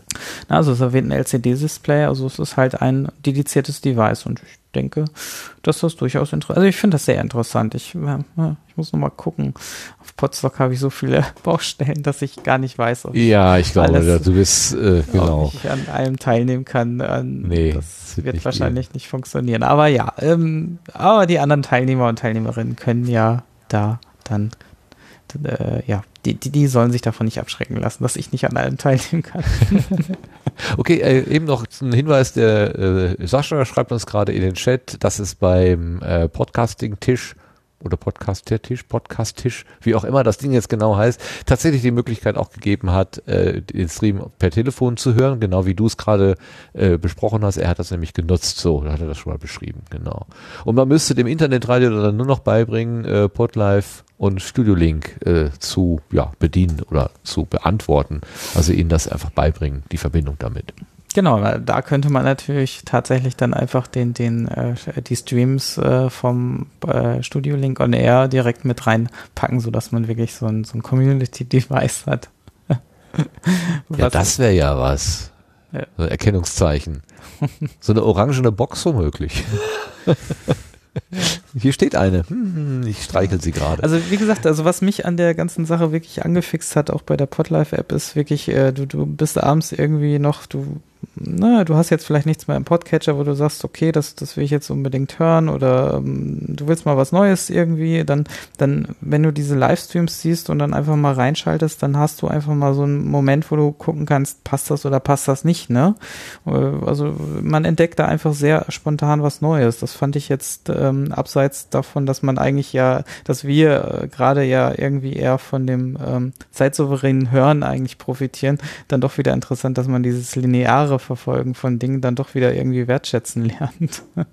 Oder doch noch irgendwelche, ähm, ja, äh, da dann ähm, äh, da ja noch mal was, was mitnimmt, ne? Das fand ich jetzt sehr, sehr interessant, diese Erfahrung. ja, stimmt. Fragen wir mal kurz unseren Gast. Guido, hast du auch schon mal Live-Podcasting verfolgt? Ähm, äh, ehrlich gesagt noch nie. Oh, ich habe ich okay. hab, äh, ich hab das, ich hab das immer abonniert, äh, diesen Kalender von der Freakshow. Äh, aber ehrlich gesagt, äh, jedes Mal ähm, war irgendwas anderes. Also, tja, häufiger, häufiger mal was anderes. Ja. Nee, habe ich noch nicht. Ich finde das auch ganz interessant, seitdem die äh, MINT-korrekt, methodisch inkorrekt, äh, live sendet, äh, äh, versuche ich das auch live zu verfolgen, aber ich bin nicht so aufmerksam, als wenn ich sie mit mir rumtrage und im Auto höre und zu einer beliebigen Zeit anhalten kann und so weiter. Es ist für mich ein anderes Hören. Es ist ganz eigen. Ich habe es noch nicht, kann es noch nicht in Worte kleiden. Ähm, einerseits finde Ja. ich es witzig, vor allen Dingen, äh, weil Ja. ähm, äh, in der Live-Situation Ja. ja auch noch ein paar paar Schmankerl dabei sind, die dann tatsächlich in der Aufzeichnung nicht mehr auftauchen. Ähm, andererseits, äh, ich, meine Aufmerksamkeit ist einfach nicht so gut irgendwie. Äh, das ist ganz witzig, Ja. ganz, ganz anders. Naja, meistens hat man wahrscheinlich in dem Augenblick, wo es live ausgestrahlt wird, irgendwas anderes zu tun, oder? Ja, genau, die Aufmerksamkeit. Also dieses, ähm, äh, also am, am intensivsten kann ich tatsächlich beim Autofahren hören, weil da, da bin ich einfach mit, Ja. mit mechanischen Dingen beschäftigt und mein Kopf ist frei. Äh, sobald ich irgendwas parallel mache, äh, was weiß ich, und wenn ich nur Twitter durchlese, äh, in dem Moment, wo ich an einem Tweet hängen bleibe, kann mein Ohr nicht mehr zuhören und dann geht alles an mir vorbei. So ähm, und das habe ich natürlich auch zwischendurch gemacht. Also ich höre ein Live, äh, ein Live-Feed, äh, ein Livestream und lese trotzdem gleich, gleichzeitig Twitter nebenbei und das äh, geht ja nicht, nicht Mhm. wirklich gut dann. Ja, da müsste man sich tatsächlich einfach mal was weiß ich, still auf den Balkon setzen und einfach nur zuhören. Müsste man mal machen. Aber wie, Genau, wie äh, Brigitte Hagedorn ja sagte, double your time ist unser, unser Slogan. Äh, vielleicht ist der ja auch nicht immer der richtige. Naja. Ja. Gut, ja, das wäre es dann zu dem Workshop. Ähm, dann, Lars, äh, möchtest du vielleicht auch zu deinem Workshop, wenn du schon hier bist, vielleicht noch ein, zwei Sätze sagen? Ähm, oder vielmehr Workshop ist es ja we- weniger, ist es ja eher äh, ein, ja, ein Lauschen, was am Himmel passiert. Ja, wenn ich selber mal wüsste, was es ist. Also äh, ich weiß auch das Ding vom letzten Jahr noch gar nicht genau zu beschreiben. Ähm, aber mal kurz äh, kann ich erzählen, was, was da in der Mache ist. Letztes Jahr hatte ich so ein kleines, aber ziemlich feines Linsenteleskop dabei. Das wird äh, dieses Jahr eine kleine Nummer größer. Das wird eine Art Spiegelteleskop sein. Bau von Max Suthoff, falls es jemandem was sagt. Da habe ich dieser Tage ein bisschen dran rumgebastelt und das Ding aufgerüstet. Und äh, die Montierung wird was stabiler, das Teleskop hat mehr Öffnungen und wir können dann auch mehr vergrößern, wenn die Bedingungen danach sind. Das wäre äh, recht fein, denn äh, der Saturn ist möglicherweise zu sehen, falls wir in die Richtung äh, freie Sicht haben. Da könnte man sich dann also mal die, den Saturn anschauen und die Ringe drumrum. Das haben wir im letztes Jahr nicht geschafft. Ähm, das ist eigentlich immer ziemlich cool, wenn man dem das erste Mal wirklich mit dem eigenen Auge sieht und nicht auf einem Foto. Ähm, ein bisschen Rumbastelei will ich noch machen. Also ich würde gerne die Monti- Montierung äh, mit einem Motor nachführen, sodass wir nicht immer zwischendurch von Hand nachstellen müssen, weil die Erde dreht sich halt immer weiter, dann wandert der Saturn halt wieder raus. Aber diese Montierung hat schon doch einige Jahre auf dem Buckel und diesen Originalmotor, ich habe also in den USA angefragt, äh, das Ding kriegt man nicht mal mehr auf dem Gebrauchtmarkt. Also ähm, ich habe noch so ein, zwei Ideen dazu. Mal sehen, wie das läuft. Und ansonsten würde ich noch gerne was vorbereiten für den Fall, dass das Wetter gar nicht mitspielt. Also irgendwo dann drin irgendwas Einsteigermäßiges zur Astronomie machen, aber da bin ich mit, mit mir selber auch noch nicht einig, in welche Richtung das gehen könnte. Aber ähm, das ist ja eigentlich nur ein winziger Teil. Podstock ist ja viel, viel, viel mehr als das. Und äh, mir ist die Tage und diese Wochen eigentlich immer wieder untergekommen beim Hashtag podstock.de bei Twitter, ähm, was so die anderen Workshops und äh, die anderen Ideen so machen. Und äh, da kommen ganz, ganz, ganz klasse Sachen auf uns zu. Ich freue mich total auf diese, auf diese Veranstaltung. Ja, der Tim Süß, äh, du hast das angesprochen, der hatte so ein paar Bilder getwittert äh, äh, von seinen Vorbereitungen für den äh, Workshop äh, Textiles bedrucken. Ähm, Sieb, Siebdruck. Siebdruck von Ja. Textilien, ja. Und ähm, ja, das, das war sehr interessant. Da hat er die Siebe jetzt fertiggestellt und äh, die Farbe und irgendwie schon einen ersten Testdruck gemacht. Das, also ich finde das sehr interessant, dass man so mit einfachen Mitteln, also was heißt, es ist schon ein bisschen Aufwand dahinter, diese Siebe vorzubereiten mit Belichten und so weiter. Das macht er ja alles im Vorfeld. Das würde auf Potsdok, glaube ich, auch von der Zeit gar nicht so richtig hinhauen. Ähm, aber ähm, ja, ansonsten ist es sehr interessant, dass man das in so guter Qualität auch schon selber äh, durchaus hinbekommen kann. Ne? Aber dazu ja, kann man sich dann auf dem Workshop äh, informieren, wie, wie einfach das dann wirklich ist. ja, ähm, nee, aber ich finde deinen Workshop auch, äh, also ja, wir nennen es mal Workshop, es läuft in der Kategorie Workshop, ähm, auch wenn es jetzt eher äh, wirklich so ein, ein Lauschen von Lars Erzählungen sind und ich bin mir da auch sehr sicher, ich glaube, du hattest das letztes Jahr auch eher aus dem Stegreif gemacht, das Ganze, es war irgendwie nicht so wirklich geplant, dass du das äh, machst. Äh, zumindest war es nicht im offiziellen Programm so richtig drin, oder erinnere ich mich da falsch? Mm, Also es stand in dem, ja was war es denn, ein Hackpad, ein Ja. Etherpad, ich weiß gar nicht, in der Liste stand es mit drin. Ähm, und es gab so eine, so eine, ja so eine etwas fehlgeschlagene mm, Versuch einer Koordination über Twitter, ähm, wo ich dann gesagt habe, hier, äh, da wäre was, da kamen dann einige Likes, Aber ähm, bei Likes konnte ich eben nicht äh, unterscheiden, ob ja, ich will da teilnehmen oder hey, toll, dass es das gibt, aber ich bin nicht dabei. Und da hatte ich eigentlich davon, war ich davon ausgegangen, das findet nicht statt. Und dann kam nach, ich glaube, das war nach der Puerto Partida Live-Show, ja. kamen mehrere auf uns zu, auf mich zu und sagten, ja, wie sieht's denn jetzt aus? Und ich sag, gut, dann machen wir das jetzt. Und äh, ich baue ihm auf, wir treffen uns in einer halben Stunde. Und äh, dann haben wir das eben, ja, so halb spontan äh, mit dem kleinen Teleskop dann so hinterm Haus haben wir uns da ja verkrümelt und haben da mal ein bisschen in den Himmel geguckt. Ja, angefixt, ähm, angefixt wurden wir, glaube ich, in der Situation davon, dass du äh, ziemlich genau berechnet hattest oder dir ausrechnen lassen hast. Ich weiß gar nicht, wie, wie genau äh, so, das, ja. was am Himmel erscheint. Und dann ist das wirklich eingetreten und wir konnten das wirklich sehen. Und ich glaube, das hat auch den einen oder anderen natürlich so ein bisschen angefixt. Äh, Moment, äh, da passiert was am Himmel und es ist berechenbar. Ja, das waren diese Iridium-Flares, also Reflexionen an den, äh, an den Solarpanels äh, von Telekommunikationssatelliten. Genau. ähm, das kann man vorher berechnen und dann geht plötzlich irgendwo am Himmel so eine Laterne an. Das ist ziemlich cool. ja. Ja, sehr cool. Also wer, wer da mehr zu erfahren möchte, das, ähm, das wird äh, wieder grandios, denke ich. Ähm, ähm, hoffentlich ist das Wetter ein bisschen besser. Es war ja doch arg kalt in der Nacht, glaube ich schon. Ähm, letztes Jahr. Ähm, äh, das, äh, das war etwas kontraproduktiv, aber es war, äh, ansonsten war der Himmel ja eigentlich äh, sehr gute Verhältnisse. Ne? Ja, es gab ja. keinen Mond, ne? Der Mond war weg in der Nacht.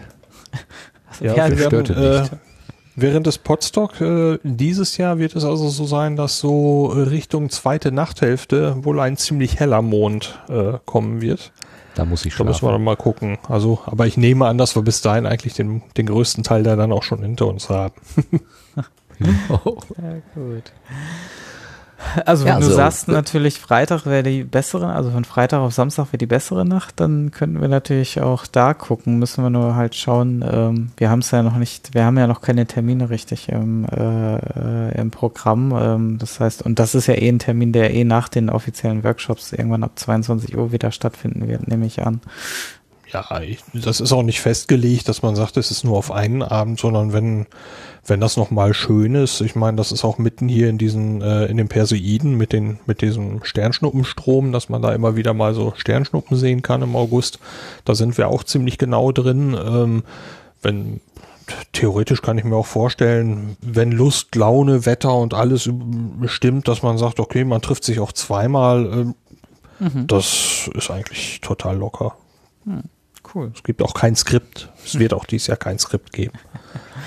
Ja, doch.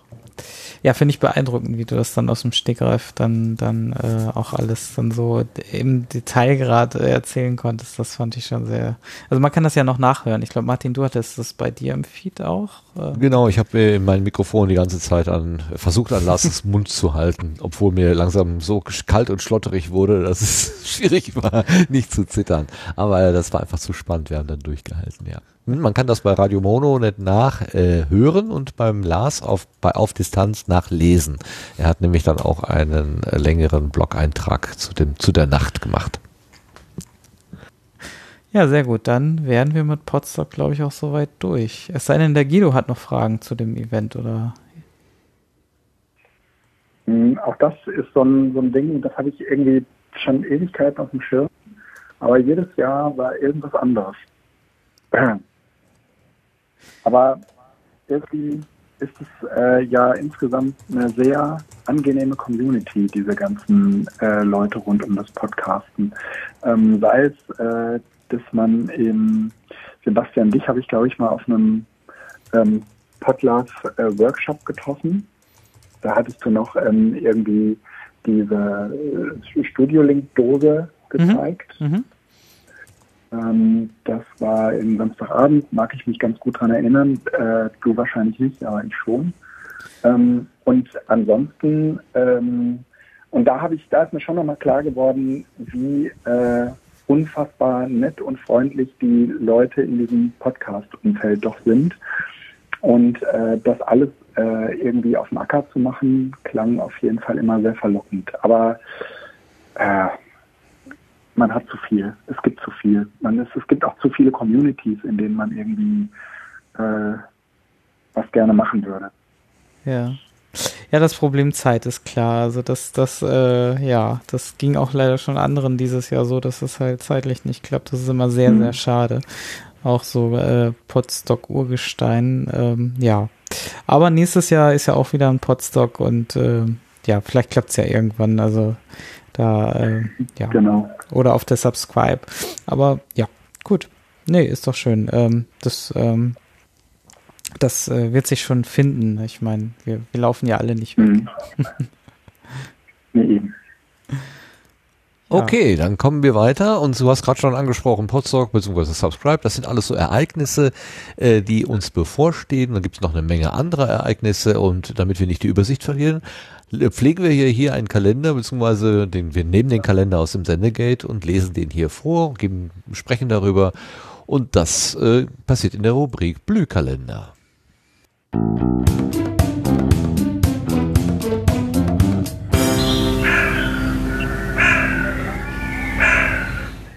Ich glaube, dieser Trailer ist immer besonders laut, damit wir wieder wach werden zu dieser späten Stunde. So, ich hatte das eingangs schon gesagt. Bitte?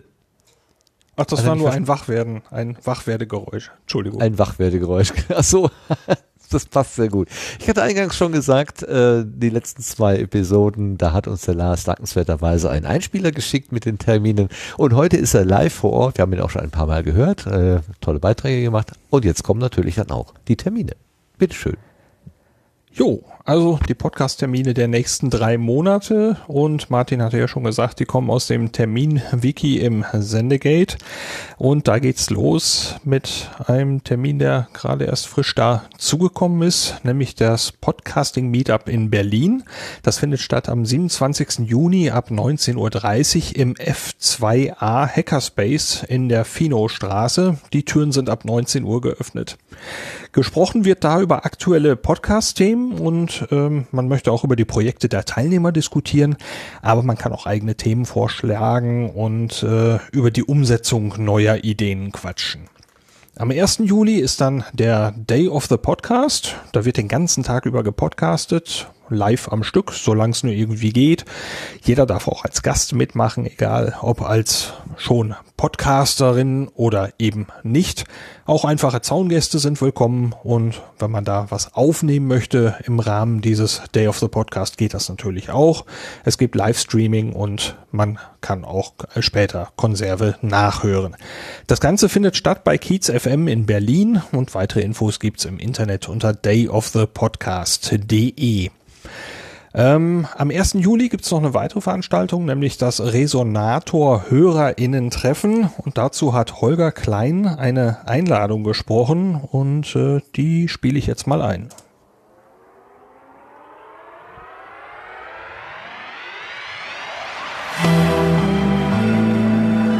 Resonator. Die Wissenschaft geht vor die Tür. Am 1. Juli 2017 veranstaltet das Alfred Wegener Institut ein sogenanntes Polarcamp auf dem Tempelhofer Feld in Berlin.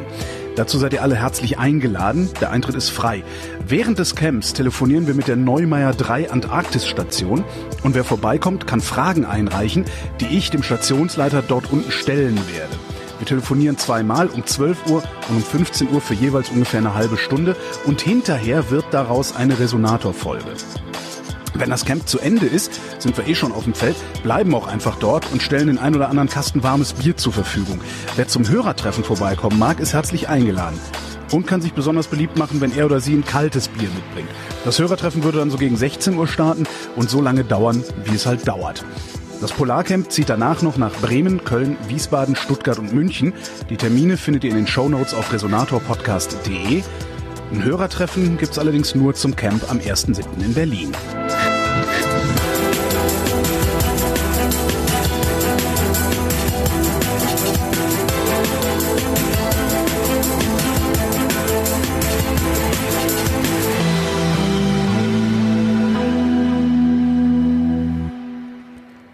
Ja, soweit eben die Einladung von Holger Klein. Ich mache mal einfach weiter ohne Musik. Am 3. Juli gibt's den Stammtisch des Podcast Meetup in München. Das richtet sich an Podcaster und Podcasthörer, aber Interessierte sind natürlich herzlich willkommen. Thematisch geht's ganz schlicht und ergreifend um alles, was mit Podcasten zu tun hat. Der Anfang ist um 19 Uhr. Bei gutem Wetter soll der Stammtisch in einem Biergarten stattfinden. Genauere Infos gibt's auf dem Twitter-Kanal vom Podcast Meetup. Dann gibt's noch den Pod-Appler Stammtisch. Das ist dieses Mal eine Grillveranstaltung. Die findet statt am 6. Juli bei Mönus und Friends vom Presswerk Cast. Beginn ist hier um 19 Uhr. Auch um 19 Uhr findet dann äh, am 7. Juli der Pottruhe Stammtisch statt mit HörerInnen-Treffen im Unperfekthaus in Essen. Je nach Wetter ist das da auf der Dachterrasse, das ist ganz wunderbar da oben, oder eben im Wintergarten. Dann noch ganz frisch dazugekommen, es geht wieder nach Odonien und zwar im Rahmen eines Vrind-HörerInnen-Treffens. Das findet statt am 17. Juli ab, ich zitiere wörtlich, so ab 15 Uhr oder so. Es gibt Kölsch vom Fass und Bratwurst, man kann aber noch einiges zu essen mitbringen. Für die Koordination bittet Holgi allerdings im Vrindblog eben um Kommentare, wer was wo mitbringt und so weiter. Kann man am besten da nachlesen. Ein Link gibt's im Sendegate. Am 22. Juli ab 18 Uhr geht's mit dem Podcaster Barbecue los. Das ist dann in der Tanzschule Thiele in Schwerte bei Dortmund. Am nächsten Morgen gibt's dann auch noch einen Brunch, wenn man das möchte, und zwar im Café Solo beim Phoenixsee. Dieser Brunch findet statt von 10 bis 14 Uhr. Weitere Infos gibt's auf der Facebook-Seite vom Podcaster Barbecue.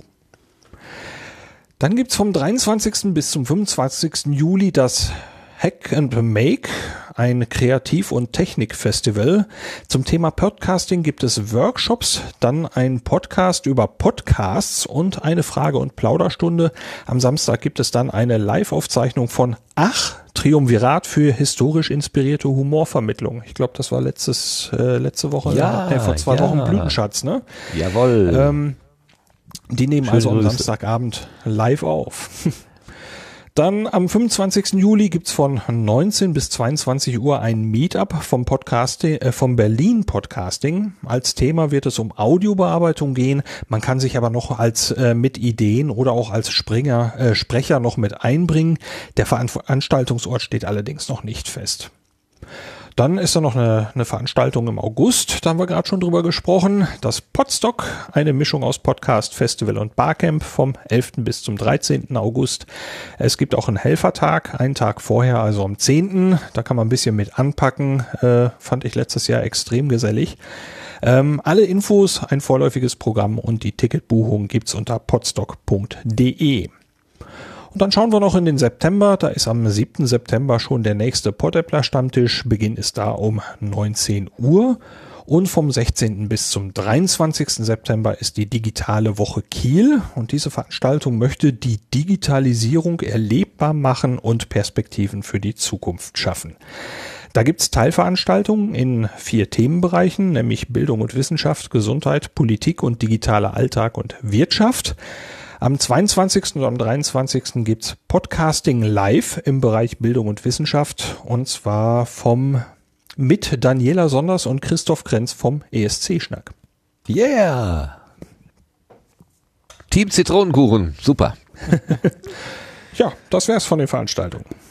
Genau, wir hätten noch einen Nachtrag, den ich mir eben noch bestätigen lassen habe, wo man sich schon mal zumindest das Datum notieren kann. Ähm, und zwar geht es um die äh, Subscribe, no äh, Subscribe 9. Ähm, Nein. Doch. Nein. Oh. ja, genau, das müssen wir noch üben. Äh, und zwar ist das Datum, äh, ich, mir ist es nämlich eben aufgefallen im Sendegate, dass da jemand ein Datum geschrieben hat und ähm, da war ich mir nicht sicher, ob das schon fest ist, aber ich habe die Bestätigung, es ist fest ähm, ähm, und zwar ist das vom 27.10. bis zum 29.10. in München. Wieder beim Bayerischen Rund Rundfunk, also Ort und zeitlicher Ablauf sind wie letztes Jahr. Äh, und ähm, ja, und Tickets und weitere Informationen werden in den, wird es demnächst dann äh, auch geben. Ja, also das dauert jetzt nicht mehr lange und äh, dann äh, könnt ihr euch jetzt aber schon mal irgendwie Hotel äh, buchen und äh, äh, schauen. So laut. Wir müssen erst buchen, dann sagen. Genau wie beim CCC. Ja, also wir haben jetzt, wir haben jetzt, äh, wir haben jetzt sieben äh, Live-Hörer und Hörerinnen. Äh, äh, ich glaube, die können wir noch verkraften und bis es dann Okay. äh, äh, in der Konserve ist, äh, haben wir gebucht. Ich weiß noch gar nicht wo. Du warst letztes Jahr da, ne? Hast du einen Tipp? Ach, den sagst du mir nachher. Ja, machen wir offline. In der, in der Postshow. Das ist offizieller Ja, genau. Postshow-Content. Ist es wieder in München? Genau, ist wieder in München beim Bayerischen Rundfunk, äh, also wie letztes Jahr im äh, Herbst, ähm, gleiche, gleicher Ort, gleiche, gleicher Ablauf, aber äh, anderer Termin, glaube ich. Ja. Letztes Mal war es im November, oder? Ich weiß es gar nicht mehr. Ähm, Ja, es ist auf jeden Fall immer in den Herbstferien. Wo du nicht kannst, oder was? Ja, es ist immer in den äh, Her- Herbstferien NRW. Also zumindest ähm, war das in dem letzten Jahr auch schon so. So, äh, Also nach München wäre ich halt schon gerne irgendwie mitgekommen. also vielleicht nochmal wiederholt. Ja, 27.10. bis zum 29.10. Ja. Ja. Ja, ähm, das war's dazu. Mehr haben wir jetzt noch nicht. Da, da gibt's jetzt demnächst dann was Offizielles auch, aber das ist schon so offiziell, dass der Termin stimmt. Das habe ich mir absichern lassen. Okay, Dankeschön fürs Recherchieren, fürs Rauskriegen. Ein, ein, ein, ein Hinweis hatten wir irgendwie vor ein paar Wochen schon, ne? Da gab es ja irgendwie so einen Eintrag in so einem VOG-Kalender oder so. Also VOG Video Operations Center, nicht äh, kein, kein chinesische äh, Reispfanne. ähm, okay, aber da hat man noch nicht drüber sprechen können, weil das nicht bestätigt war. Vielen Dank dafür. Ja. Vielen Dank auch an Lars. Äh, nie war der Kalender schöner als heute. Ach, hey. Ja komm, ein bisschen dick auftragen darf ich auch mal. Ähm, äh, wir müssen aber jetzt ähm, äh, eine kleine ähm, äh, eine kleine Zäsur machen und zwar der Guido hat sich in Anbetracht der, der schon vorgerückten Stunde ähm, äh, gemeldet und gesagt, er müsste jetzt dann doch langsam mal aus der Sendung raus, was ich sehr gut verstehen kann. Da wir aber noch ein paar, eine Viertel, dreiviertel Stunde, ach, eine Dreiviertel, eine Viertelstunde, 20 Minuten oder so vor der Brust haben, äh, würden wir ihn dann am liebsten äh, dann vielleicht an dieser Stelle äh, verabschieden, mit, mit besonderem Dank nochmal. Äh, Guido, äh, ähm, wir hatten vorher besprochen, dass es sowas wie Blütenschätze gibt, also eine eine Empfehlung von dir, was man sich vielleicht mal aus dem Podcastland antun oder zu, zuführen sollte, antun sollte. Ähm, hast du den gerade parat oder äh, kommt es gerade ungelegen, Ja. die Frage? Ähm, Dann sag mal. Es gibt ähm, das allseits bekannte CRE und äh, da gibt es eine Folge zu Wahlcomputern. Das war sozusagen mein Podcast-Erweckungsmoment. Und das ist die CRE-Folge 118. Die empfehle ich euch. Das müsst ihr unbedingt hören. Und wenn ihr sie schon mal gehört habt, dann ist es mittlerweile wahrscheinlich knappe äh, acht Jahre her und es lohnt sich, das nochmal anzuhören. Okay. Ja, dann dauert es dann nur noch 492 Jahre, bis dann die 500 erreicht sind, von denen der Tim immer spricht. So, Genau. Das ist, ähm, ja, CRE äh, ist ein bisschen weniger geworden beim CRE, ne? Kommt nicht mehr so ganz viel. Ähm, Äh, ja, stimmt. Aber ähm, äh, das ist nicht so schlimm, weil man kann die anderen Folgen ständig neu hören ja, klar, und natürlich. wiederholt hören. Super. Super Also, Ähm, hm? Ja. Super Blütenschatz CRE Wahlcomputer. Äh, Blütenschatz schreiben wir. Das nehmen wir auf, das schreiben wir dann in die Shownotes und an dieser Stelle sagen wir dann nochmal ganz herzliches Dankeschön dafür, dass du heute Abend hier bei uns auf der Gartenbank unser Gast gewesen bist und so schön aus deinem Leben und aus deiner Arbeit erzählt hast. Ähm, Entschuldigung Danke. von meiner Seite an die Hörerinnen und Hörer, dass ich das mit dem Thema äh, Bildungsurlaub so ein bisschen ausgebreitet habe, aber es ist wie immer, ähm, wenn es einfach ein, spannende, ein spannendes Thema ist, dann nutze ich einfach die Gelegenheit, die wir haben und die Flexibilität, ähm, dass man dann auch einfach mal nachfragt. Wenn man mal einen Experten da hat, dann ist es einfach die Gelegenheit, da mal nachzufragen. Jo, äh, jetzt nochmal Dankeschön. Letzte Worte an dich. Äh, von, von dir möchtest du noch äh, etwas Abschließendes sagen? Ich möchte mich, ich möchte mich bei euch bedanken bei dem tollen Einsatz von Sebastian im Vorfeld der ganzen Technik, äh, dieses ganzen Technikwirrwarrs. Ähm, bei dir für das tolle Führen durch die Sendung. Du hast, äh, bist ein unheimlich guter Zuhörer. Ähm, und äh, bei äh, eurem tollen Format. Das ist alles sehr, ähm, sehr organisiert und, äh, und toll gewesen. Danke euch. Ach, das geht aber runter wie Honig. Ja, da danken wir doch zurück, ja. Ja. Lars, du bist Gerne. auch angesprochen, ne? Fühl dich Äh, nicht, äh, nicht Ja, angesprochen. ja, ja. Alles klar, Guido. Dann Ja. äh, sage ich mal Tschüss, eine gute Nacht noch von die Rest, Ja. der Rest, der noch da ist und wir hören uns. Bis dann. Spannend. Tschüss. Bis bald, dann. tschüss. So, meine Herren, wir bleiben alleine übrig und kommen dann zu den weiteren Empfehlungen. Wir hatten ja gerade die CRE-Wahlcomputer-Episode, dann kommen wir aber jetzt zu unseren Setzlingen.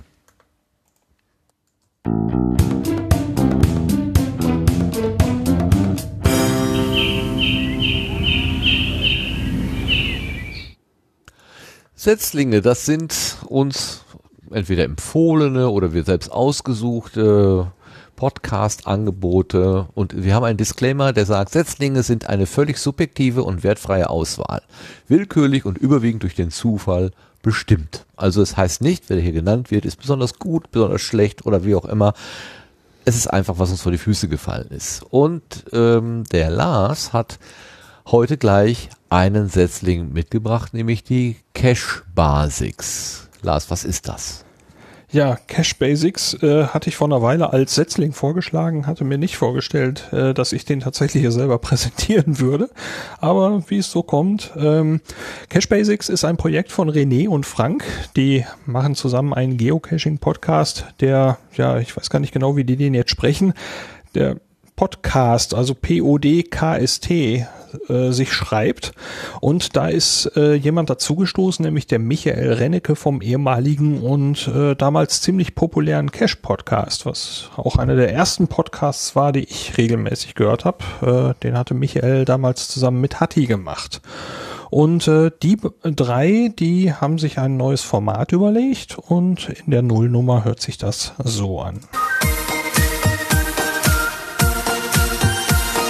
Cache Basics, der Geocaching-Podcast von A bis Z. Richtig, so ist es. Hallo zusammen. Guten Tag. Hi. Ja, äh, wie ihr hört, drei Stimmen. Genau, drei Stimmen. Das ist, ähm, Wer ist denn da? ja, vielleicht stellen wir uns einfach mal ganz kurz vor. Ähm, ich würde mal das Wort an dich geben, Frank. Ach, an mich? Ja, ja, mach das, doch ist, einfach das, mal. das, das ist eine nette Überleitung. Okay, Ja. dann äh, äh, starte ich jetzt mal durch. Also, ähm, mein Name äh, Wizardland, Cachername Wizardland. Ähm, ja, ähm, schon etwas länger am Cachen, seit 2009 und äh, ja, Wie, du bist länger als ich am Cashen? äh, ja. Ach, okay. Ich, also 2009 bin ich äh, offiziell eingestiegen, ja. Ja, ja. Ja. Ja, mein Name ist MMJ Runner oder MMJ Runner, je nachdem, wie man mag. Ich bin ist, ja dem Hobby äh, verfallen seit Anfang 2011 und äh, vielleicht kennt mich der ein oder andere noch vom Cash Podcast. Ich hatte also über vier Jahre lang einen, einen Podcast am Laufen, der sich natürlich auch mit dem Thema Geocaching befasst hat. Ja, ich bin Strose. Ich cache seit 2011 und ähm, bin gelegentlich im Podcast zu hören. Stimmt, da war noch was. Ja, also die zwei anderen, die mit mir zusammen hier podcasten, die sind ähm, so ein bisschen erblich vorbelastet, was Podcast auch angeht. Ja, äh, sind wir und ähm, ich muss ja jetzt mal, also wir müssen jetzt mal einen kleinen Schwenk hier rum machen. Ne? Es nutzt ja. Ja. jetzt alles nichts, weil angefixt beim Podcasten wurden wir ja eigentlich von dir. Ja, genau. Echt? Ja, Ja. Ach, mit deinem früheren Projekt. Ja. Und umso äh, äh, schöner ist es, dass wir dich jetzt wieder für dieses Projekt dazu gewinnen. Ja, also die, die, die zwei Jungs haben mich so ein bisschen hier aus der Versenkung rausgeholt. Ich meine, es war auch äh, einiges an, an Geld im Spiel, das muss man jetzt mal ganz klar sagen. Ja. Äh, wer mich kennt, weiß, äh, wie das gemeint äh, ist. Und, Und wer uns kennt, weiß, dass wir jetzt demnächst weniger Token und so rausgeben können. Ja, ja, absolut. Ähm, nee, es, es macht Spaß, einfach mal wieder vorm, vorm Mikro zu sitzen, auch äh, wenn ich das natürlich nicht mehr in Anführungsstrichen hauptberuflich machen möchte, aber ja, es macht einfach Spaß und mal gucken, was unser neues Projekt, was wir euch jetzt im Folgenden vorstellen wollen, ähm, eigentlich für euch bringt, was es für uns bringt, wie es, was es uns natürlich auch Spaß macht Ja. und auch an Mehrwert für euch Geocacher da draußen. So sieht's aus. Ja. Ja. Und an der Stelle kürzen wir mal ein bisschen ab. Ähm, also jetzt haben wir erstmal gelernt, wie sich die, der andere Podcast ausspricht, nämlich Podcast. Aber äh, Cache Basics, äh, die Idee ist also, dass sie sich für jede Folge ein Geocaching-Thema vornehmen und das aufbereiten für Geocaching-Neulinge. Das fängt also ziemlich weit auf einem niedrigen Level an, dass äh, man sich einfach mal mit irgendwas beschäftigt. Für jede Folge wird ein Buchstabe ausgesucht und bisher sind vier Folgen erschienen. A wie Anfang, äh, fünf Folgen sind erschienen. A wie Anfang, dann C wie Cache-Typen, dafür gibt's zwei Episoden. E wie Events und V wie Verhalten. Und äh, da kriegt man also wirklich so mal äh, locker flockig aufgeschäumt so die, die Grundlagen vom Geocaching äh, mit ein bisschen ja, Abschweifungen präsentiert. Und diese Folgen sollen maximal 30 Minuten lang werden und spätestens alle 21 Tage soll, soll mal wieder eine erscheinen. Okay, danke schön. Es heißt nicht Cache Basics, sondern Cache Basics, wie ich jetzt gerade gelernt habe. Vielen Dank.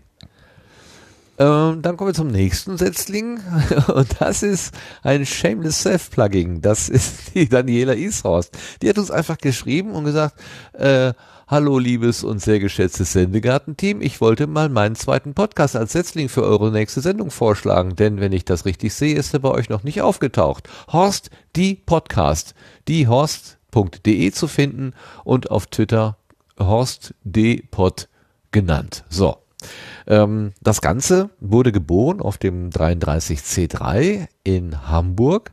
Und äh, als ich mich mit der Nullnummer bzw. der ersten Ausgabe beschäftigt habe, äh, war ich etwas überrascht und das werdet ihr möglicherweise auch sein, denn ich hörte meine eigene Stimme. Hallo und herzlich willkommen nochmal am dritten Tag des Chaos Communication Kongresses und auf der Bühne des Podcast-Zentrums, des Sendezentrums sozusagen. Ähm, wenn jemand einen Podcast anfängt, hat er in der Regel eine Idee, auf das, worauf das Ganze eigentlich hinauslaufen soll. Aber manchmal entwickelt sich diese Idee auch weiter. Und wir haben heute die besondere Gelegenheit, bei einer solchen Weiterentwicklung teilzunehmen. Daniela Ishorst, die macht seit 27 Episoden den Podcast Kunst und Horst, nimmt uns dabei mit in Museen und in Theaterveranstaltungen, in Kulturveranstaltungen und berichtet über diese Themen. Ihr ist aber inzwischen, sie ist auch neugierig geworden und es ist passiert, dass sie neugierig geworden ist auf Menschen, auf Themen, die Menschen mitbringen, auf biografische Geschichten und möchte einen neuen Podcast starten. Der nennt sich Horst die Podcast, wobei die absichtlich so gesetzt ist. Es ist kein Schreibfehler, das ist gewollt. Wir haben heute die besondere Gelegenheit, die besondere Situation, dass wir bei der Geburt eines neuen Podcastes dabei sein dürfen. Es wird jetzt hier die erste Episode vor, äh, äh, präsentiert oder produziert von Horst die Podcast. Es ist ein Gesprächspodcast mit drei Gästen und dafür Bühne frei für Daniela Ishorst. Viel Vergnügen!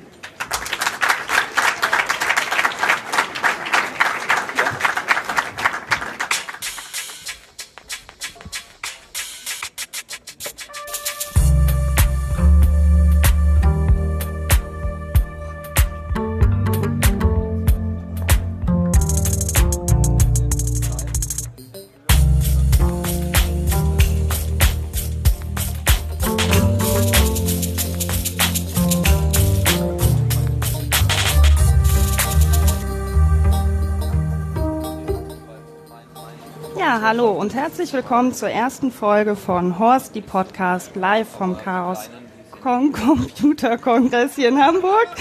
Ähm, es geht heute in der ersten Folge mal darum, Menschen sichtbar zu machen, die man normalerweise nicht unbedingt sieht, ähm, die aber auch ganz viel für die Community und für euch getan haben. Und dafür möchte ich meinen allerersten Gast begrüßen und das ist die Entwicklerin Michaela Lehr. Hi. Da ist dein Headset.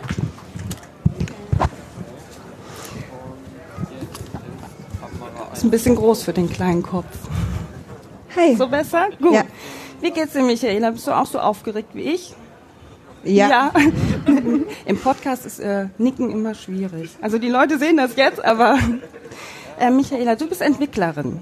Genau. Wie bist du an den Job gekommen? Oder hast du, während ich in der Ecke gesessen habe als Kind und Bücher gelesen habe, hast du dann schon auf Computern eingehackt oder wie ist das gekommen? Hm, das habe ich eigentlich gemacht, während ich Philosophie studiert habe und da war klar, dass ich da mit drin nicht arbeite in diesem Beruf mal. Ähm, und ich komme auch eher aus der Designrichtung, also ich bin UX-Designerin und Frontend-Entwicklerin. Ja. Und arbeitest jetzt auch selbstständig. Genau, ich bin selbstständig. Mhm. Du hast was für die Community getan, was den meisten Leuten wahrscheinlich gar nicht klar ist, obwohl sie das regelmäßig benutzen. Du hast beim Podlove-Projekt den Subscribe-Button, am Subscribe-Button mitgearbeitet. Mhm. Was hast du da genau gemacht? So, da gehen wir an der Stelle mal raus. Ich habe also das jetzt unbedingt mal drin haben wollen, um die Michaela Lehr noch einmal äh, zu äh, benennen, die also tatsächlich hier für die Community den Podlove-Button entwickelt hat. Das, äh, diese Situation, die wir da jetzt gehört haben, also auf der Bühne des 33C3, die ist nicht so ganz charakteristisch für äh, den Podcast, aber äh, mit der schönen Anmoderation wo ich so wunderbar, selten so schön ins Mikrofon geploppt äh, habe, ähm, wollte ich das gerne drin lassen. Die äh, Daniela sucht sich Gesprächspartner, mit denen sie relativ intensiv über gesellschaftliche Probleme, gesellschaftliche Entwicklung sprechen kann. So ist sie zum Beispiel äh, in der zweiten Episode mit ähm, Tahir Della äh, ins Gespräch gekommen von der Initiative Schwarzer Menschen in Deutschland. Der hat ihr erzählt, äh, wie es ihm geht. Dann äh, hat sie in der dritten äh, in Episode über feministische Netzpolitik gesprochen. In der vierten Episode ging es um eine Performance zum kommenden G20-Gipfel in Hamburg und in der fünften ging, ging es um Nazi-Aufmärsche. Das passt ja ungefähr auch zu dem, was wir vorhin schon angesprochen haben. Ein besonderes Schmankerl ist in der ersten Episode auf der Bühne des 33C3 Sendezentrums gewesen, dass ähm, Reinhold Remscheid äh, da gewesen ist. Man wird es nicht wissen, aber Reinhold Remscheid ist der Schauspieler, der den Reinhard Remford im Methodisch Inkorrekt äh, Podcast darstellt. Ähm, und sie hat ihn einfach mal gefragt, wie schwierig es ist, äh, diese Rolle des Ad, äh, des nicht Atlaten, wie sagt er immer, ähm, äh, wie sagt denn der Nikolas immer zu Reinhard? Könnt ihr mir helfen? Ihr überhaupt noch da? Zu spielen. Äh, meinst du Padawan oder? Padawan, Dankeschön, das war's, genau. Die Rolle des Padawan zu spielen. Also, das war die erste Episode so ein bisschen augenzwinkernd, aber anschließend geht es äh, doch relativ intensiv an schwierige gesellschaftliche Themen und äh, Daniela hat eine schöne Art, ganz geradeaus und äh, ohne Schnörkel zu fragen, um mit den Leuten gut ins Gespräch zu kommen. Also an dieser Stelle eine Selbstempfehlung, aber auf jeden Fall mitgetragen von mir und ich glaube vom ganzen Team. So, der dritte im Bunde ist ähm, ein äh, Beitrag aus Österreich, wenn ich das äh, richtig zuordne. Und darauf bin ich aufmerksam geworden durch einen Tweet von der Jana. Äh, das ist die Zuckerbäckerin, die macht nämlich den Blog zuckerbäckerei.com. Und die schrieb äh, im Tweet, bevor ich es noch vergesse, die Debütfolge von Pod, was soll das, ist großartig. Ähm, das ist ein Podcast, der heißt Was soll das? Und die, da wollen sich zwei Menschen, die, das ist der Patrick, Swen, Patrick Swanson, Svensson, Patrick Swanson, Svensson und der Michael Meyerhofer sich mit Menschen unterhalten und einfach mal die Frage stellen, ja, was ist, was soll das denn eigentlich äh, in der Gesellschaft? Und sie haben sich zur Debütfolge, die von Jana angesprochen äh, wurde, den Max Schrems äh, äh, eingeladen. Das ist derjenige, der äh, Facebook auf äh, also Facebook herausgefordert hat vor dem EUGH und am Ende äh, kam ja dabei heraus, dass Safe Harbor, diese äh, Datenschutzvereinbarung mit den USA gekippt worden ist ähm, und jetzt durch äh, den Privacy Shield ersetzt wurde was möglicherweise gar nicht so viel anders ist, aber vielleicht aber auch doch. Ähm, jedenfalls, Max Schrems ist derjenige, der Facebook in die Knie gezwungen hat, wenn man so pathetisch sein möchte. Und ähm, die haben eine schöne Nullnummer, wo die beiden sich einfach mal vorgestellt haben. Und die hört sich so an. Hallo Welt! Wir haben eine kleine Ankündigung. Wir machen einen Podcast. Der Podcast heißt Was soll das? Und ich heiße Patrick Swanson. Ich arbeite eigentlich im ORF bei der Zeit im Bild und bin dort für Social Media zuständig. Und gemeinsam mit dem Michael Meyerhofer arbeite ich jetzt an diesem neuen Projekt. Patrick, jetzt geht's los. Ich bin schon, ich, ich gebe es ehrlich zu, ich bin aufgeregt. Ähm, kurz über mich, ich habe, äh, ich check Fakten in meiner Freizeit für den Online-Blog faktistfakt.com, habe Volkswirtschaft studiert und Politikwissenschaft an der Uni Wien und jetzt starten wir das Ding. Die Idee ist, dass wir uns Zeit nehmen wollen. Wir wollen uns Zeit nehmen für Gespräche, von denen man die Welt vielleicht besser versteht. Das ist ein hohes Ziel. Wir glauben auch nicht, dass es immer gelingen wird, aber wir wollen es probieren. Die schöne Sache am Internet ist ja, dass wir keine Grenzen haben. In Fernsehsendungen haben Beiträge eine gewisse Länge und wenn sie länger sind, dann fliegt dafür was anderes aus der Sendung. In Zeitungen werden Artikel in Layout gemessen. Es hat nicht jeder Artikel Platz. Es gibt Wortgrenzen. All diese Probleme haben wir im Internet nicht. Wir können also in die Tiefe gehen und ausführliche Interviews machen. Und wir hoffen, dass wir selber in diesem Podcast Dinge lernen, Dinge dann nachher besser verstehen und dann auch hoffentlich die Zuhörer Dinge besser verstehen. Wir werden im Was soll das also Interviews machen. Und wir wollen dabei vor allem auch mit jungen Menschen sprechen, weil der Patrick und ich der Meinung sind, dass die viel zu wenig Platz in den Medien haben. Wir glauben, da werden spannende Geschichten entstehen. Zu finden sind alle Ausgaben von Was soll das auf iTunes und auch auf Soundcloud. Am besten ihr abonniert uns in der Podcast-App am Smartphone Falls euch das zu mühsam ist, was ich verstehe, sind wir natürlich auf Facebook und auch auf Twitter. Dort findet ihr uns unter dem Username @pod. Was soll das? Das war's jetzt fürs Erste. Es geht bald los, die erste Ausgabe kommt. Bis dann, wir freuen uns. Bis bald.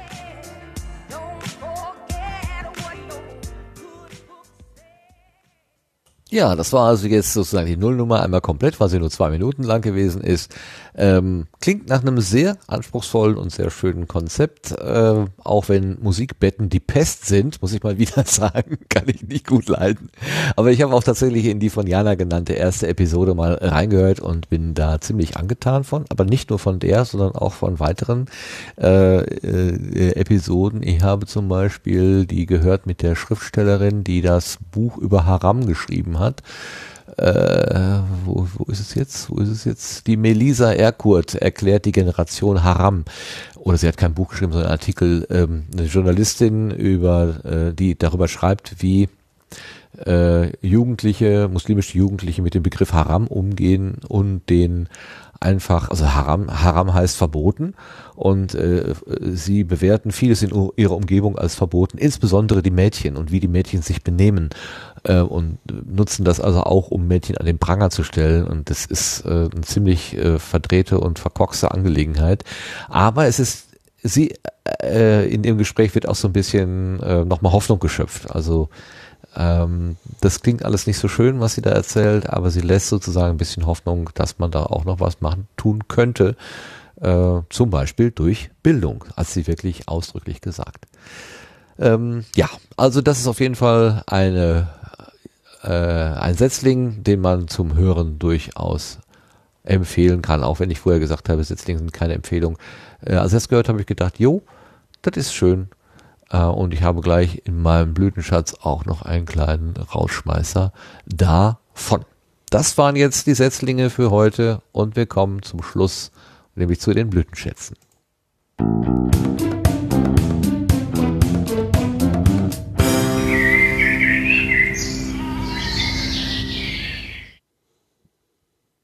So, der Gast ist schon weg. Er hatte, ich erinnere noch einmal, den Blütenschatz CRE 118 Wahlcomputer äh, dagelassen.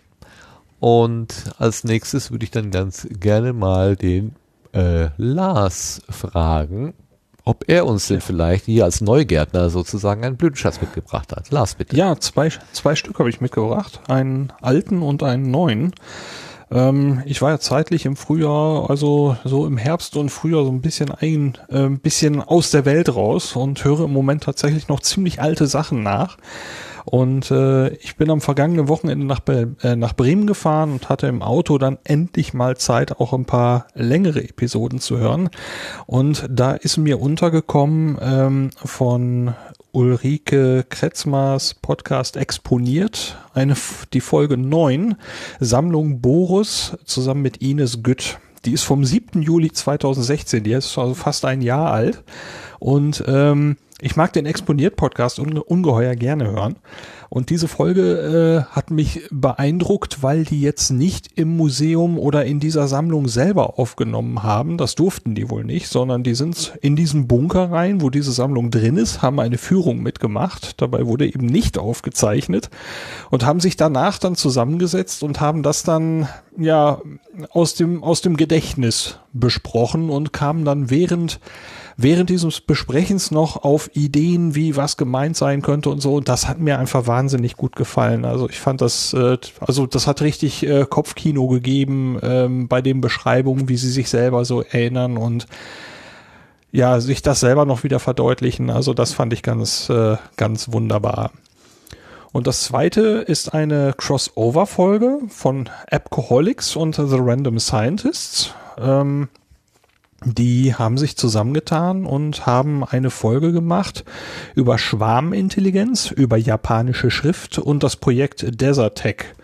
Und ähm, das sind drei wirklich sehr spannende Themen, die sie halt auf ihre Weise da äh, sich vorgenommen haben. Und ähm, das hat mir einfach, das fand ich einfach eine unheimlich runde Sache. Und äh, deswegen ist das mein zweiter Blütenschatz. Und diese Folge ist noch ziemlich aktuell. Die ist, glaube ich, am 16.06. erschienen. Da bin ich auch noch ganz neugierig drauf. Die lebt bei mir noch auf Halde. Äh, Crossover sind immer spannend. Mal gucken, was dabei rausgekommen ist. Schön. Dankeschön. Ja, dann frage ich mal den Sebastian. Hast du auch einen Blütenschatz heute dabei? Ja, jetzt kurzfristig habe ich noch einen dazu gepackt und zwar auch eine äh, etwas ältere Folge, als Lars nämlich den äh, Blüt, äh, den ähm, Setzling äh, Cache Basics äh, vorgestellt hat, ist mir gerade in Erinnerung gekommen, wie ich damals äh, das Thema Geocaching äh, so ähm, ja das erste Mal erklärt bekommen habe und zwar auch durch einen Podcast und zwar durch die CAE Folge 204. Ähm, ja, da habe ich eigentlich alles, was ich bisher über Geocaching weiß, äh, eigentlich her. Und äh, ja, das wäre mein äh, Blütenschatz quasi aus der Vergangenheit. okay, dann weißt du auch, was T5 heißt, ne? Genau, das ist die Schwierigkeitsstufe. Ja. Hey, Terrain habe ich gelernt, heißt das T. Genau. Ja. ja, Terrain 5. So, wunderbar. Ja, da hat man doch was. äh, Ich habe damals, ja, Nee, ich erzähle jetzt nicht, das nicht, nicht noch mehr Geschichten. Wir müssen mal langsam hier zum Ende kommen. So, super. Jo, und ich habe äh, mitgebracht, äh, das hatte ich gerade schon gesagt, aus dem eben vorgestellten Was soll das? Äh, äh, Podcast die Episode 1, Max Schrems und ich, nach der Verabschiedung spiele ich das als Rausschmeißer. Ähm, ich habe Max Schrems schon ein paar Mal gehört. Der war ja auch bei Tim in der Logbuch Netzpolitik Folge, soweit ich mich erinnern kann. Der war in der Tagesschau, der war, ach weiß der, weiß der Himmel, in irgendwelchen Radiobeiträgen und so weiter. Also Max Schrems hat man schon, habe ich jedenfalls schon des Öfteren am Mikrofon irgendwo gehört. Aber äh, in diesem, was soll das? In dieser Episode hat er eine gewisse Lockerheit an den Tag gelegt, äh, die ich so noch nicht gehört hatte bei ihm. Möglicherweise liegt es daran, dass er eben als Österreicher bei Österreichern zu Gast gewesen ist und die eben dann doch irgendwie so ein bisschen mehr ähm, seine Sprache gesprochen haben und er hat sich ein bisschen äh, gelöst und gelockert.